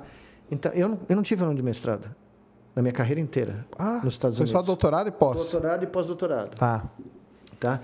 Então, Porque essa, a neurociência seria uma, uma grande área aí, multidisciplinar aí dentro Ah, disso, por né? isso que eu, eu, eu acredito que... Para você ter uma ideia, o barato que foi criado no meu laboratório em 99, 98, 99, vai fazer 25 anos do primeiro paper na Nature ano, ano que vem, é uma indústria de 8 bilhões de dólares nesse instante nos Estados Unidos. E não é a Neuralink, não, tá? Tem um, tem um ecossistema Entendi. enorme, tá? E Neurotech, você multiplica isso por algumas, né, alguns múltiplos aí, tá? E está começando. Por isso que eu digo que o Brasil ainda galera, tinha ó, chance. Tá vendo? Então, Entendeu? Não é a única área em biomedicina, mas é uma das áreas mais quentes nesse momento, entendi. tá? É, isso é uma área que mexe com tecnologia, que engenharia, Isso. biologia, E não, medicina. e eu, eu tenho um slide eh, que eu, nas minhas palestras eu mostro. Tem engenharia mecânica, engenharia elétrica, ciência computacional, neurociência, eh, estatística multivariada. É. Tá? Tá tudo lá convergendo, convergindo, perdão, nas interfaces cérebro-máquina. né? Isso mesmo. Tem mais alguma aí no chat, Cris? Tem. Põe aí pra nós. No chat, não, no, no- na plataforma. Põe mal. Léo Gerson, professor, toda forma de vida possui qualia? Acha que é Acho- possível? O que, que é qualia, hein? É, quero. a qual é, bom, e aí é uma discussão filosófica, mas é essa experiência perceptual, né? Você ter a, a- a- Hum. criar um uma percepção, né? Uma, uma Entendi. descrição. Eu, eu, meu livro, eu chamei o, o título do meu livro Verdadeiro Criador de Tudo, porque eu- o que eu acredito piamente é que o que existe aqui, é- existe algo aqui fora, mas é informação em potencial. Você precisa de um intérprete. E o cérebro humano é, Uhum. É um, um intérprete, intérprete. Mas não é um único intérprete. Né? Os animais têm um qualia. Eles têm um, um grau de, de qualia. Claro, o, cachorro tem que sobreviver, o gato tem que. Né, Sim, né? claro. Então eles têm que ter uma O gato interpretação. dormindo, né? É, eu vi aqui. Mas eles têm que ter uma interpretação do que existe aqui. Então, eles transformam informação, todos nós, informação potencial em informação que eu chamo. Você tem a informação de Shannon, que todo mundo conhece, né? que é da, da, da lógica binária, transmissão em canais ruidosos e tal. Mas o próprio Shannon dizia que a definição dele é absolutamente limitada ou focada na transmissão de uma mensagem por sistemas digitais. Só que a definição biológica de informação, eu- a gente deu o nome, eu e o Ronald Sicurel, que é o meu parceiro nesse, nesse monografia, nessa monografia que nós escrevemos, nós chamamos de informação godeliana, baseado nos teoremas da incompletude do Gödel, né? Entendi. A informação que o cérebro cria não é digital. Ela é analógica e ela é orgânica. Ah, e, tá. E ela é semântica. Ela depende do meio, tá? Do meio orgânico, né? Sim. Por isso que nós chamamos de informação godeliana para diferenciar da informação shannoniana, tá? Então é essa informação que gera O o, qualia. qualia. E eu acredito que animais, sim, animais têm, têm experiências não iguais às nossas, mas, né? Porque ele é programador ali, ó, e tá falando que se é possível criar uma máquina que tenha qualia. Eu acho que não. Ela vai te dar a impressão que tem, mas você vai ter que programar nela a, percepções. a, a descrições, as possíveis descrições, né? Legal. Que é como o- o- os filmes de ficção científica que a gente viu, os grandes robôs da ficção científica, o Hall, do 2001 e tal, né? Tava lá programado, né? Sim. Mas Ele, ele, se mesmo... voltou contra o coitado do cara lá, né? Deixou ele lá fora da Mas nave. é isso, eu falei, eu acho que a gente conversou isso a última vez. Esse é um dos grandes problemas da dita inteligência artificial. Quando você programa um algoritmo para realizar uma tarefa, você hierarquiza Sim. né, a solução. No hall do 2001, a missão principal era chegar em Júpiter. Sim. Não era defender o Não ser era humano. defender os caras ali dentro. Quando quebrou a máquina da hibernação lá e os caras falaram, olha, acho que nós vamos ter que abortar, ninguém pôs no programação do hall que abortar era uma possível solução. O negócio era O chegar. negócio era chegar. É Se os caras começaram a tentar abortar, o que, que o hall fez? Ele matou os caras. Claro, porque eu vou atrás do meu objetivo. O objetivo que foi programado era chegar em Júpiter. É isso mesmo. Você entende? Então, é, são consequências não é, é, Ninguém planejadas. pensou, né? Ninguém Pensou, pensou, que, o, o- numa situação de emergência, o computador se voltaria contra a tripulação. E, na realidade, eu acredito piamente eu- que essa era a mensagem que o Stanley Kubrick Queria passar, né? queria passar no filme. Talvez seja a mensagem mais importante que ele quis passar. Eu nem sei se o Arthur Clarke, que escreveu né, o conto, pensou tão profundamente nisso quanto o Stanley Kubrick, tá? É, o Stanley Coelho meio que mostrou, né? É. Mostrou isso. Vai, Ele ver que deu- ele, vai ele- ver que ele percebeu ali nas Ele, eu acho que ele, entrelinhas. porque naquela época ninguém falou isso. Isso é da minha cabeça, tá? Você vai saber disso. Tinha um cara que criou o Elisa, que era o Joseph Weizenbaum, Uhum. que era um cara famosíssimo, porque ele, ele era um alemão do MIT, trabalhava no MIT, e ele criou o primeiro chatbot que existe. Ele é a grande, é, a gente chama ela da, da bisavó do chat GPT, tá? E o, naquele momento, final dos anos 60, o Joseph Weizenbaum virou um pária da comunidade de inteligência artificial, porque ele falou, tem riscos aqui. Os meus alunos, minha secretária, ficaram viciadas. Eles acham que a Elisa é a psicoterapeuta delas. E a Elisa não é nada. A Elisa né, É um e eles- código, né? E eles estão ah, emocionalmente ligados com o programa. Então, eu estou percebendo que tem riscos graves aqui. Eu, eu se o Kubrick fosse vivo, e, e o Weizenbaum, uma das perguntas que eu queria fazer para ambos é se um ou outro conversou um com o outro. Ah, sim. Se o Kubrick teve notícia que o Eisenbaum estava pensando nisso já no final dos anos 60, tá? Uhum. Porque o período é o mesmo. É. O, Vai ver que eles conversaram. O né? 2001, se eu não me engano, é 1970 ou 71. Era o período em que o Eisenbaum está indo publicamente, ele publica um livro muito famoso, e ele fala: Eu sou um dos pais do barato e eu estou com receio. Então eu fico pensando se o- isso não saiu no New York Times ou não saiu em alguma coisa, e o Kubrick viu e se inspirou nisso, entendeu? Mesmo. Era uma brainette ali de É. conveniência. Muito bom. É isso? Terminou ali? É, mais, uma, tem mais alguma. Põe lá. Uau! Alguém precisa dizer como está o jogo do Flamengo. Falaram aqui que está 0 a 0 Ui, porque Se o Igor estiver aqui do lado, eu já vou lá.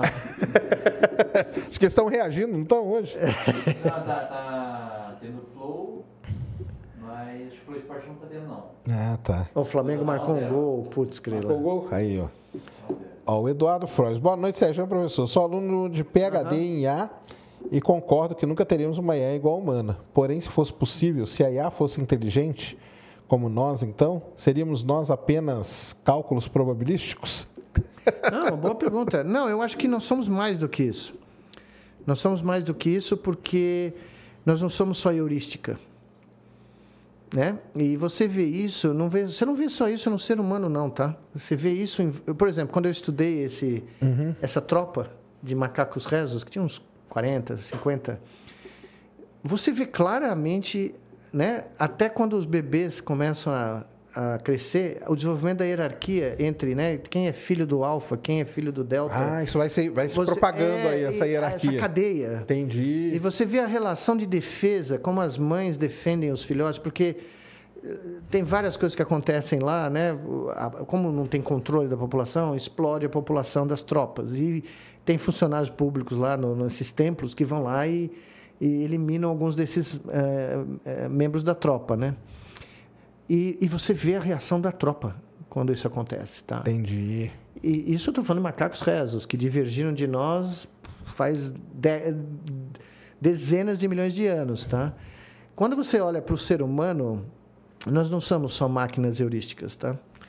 Tem algo mais. Tem mais, né? Tem mais. E se nós vamos conseguir explicar isso do ponto de vista científico, neurobiológico, eu tenho cá minhas dúvidas nesse momento, Entendi. tá? Se você me perguntasse isso no começo da minha carreira, né, a arrogância da juventude, eu ia falar, claro. Claro que vamos. Me dá aí um tempinho que É, vai... 40 anos depois, né? É complicado mesmo. Boa. Manda outra aí, Cris.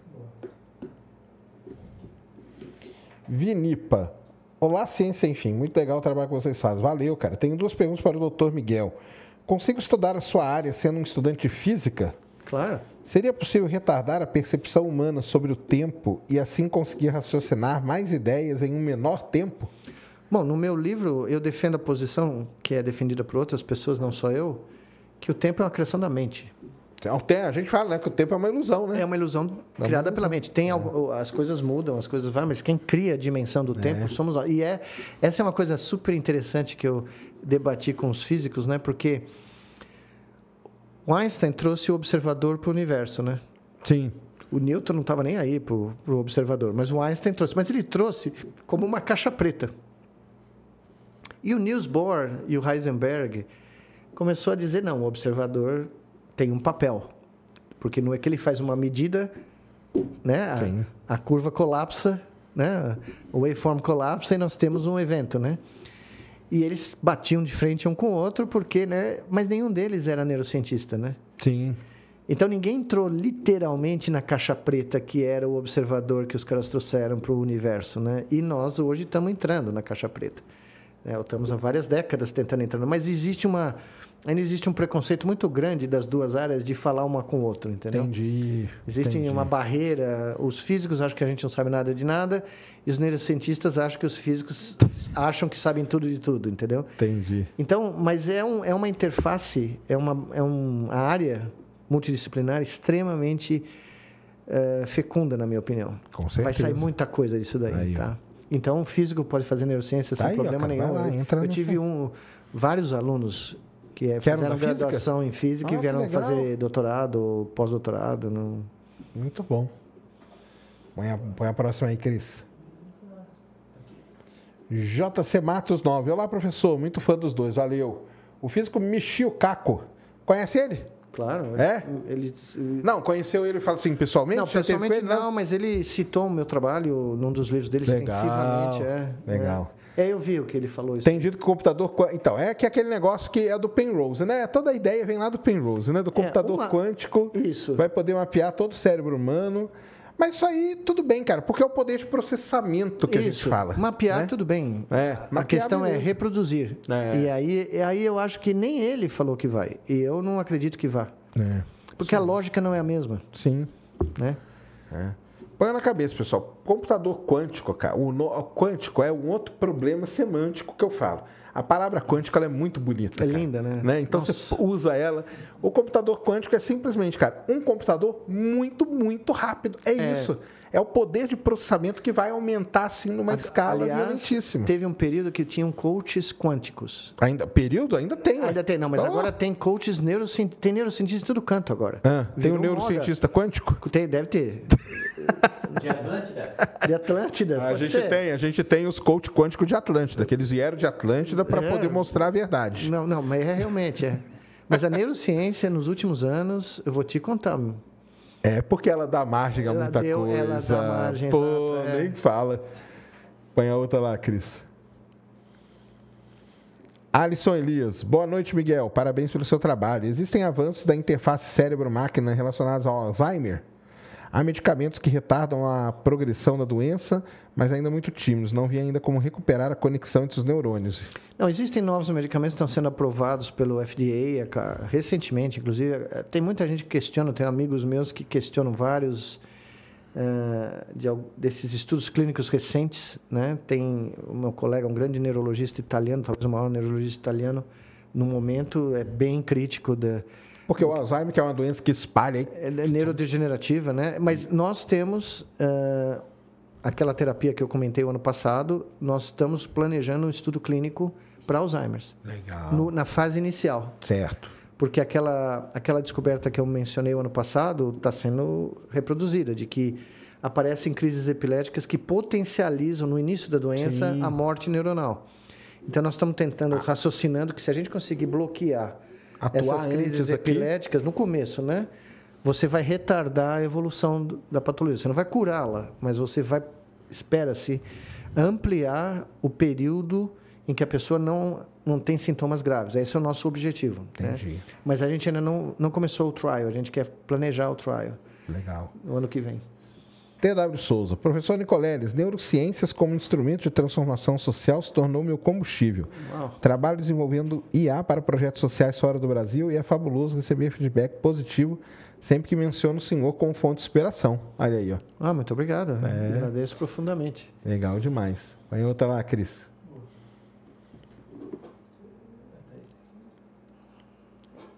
Luizeto, caro Nicoleles e Sérgio, em vez de perguntar sobre multiplicação, aprendi com minha saudosa professora, Dona Lúcia. Desenhou o triângulo mágico, três de um lado, quatro de outro e cinco na hipotenusa. Ah, é, aquilo que a gente estava falando. Exatamente. Mostrou que o lado 3 possui três ao, Exato. ao cubo, quadrados, é isso Mas mesmo. foi isso que a gente, A gente foi isso falou. que eu falei, né? Que ele, que ele colocou os quadrados mesmo para É, foi demonstrar. assim que ele fez, né? Isso aí. Boa, Luiz.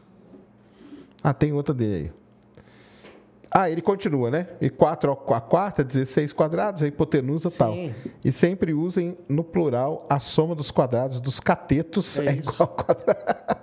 Se vocês usarem as palavras no plural, sempre será correta. Boa. Acho que é no plural. É. Foi, o que eu aprendi. Soma dos catetos, do quadrado dos catetos. O Renê aqui mandou aqui cincão, ele perguntou assim, por que chamam de IA inteligência artificial se o que melhor descreve a tecnologia é a inteligência digital?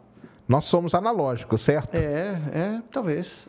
É esse problema. Mas aí, cara, o negócio é o seguinte, eles têm que pôr um nome bonito, senão não chama a galera, né? Eu sempre Então, conto essa história do cara precisava de uma grana para fazer um simpósio. Ele tinha que vender o peixe dele, Claro. certo? E mais divertido, eu pus no meu livro isso. Tinha uma, saiu uma manchete no final dos anos 50 no New York Times, enorme, dizendo: Marinha aguarda para as próximas semanas o seu primeiro cérebro eh, eletrônico, que era um computador inteligente. E eu sempre eu pus no meu livro, e a Marinha continua esperando. né? Tá lá, não chegou ainda, né? É, 60 anos depois ela, ela Não continua chegou esperando. ainda. Ainda. não chegou, né? Muito legal. Muito bom. Tem mais lá, Cris? Não.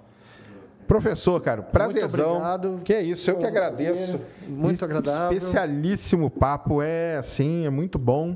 E deixa aí os seus projetos novos, onde que nós vamos encontrar tudo isso, o livro, quando que sai. Então, o livro. Vai lançar aqui no Brasil, como Claro, não, vou lançar. que é? Ele é em português originalmente, não? Não, eu escrevi em inglês originalmente, aí eu, eu fiz a tradução para o Tá. português, por isso que demorou um pouco, mas Beleza. ele é grande. Mas ele sai no, no Brasil, ele sai no primeiro semestre do ano que vem. Legal. É, e vai ser parte das comemorações dos 10 Ah, anos legal. da Vai do vir aqui, né? Copa. Você vai vir aqui Vou, lançar e claro. tudo? Pô. Vamos lançar pelo Brasil todo. E espero que até o final do ano a gente possa an- anunciar um novo instituto.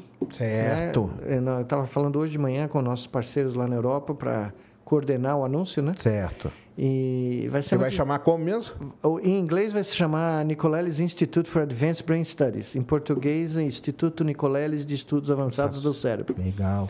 E aí vai ter coisas no Brasil e em Vai, vários vai. O outros nosso países. instituto em, no Rio Grande do Norte vai ser parceiro. Nós vamos ter a sede aqui em São Paulo. Que legal. Uma sede, né? Tem uma sede nos Estados Unidos, na Europa. Estamos conversando na África para ver se a gente tem uma sede lá. E na Ásia, acho que está quase tudo certo que vai ter uma sede lá também. Que demais. E redes sociais, o que, que o senhor usa? O que, onde que o pessoal te Eu encontra? usava o Twitter, né? Mas o Twitter foi abatido. Virou né? X agora. É, virou. é, é, o passarinho tomou um tiro na testa. Tomou, virou um X Era- era agora. super simpático o Twitter. De repente. Quer dizer, falta de imaginação, né? X. Virou X, tudo dele é X. Eu queria que ele colocasse um foguetinho. Se É, ele o colocasse foguete um era foguetinho, melhor, eu ia, era uma supernova, qualquer É. coisa um pouco mais criativa. Ah, agora né? esse X aí que. É, desanimou, me desanimou. Então, Então o senhor só usava lá mesmo. eu usava lá e o Instagram, mas o Twitter era o meu favorito, né? Porque eu gostava de dizer que era literatura instantânea, né? Ah, sim. Aí é bom pra 144 pegar. caracteres era uma, é uma demonstração de se você ainda era um ser humano ou um bot. É, Mas agora tiraram o teste. é verdade, é verdade. Mas muito bom, então. Mas Então, muito obrigado. Não, eu que agradeço. E aí, o Palmeiras, como que vai esse ano? Vai ser campeão? Não vai nada, né? Não, não, o palmeirense não comemora, espera 24 horas depois do título para ter certeza. Então, então, né? Ninguém comemora nada antes, mas que o Abel é um fenômeno, é um fenômeno. O Eu- pessoal tá você-. Agora, impressionante do palmeirense, cara, é o seguinte: os caras estão ganhando tudo, cara. Sim. Perde dois, três jogos, Já tirar desesperado. todo mundo, ninguém presta. Mas me faz um favor, se você vê o Igor Ah, ah, depois, ou qualquer desses dias, fala que o Deivinho mandou lembrança. tá? Pô, o Deivinho agora foi parar no Cuiabá, cara. Putz, e ele faz juras de amor pro Palmeiras jogando no Cuiabá. É sensacional. Esse é, o- Você viu o pênalti que ele bateu outro dia? vi, Que da- não. Co- Como que explica aquilo não lá na dá, neurociência? não. Vamos lá. Não, Você eu lembra quero que ver. nós estávamos falando dele no programa e ele estava Lembro. ouvindo? Ah, sim. Ele mandou uma mensagem para mim no Instagram. Porque você falou que na hora que ele chegou na frente do goleiro, o cérebro dele fez as ligações. Claro, e ele fez a sinapse perfeita, né? E, a- e esse pênalti que ele bateu? Não, ele- aquilo foi a coisa mais surreal que eu já vi na minha vida. Ele comemorou antes de bater e perdeu o E pênalti. Como que pode o negócio Não, daquele, cara? sensacional. Esse é o maior. e, na realidade, o Daverson deveria ser outro astro nacional do futebol, porque Tinha, né? porque ele é muito bom, Não, né? Ele é muito bom, ele é muito bom. Eu, eu lamentei muito quando ele foi embora do Palmeiras, porque se ia no estádio, você sabe o que podia acontecer. é, E era, tipo, diversão garantida, né? Ele seria a demonstração que o Kurt Gödel estava correto, entendeu? Verdade. É Os verdade. fenômenos não computáveis do Gödel, ele era a demonstração Era ele ali, pura. né? É. Porque não é, né? Não é possível as coisas que ele faz. Mas muito bom. Obrigadão Muito mesmo. obrigado, viu? Sensacional Parabéns o papo. uma Obrigado, galera. Muito obrigado aí. Deu mais de 6 mil pessoas aqui acompanhando Uau. a gente, ó. O pessoal adorou. Legal demais. Que bom. Muito obrigado. Amanhã, hein, galera? Amanhã sai o programa da Terra, né? Isso, é isso. Se tudo correr bem, amanhã finalmente. Aqui a gente ah, tem. eu esqueci de dizer uma coisa. É, Meu Deus, vai lá. eu esqueci.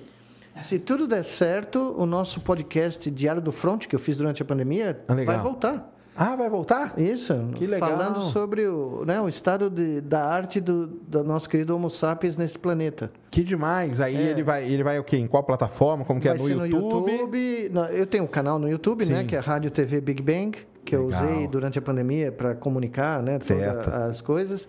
Eu parei, porque também, depois, da, né, no ano passado eu parei porque estava exausto, mas agora nós vamos retomar.